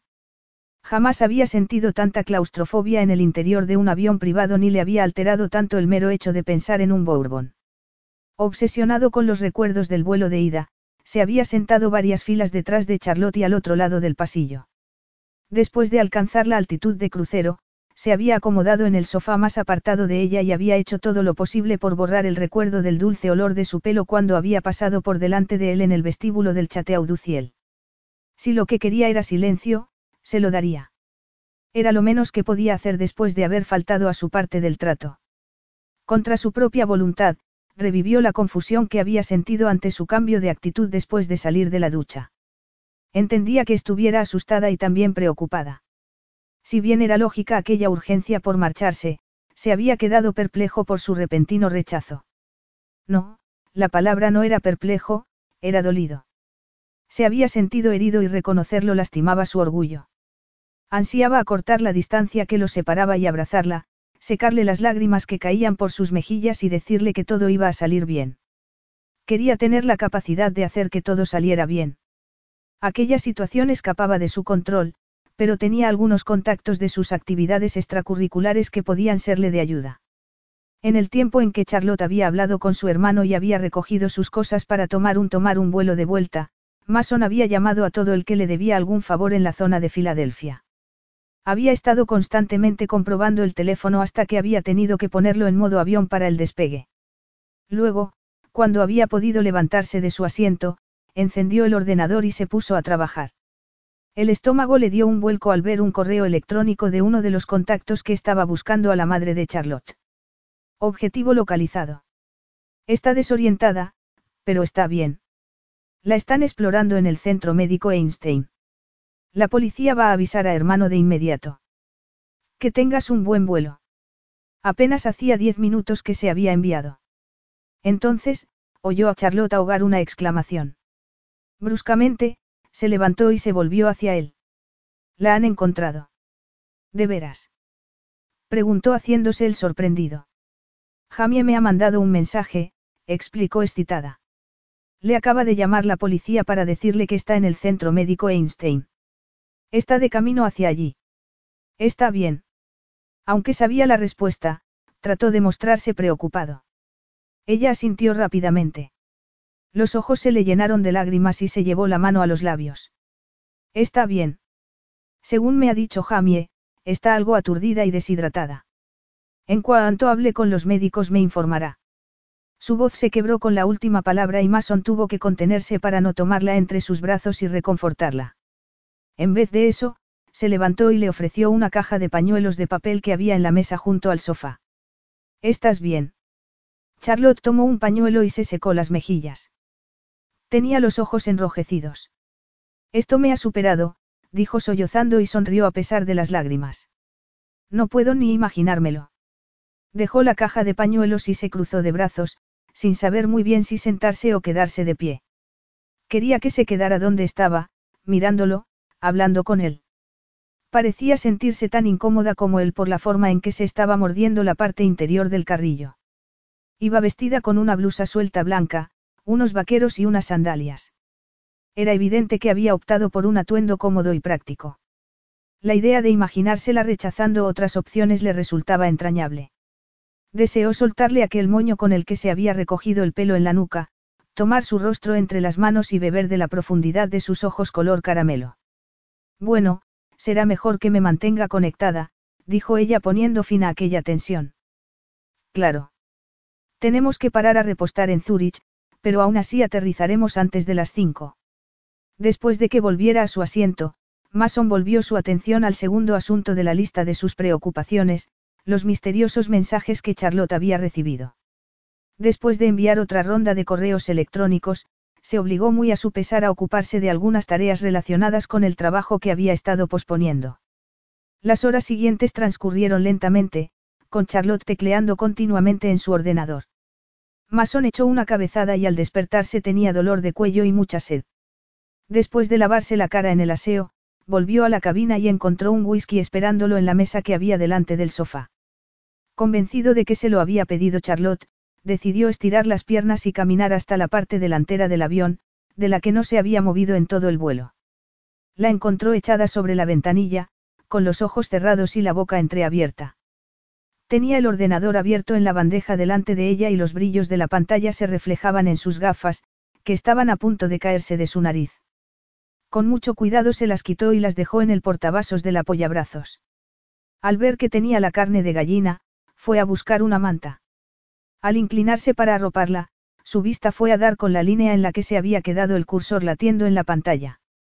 Estoy segura de que lo conseguiste, guapo. Estoy deseando que me cuentes lo de esa obra caritativa. Sintió un escalofrío. Era el mensaje de Madison. No lo había visto hasta que había salido de la habitación de Charlotte para recoger sus cosas. ¿Cuándo lo había visto ella? Recordó todo lo que habían hecho en el día dando marcha atrás a las imágenes hasta la última vez que lo había mirado sonriendo. Había sido antes de la ducha. Había puesto el teléfono a cargar, pero no habría podido desbloquearlo sin el código de seguridad. Lo que significaba que debía de haber visto el mensaje, o al menos parte de él, en la pantalla bloqueada mientras hablaba con su hermano sobre la desaparición de su madre. Sin pretenderlo, sus ojos volvieron a fijarse en la pantalla.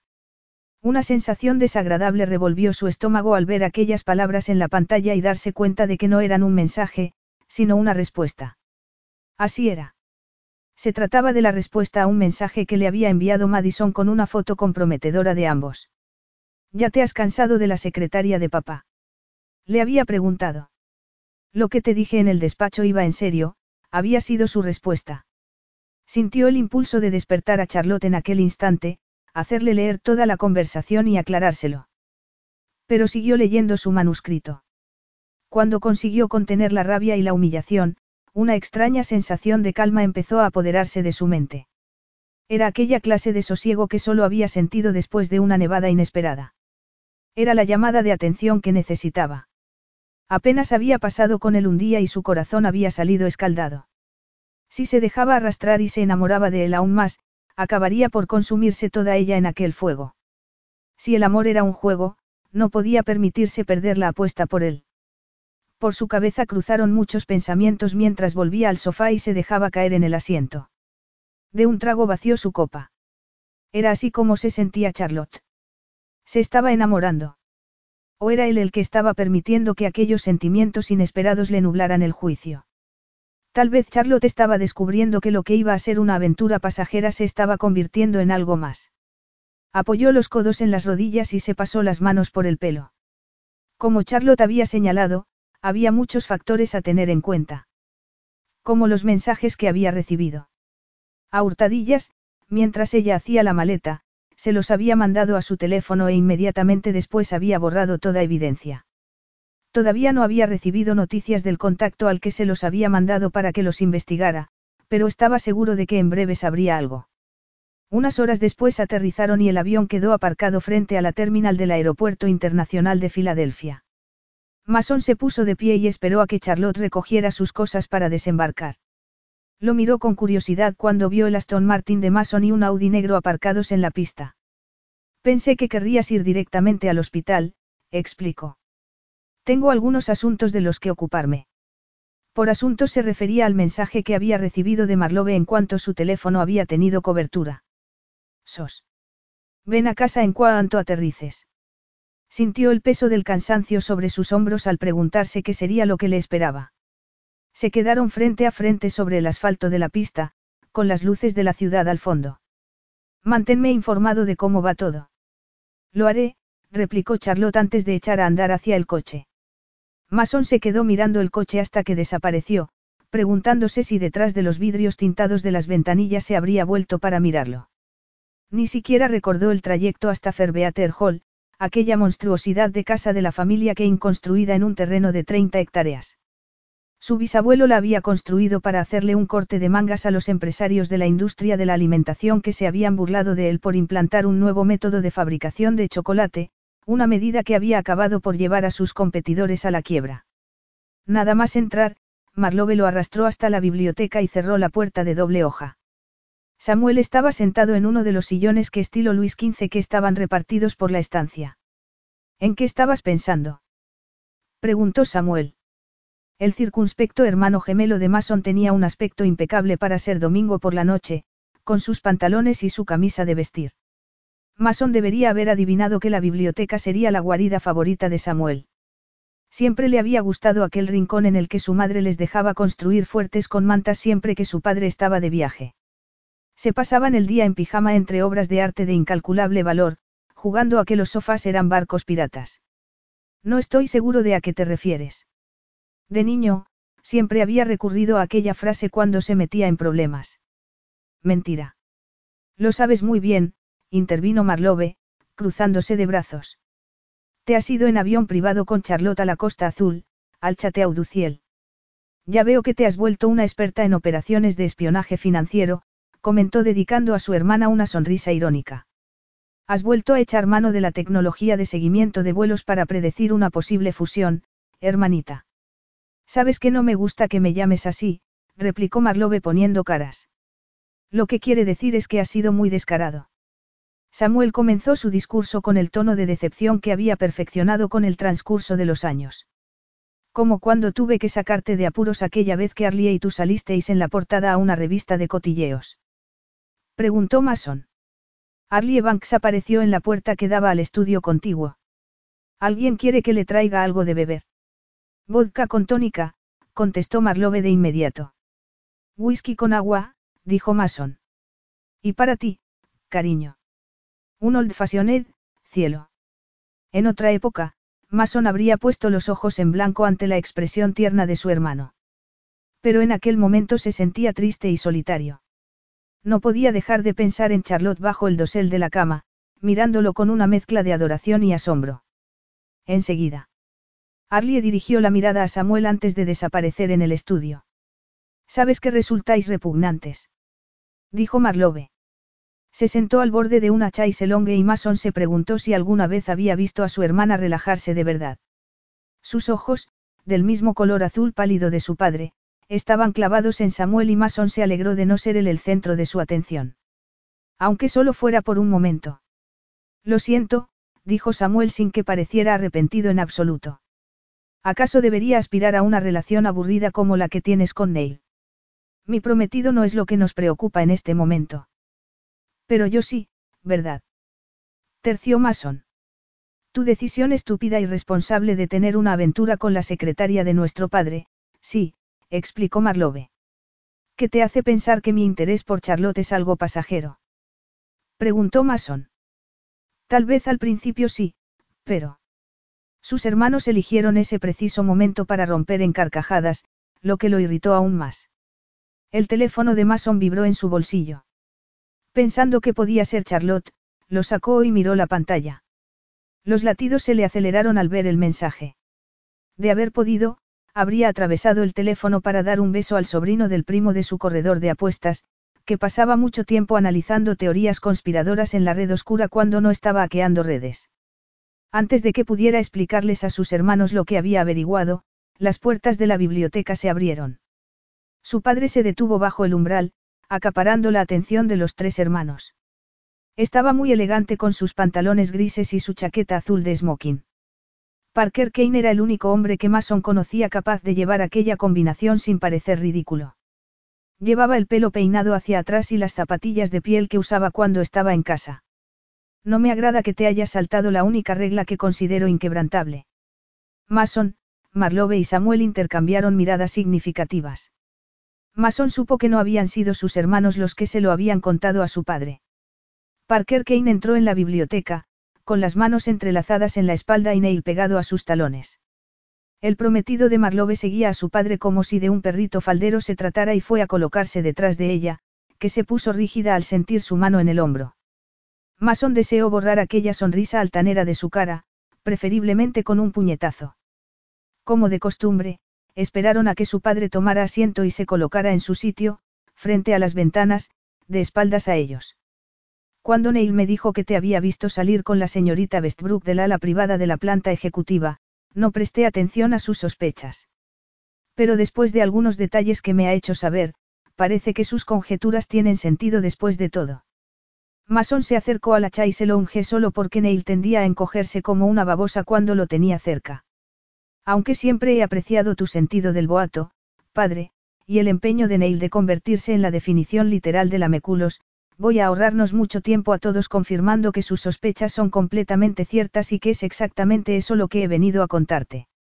Samuel y Marlove se quedaron boquiabiertos mientras su padre se daba la vuelta para mirarlo. Sinceramente, no sé qué más detalles ha podido darte Neil, aunque tampoco me importa. Excepto el hecho de que probablemente los ha conocido por información financiera confidencial a la que se supone que solo Marlove tiene acceso. Marlove dirigió una mirada interrogante a Neil, que evitó mirarla. Lo que me gustaría saber, continuó Mason, es si Neil te ha contado que ha estado mandando a Charlotte una serie de extraños mensajes desde diferentes números de teléfono. Neil palideció. Marlowe se levantó con los brazos cruzados y se volvió hacia él. Neil. No contestó. Mason tomó la palabra. Puedo entender que me delates ante mi padre porque es de esperar de alguien como tú. Pero intimidar a Charlotte. Hay que ser mala persona para hacer una cosa así. Neil abrió la boca para decir algo, pero Mason continuó. Sé dónde estuviste anoche. ¿Por qué no estás en casa? No lo conoces como yo, dijo recitando las palabras que se le habían quedado grabadas en la cabeza. Casi parece que estás celoso. Tal vez la razón de que vayas contra mí es por ella. Neil miró alternativamente a Marlowe y al patriarca de los Kane. ¿Es eso cierto, Neil? Preguntó Parker fulminándolo con la mirada. Charlotte es un activo muy importante en Kane Falls. Conoces las costumbres de Mason mejor que nadie, dijo Neil y lanzó una mirada suplicante a Marlowe. Solo quería evitar que cometiera un terrible error. Eso tendría sentido si no fuera porque la única manera de que hubiera sabido que vino a casa conmigo el jueves fue porque o bien tienes una manera de rastrear su móvil o porque la seguiste a ver mi combate y esperaste hasta verla marchar. Sinceramente, no sé cuál de las posibilidades es más retorcida. Combate. Preguntó Samuel con evidente interés. Es una larga historia, dijo Mason. El caso es que yo acepto las consecuencias de mis actos. Lo que pido es que Neil haga lo mismo. Marlowe parecía una escultura de hielo, fría y rígida.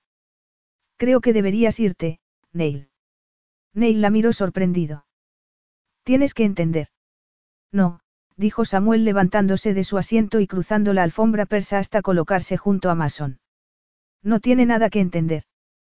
Con su hermano gemelo al lado, unidos en la protección a su hermana y el desprecio a Neil, Mason sintió que algo en su interior se calmaba. Neil dirigió una última mirada a su padre, que se había vuelto hacia el extenso jardín, con las manos de nuevo entrelazadas en la espalda. Ante aquella situación, Neil emitió un gruñido y salió de la habitación. Su hermana permanecía imperturbable, pero conociéndola, Mason adivinó un destello de dolor en su cara. Desapareció casi tan rápido y fue reemplazado por su habitual gesto de placidez. Estaba bien. Marlowe siempre estaba bien. Al poco, Arlie volvió con sus bebidas en una bandeja de plata que dejó en la enorme mesa de buffet. Espero que no te importe, dijo Arlie tomando un vaso lleno de un líquido ámbar, pero pensé que también te vendría bien una copa. Mason se quedó completamente asombrado al ver que se dirigía a su padre. Al ver que no se volvía, Arlie echó a andar hacia él, ignorando la seña de Samuel para que se detuviera. Aquí tienes, dijo, ofreciéndole el vaso. La mirada glacial de Parker se clavó en ella. Su rostro mostraba una expresión desaprobadora a la vez que resignada. Tomó el vaso. Mason vio cómo sus hermanos volvían a respirar. Los tres habían estado conteniendo el aliento. Arlie le dedicó una sonrisa mientras se acercaba a Samuel. Su padre se quedó mirando la bebida, como si estuviera consultando un oráculo. ¿Qué intenciones tienes, Mason? Después de aceptar el whisky que Arlie le había ofrecido, dio un trago para reafirmar su determinación.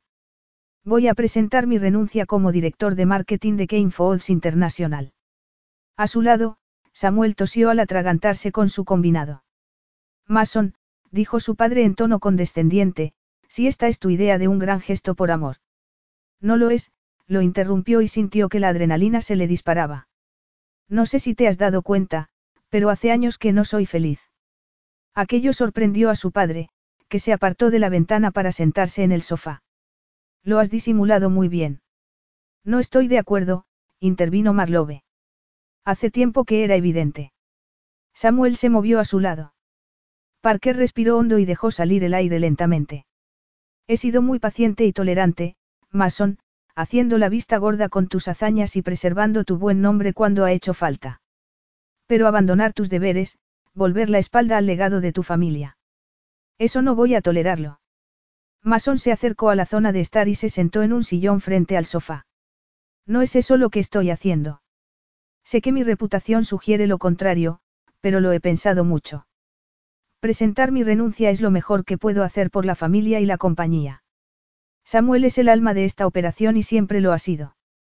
Con Marlowe encargándose de la parte financiera y un nuevo director de marketing al que le apasione el cargo, mi marcha será beneficiosa en todos los sentidos. Esto me recuerda a las excusas que siempre ponías de niño, dijo su padre ladeando la cabeza, cuando renunciabas a tus aficiones y propósitos una vez descubrías que hacía falta perseverancia, esfuerzo y dedicación. La diferencia es que esto no es una afición, padre, es una carrera. Y nunca quise estar en ella. Era lo que tú querías para mí. Por fin había pronunciado en voz alta aquellas palabras que tantas veces se había tragado. Aún así, nunca te ha parecido un inconveniente disfrutar de los privilegios de tu posición. Tienes toda la razón, convino Mason. De hecho, me he aprovechado de ellos siempre que he podido. Aquello le valió un gruñido de conformidad de Samuel, que se había sentado a su lado en la gran butaca de cuero en la que tantos veranos había pasado. Arlie estaba encaramada a su lado. Malgastar recursos no es algo para enorgullecerse, Mason. Resultaba irónico que su padre, un hombre que se gastaba fortunas en botellas de vino, le estuviera diciendo aquello a la cara. No estoy presumiendo, dijo Mason, lo estoy admitiendo. Lo que quiero decir es que no quiero un tipo de vida que solo soporto huyendo de ella. Porque, después de todo, eso era lo que había estado haciendo, por mucho que hubiera tratado de convencerse de lo contrario. Había buscado el placer y la diversión, y los había encontrado en brazos de Charlotte. Pero también había encontrado algo más, la verdad sobre sí mismo y sobre todos los sueños que siempre había tenido, sobre el futuro que quería y lo que tenía que hacer para conseguirlo. Si dejas que Falls, comentó su padre cruzándose de piernas, ¿qué es exactamente lo que vas a hacer con tu vida? No tengo ni idea, contestó Mason recostándose en el respaldo. Pero ya lo descubriré. Qué ridículo, dijo Parker sacudiendo una mano en el aire a la vez que se ponía de pie. Embarcarte en un viaje para descubrirte a ti mismo, añadió en tono burlón. Sabes muy bien quién eres. Un Kane. Mason se levantó para ponerse a su altura con los puños apretados. Soy tu hijo, no tu empleado ni tu propiedad ni tu legado. Un silencio tenso se hizo en la sala. Siempre tuviste la misma vena dramática que tu madre, afirmó Parker, acercándose a un estante de libros. Acepto tu renuncia, pero sospecho que esta pequeña rebelión tuya no durará mucho tiempo. Mason sintió que se quitaba una carga de encima. Ya que estamos tratando temas prácticos, ¿cuáles son tus intenciones respecto a la señorita Westbrook? Charlotte, dijo Mason, su nombre es Charlotte. Y una cosa más. Aunque tus reglas ya no me afectan al haber dejado la compañía, mi intención es ser parte de su vida. Aquella decisión junto a la de dejar su cargo, las había tomado mientras conducía hacia la casa familiar. ¿Qué pasará cuando todo salte por los aires? Preguntó Samuel con una nota de alarma. ¿Tienes idea de todo lo que hace Charlotte en Kane Falls? Sí, contestó Mason. Y entiendo tu temor a perder a la mujer que elige los regalos de Navidad para tus clientes y que consigue que tu sastre no te cobre por los arreglos porque, básicamente, está enamorado de ella. Pero se está ahogando. Ahogando. Repitió Marlowe frunciendo el ceño. Su padre apoyó un codo en la estantería mientras se masajeaba el puente de la nariz. Tal vez podrías decirme qué es lo que quieres para poder poner fin a esta tediosa conversación y retirarme a dormir. Samuel esperó unos segundos antes de romper el silencio. Puedo preguntar qué opina Charlotte de tener una relación seria contigo. Mason se aclaró la voz y tomó su vaso. Puede que esté algo remisa. Arlie entrelazó su mano con la de Samuel. ¿Qué vas a hacer? Preguntó a Mason. Todo lo que pueda, les aseguró mirándolos a los ojos. Marlowe dejó su copa en la mesa que tenía más cerca y se puso de pie con determinación. Dinos cómo podemos ayudar. Capítulo 14. Charlotte llegó arrastrando su maleta con ruedas por la estrecha senda que llevaba al porche. Se sentía agotada y desanimada. Jamie le sujetó la puerta y la recibió con un abrazo. Tenía unas ojeras muy marcadas, lo que le hacía parecer mayor de 22 años. Tenían pensado quedarse en casa y tratar de dormir unas horas cuando la doctora les dijo que prefería que su madre pasara la noche en observación en el hospital. ¿Te apetece una cerveza? Preguntó Jamie dirigiéndose a la cocina. Charlotte dejó la maleta en el vestíbulo y colgó el portatrajes en el armario antes de quitarse los zapatos. Claro que sí. Jamie sacó dos botellines de la nevera, los abrió y le ofreció uno. Se fueron al salón y se sentaron juntos en el sofá. Por favor, dime al menos que lo has pasado bien en las 48 horas que has estado fuera, dijo alzando su cerveza en un brindis. Sí, lo he pasado bien. Pero... Tenemos que hablar de esto ahora. Preguntó hundiendo los hombros. Estoy exhausta y no tengo fuerzas para darte un informe detallado. ¿Qué tal un resumen? Charlotte dio un sorbo a su cerveza y suspiró, paladeando aquel sabor amargo. No podría vivir en ese mundo cuando lo que tengo es tan, real. Problemas reales, consecuencias reales. Sentimientos reales. Jamie la miró arqueando una ceja y sus labios se curvaron en una sonrisa. Charlotte abrió la boca para protestar, pero él la hizo callar con un gesto. Te conozco muy bien y sé que cuando Mason Kane estuvo en casa fuiste más feliz que nunca. Eso también es real. Una lágrima rodó por su mejilla.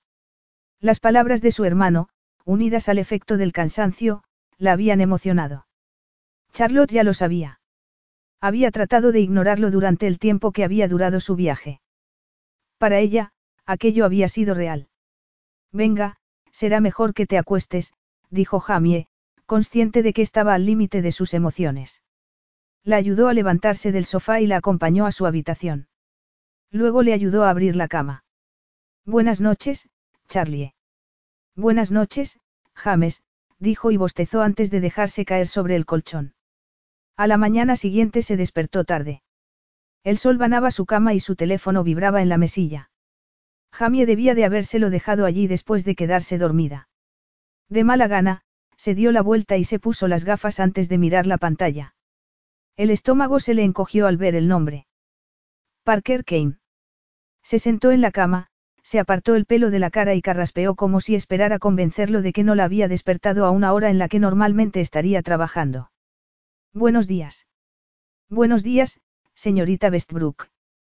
¿Tiene un momento para hablar? Claro, contestó, secándose las manos sudorosas en la colcha. Preferiría tener esta conversación en persona, dijo con su habitual tono formal y estirado, pero a la luz de los recientes acontecimientos, me temo que no tengo otra opción. Los latidos se le aceleraron. Parker Kane se había enterado de que había estado con Mason en el Chateau du Ciel.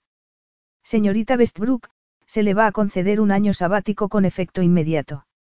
Abrió la boca para decir algo, pero sentía la lengua pesada. Hasta que acabe el manuscrito en el que está trabajando y se asegure del cuidado de su madre. Charlotte parpadeó mientras contemplaba su reflejo en el espejo. Su gesto de confusión resultaba cómico. Disculpe, como dice. No creerá que no me he dado cuenta de que el esfuerzo que dedica a esas ocupaciones y a su trabajo en Falls ha afectado negativamente en el desempeño de sus tareas. Por eso, además de mantenerle su sueldo actual, recibirá un estipendio adicional. Confío en que lo dedique a cumplir esas dos condiciones y pueda volver a Falls lo antes posible. Charlotte se sintió mal. Le había mentido y su conciencia no podría soportar esa carga.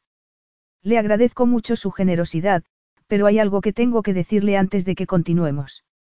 El silencio que siguió pareció durar una eternidad. Charlotte respiró hondo y continuó. Cuando le pedí esta semana libre. Señorita Westbrook, ¿puedo darle un consejo? Claro. Cuando alguien en una posición de poder le ofrezca un acuerdo beneficioso, nunca dude que el acuerdo es más beneficioso para él. Ella frunció el ceño tratando de aplicarse aquella idea a sus actuales circunstancias. Soy pragmático, señorita Westbrook, continuó. No voy a fingir que me agrade que mi hijo se salte mi regla respecto a las relaciones amorosas en el trabajo, pero reconozco su lógica. Me resulta más útil cuando no tiene otras cosas en la cabeza. Charlotte se quedó con la boca abierta. Respecto a Mason.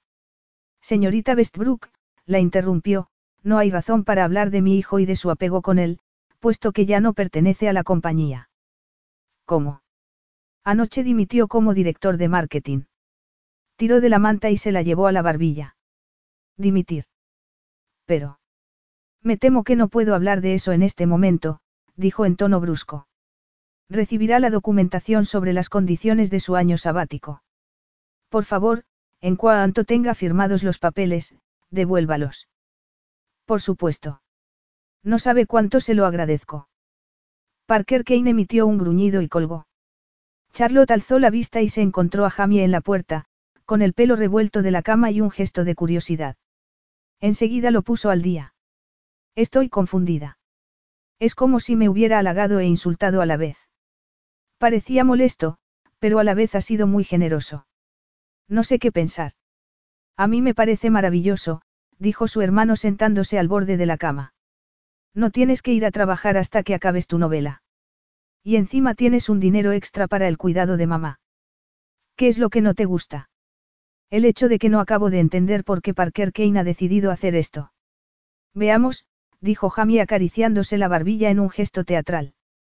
Me preguntó quién ha podido convencer a un millonario tan estirado de hacer algo tan generoso. Charlotte puso los ojos en blanco y le lanzó una almohada a su hermano. Acababan de empezar una guerra de almohadas, como cuando eran pequeños, cuando sonó el timbre. Dios mío, dijo Jamie llevándose las manos a la cara. Seguro que es él. Rápidamente se levantó de la cama, sacó un vestido del armario y se lo lanzó a su hermana. Corre, ve al baño y arréglate. Yo le entretendré. Fue entonces cuando se dio cuenta de que su hermano hablaba en serio. Jamie. Hazme caso, insistió. Charlotte acababa de ponerse el vestido e iba a lavarse los dientes cuando oyó a Jamie. Falsa alarma. ¿Quién era? preguntó. Jamie apareció en la puerta con un sobre. Tenía su nombre escrito. ¿Qué es eso? Y yo qué sé, respondió. Se encogió de hombros y dejó el sobre en la encimera.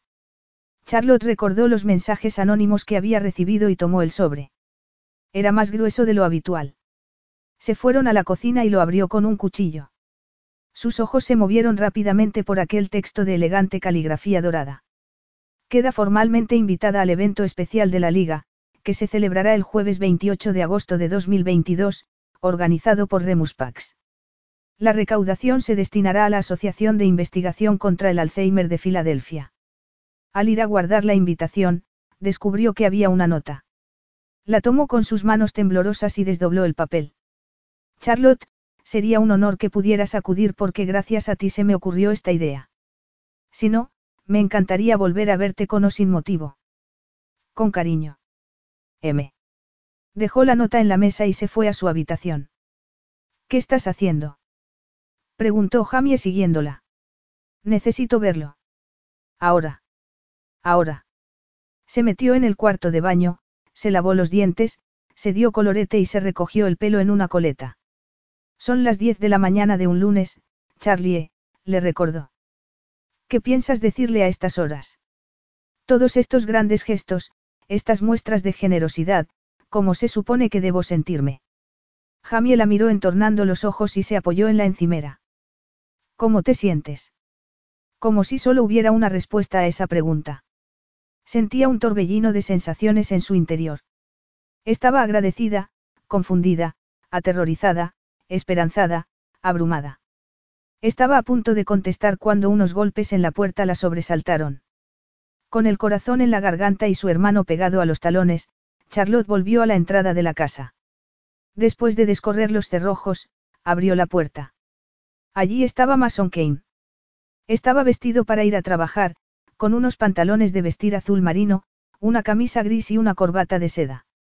Su pelo oscuro todavía parecía mojado, sus ojos verdes brillantes y despiertos. Se quedó de piedra.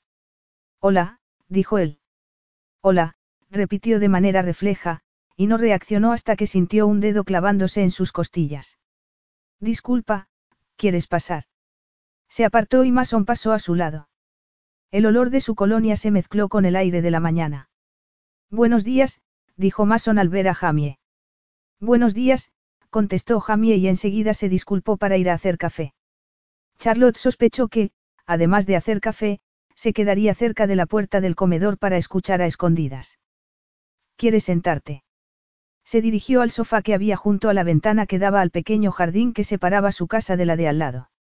Mason tomó asiento y esperó a que ella hiciera lo mismo en el otro sofá. Pensaba esperar a ver si venías al combate, pero me he dado cuenta de que hay algunas cosas que tengo que decirte, tanto si vienes a la gala como si no.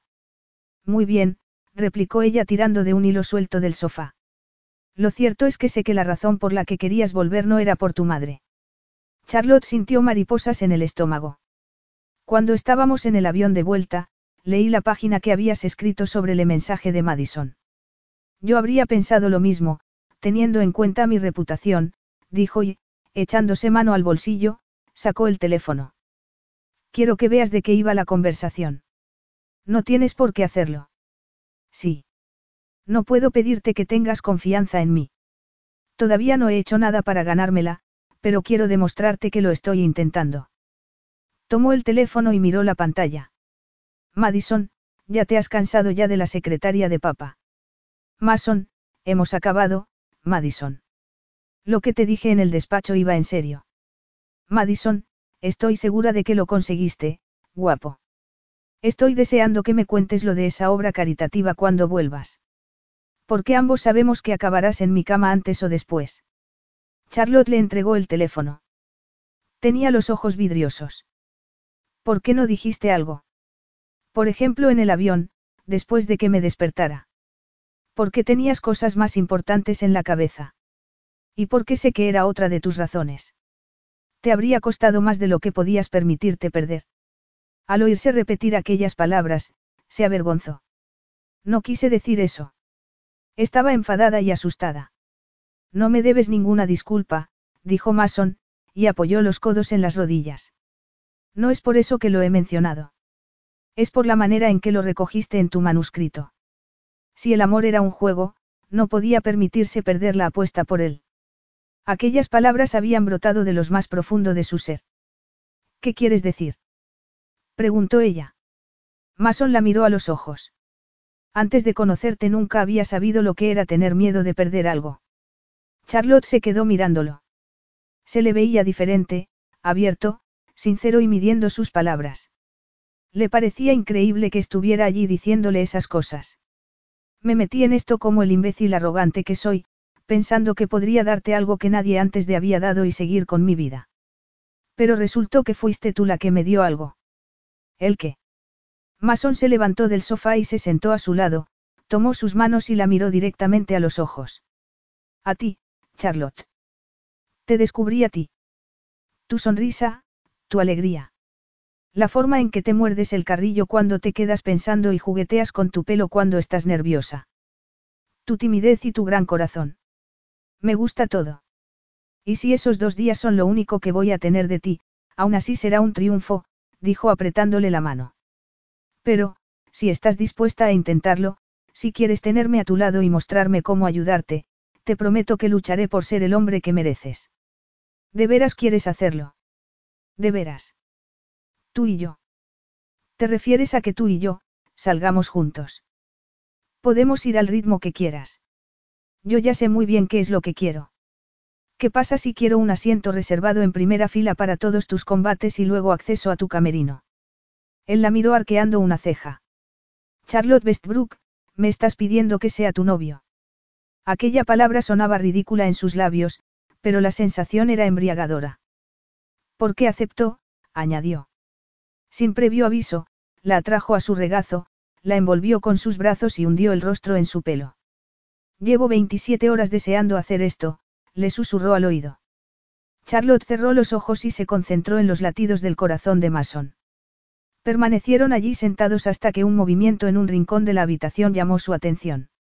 Jamie estaba en la puerta del comedor, con una taza en la mano y con la otra abanicándose los ojos vidriosos. Mason rompió a reír. Nos has pillado. Se separaron y aceptaron la invitación de Jamie de tomar café. A través del humo que escapaba de su taza, Charlotte observó a Mason contestar pacientemente la batería de preguntas de su hermano. No me habías contado que había dos. exclamó Jamie al descubrir que tenía un hermano gemelo. La conversación derivó en el deseo de Jamie de abrir una galería de arte y Mason mostró su interés en participar en el negocio. De repente, el teléfono de Charlotte sonó. Su madre acababa de recibir el alta en el hospital. El tono animado de Jamie decayó, así como su expresión. Charlotte supuso que su hermano seguía sintiéndose culpable. ¿Quieres que vayamos a buscarla? sugirió ella. De vuelta, podemos parar en esa pastelería que tanto le gusta y comprar unos donuts de manzana. Era lo que solían desayunar los domingos cuando eran pequeños. Voy a vestirme, dijo Jamie sonriendo mientras se ponía de pie. Charlotte recogió las tazas de café, las llevó a la cocina y las metió en el lavavajillas. Cuando volvió, Mason y Jamie estaban en el vestíbulo. Podemos ir en mi coche, se ofreció Mason. Sé que habéis tenido una noche larga. ¿Quieres ir al hospital? Preguntó incrédula.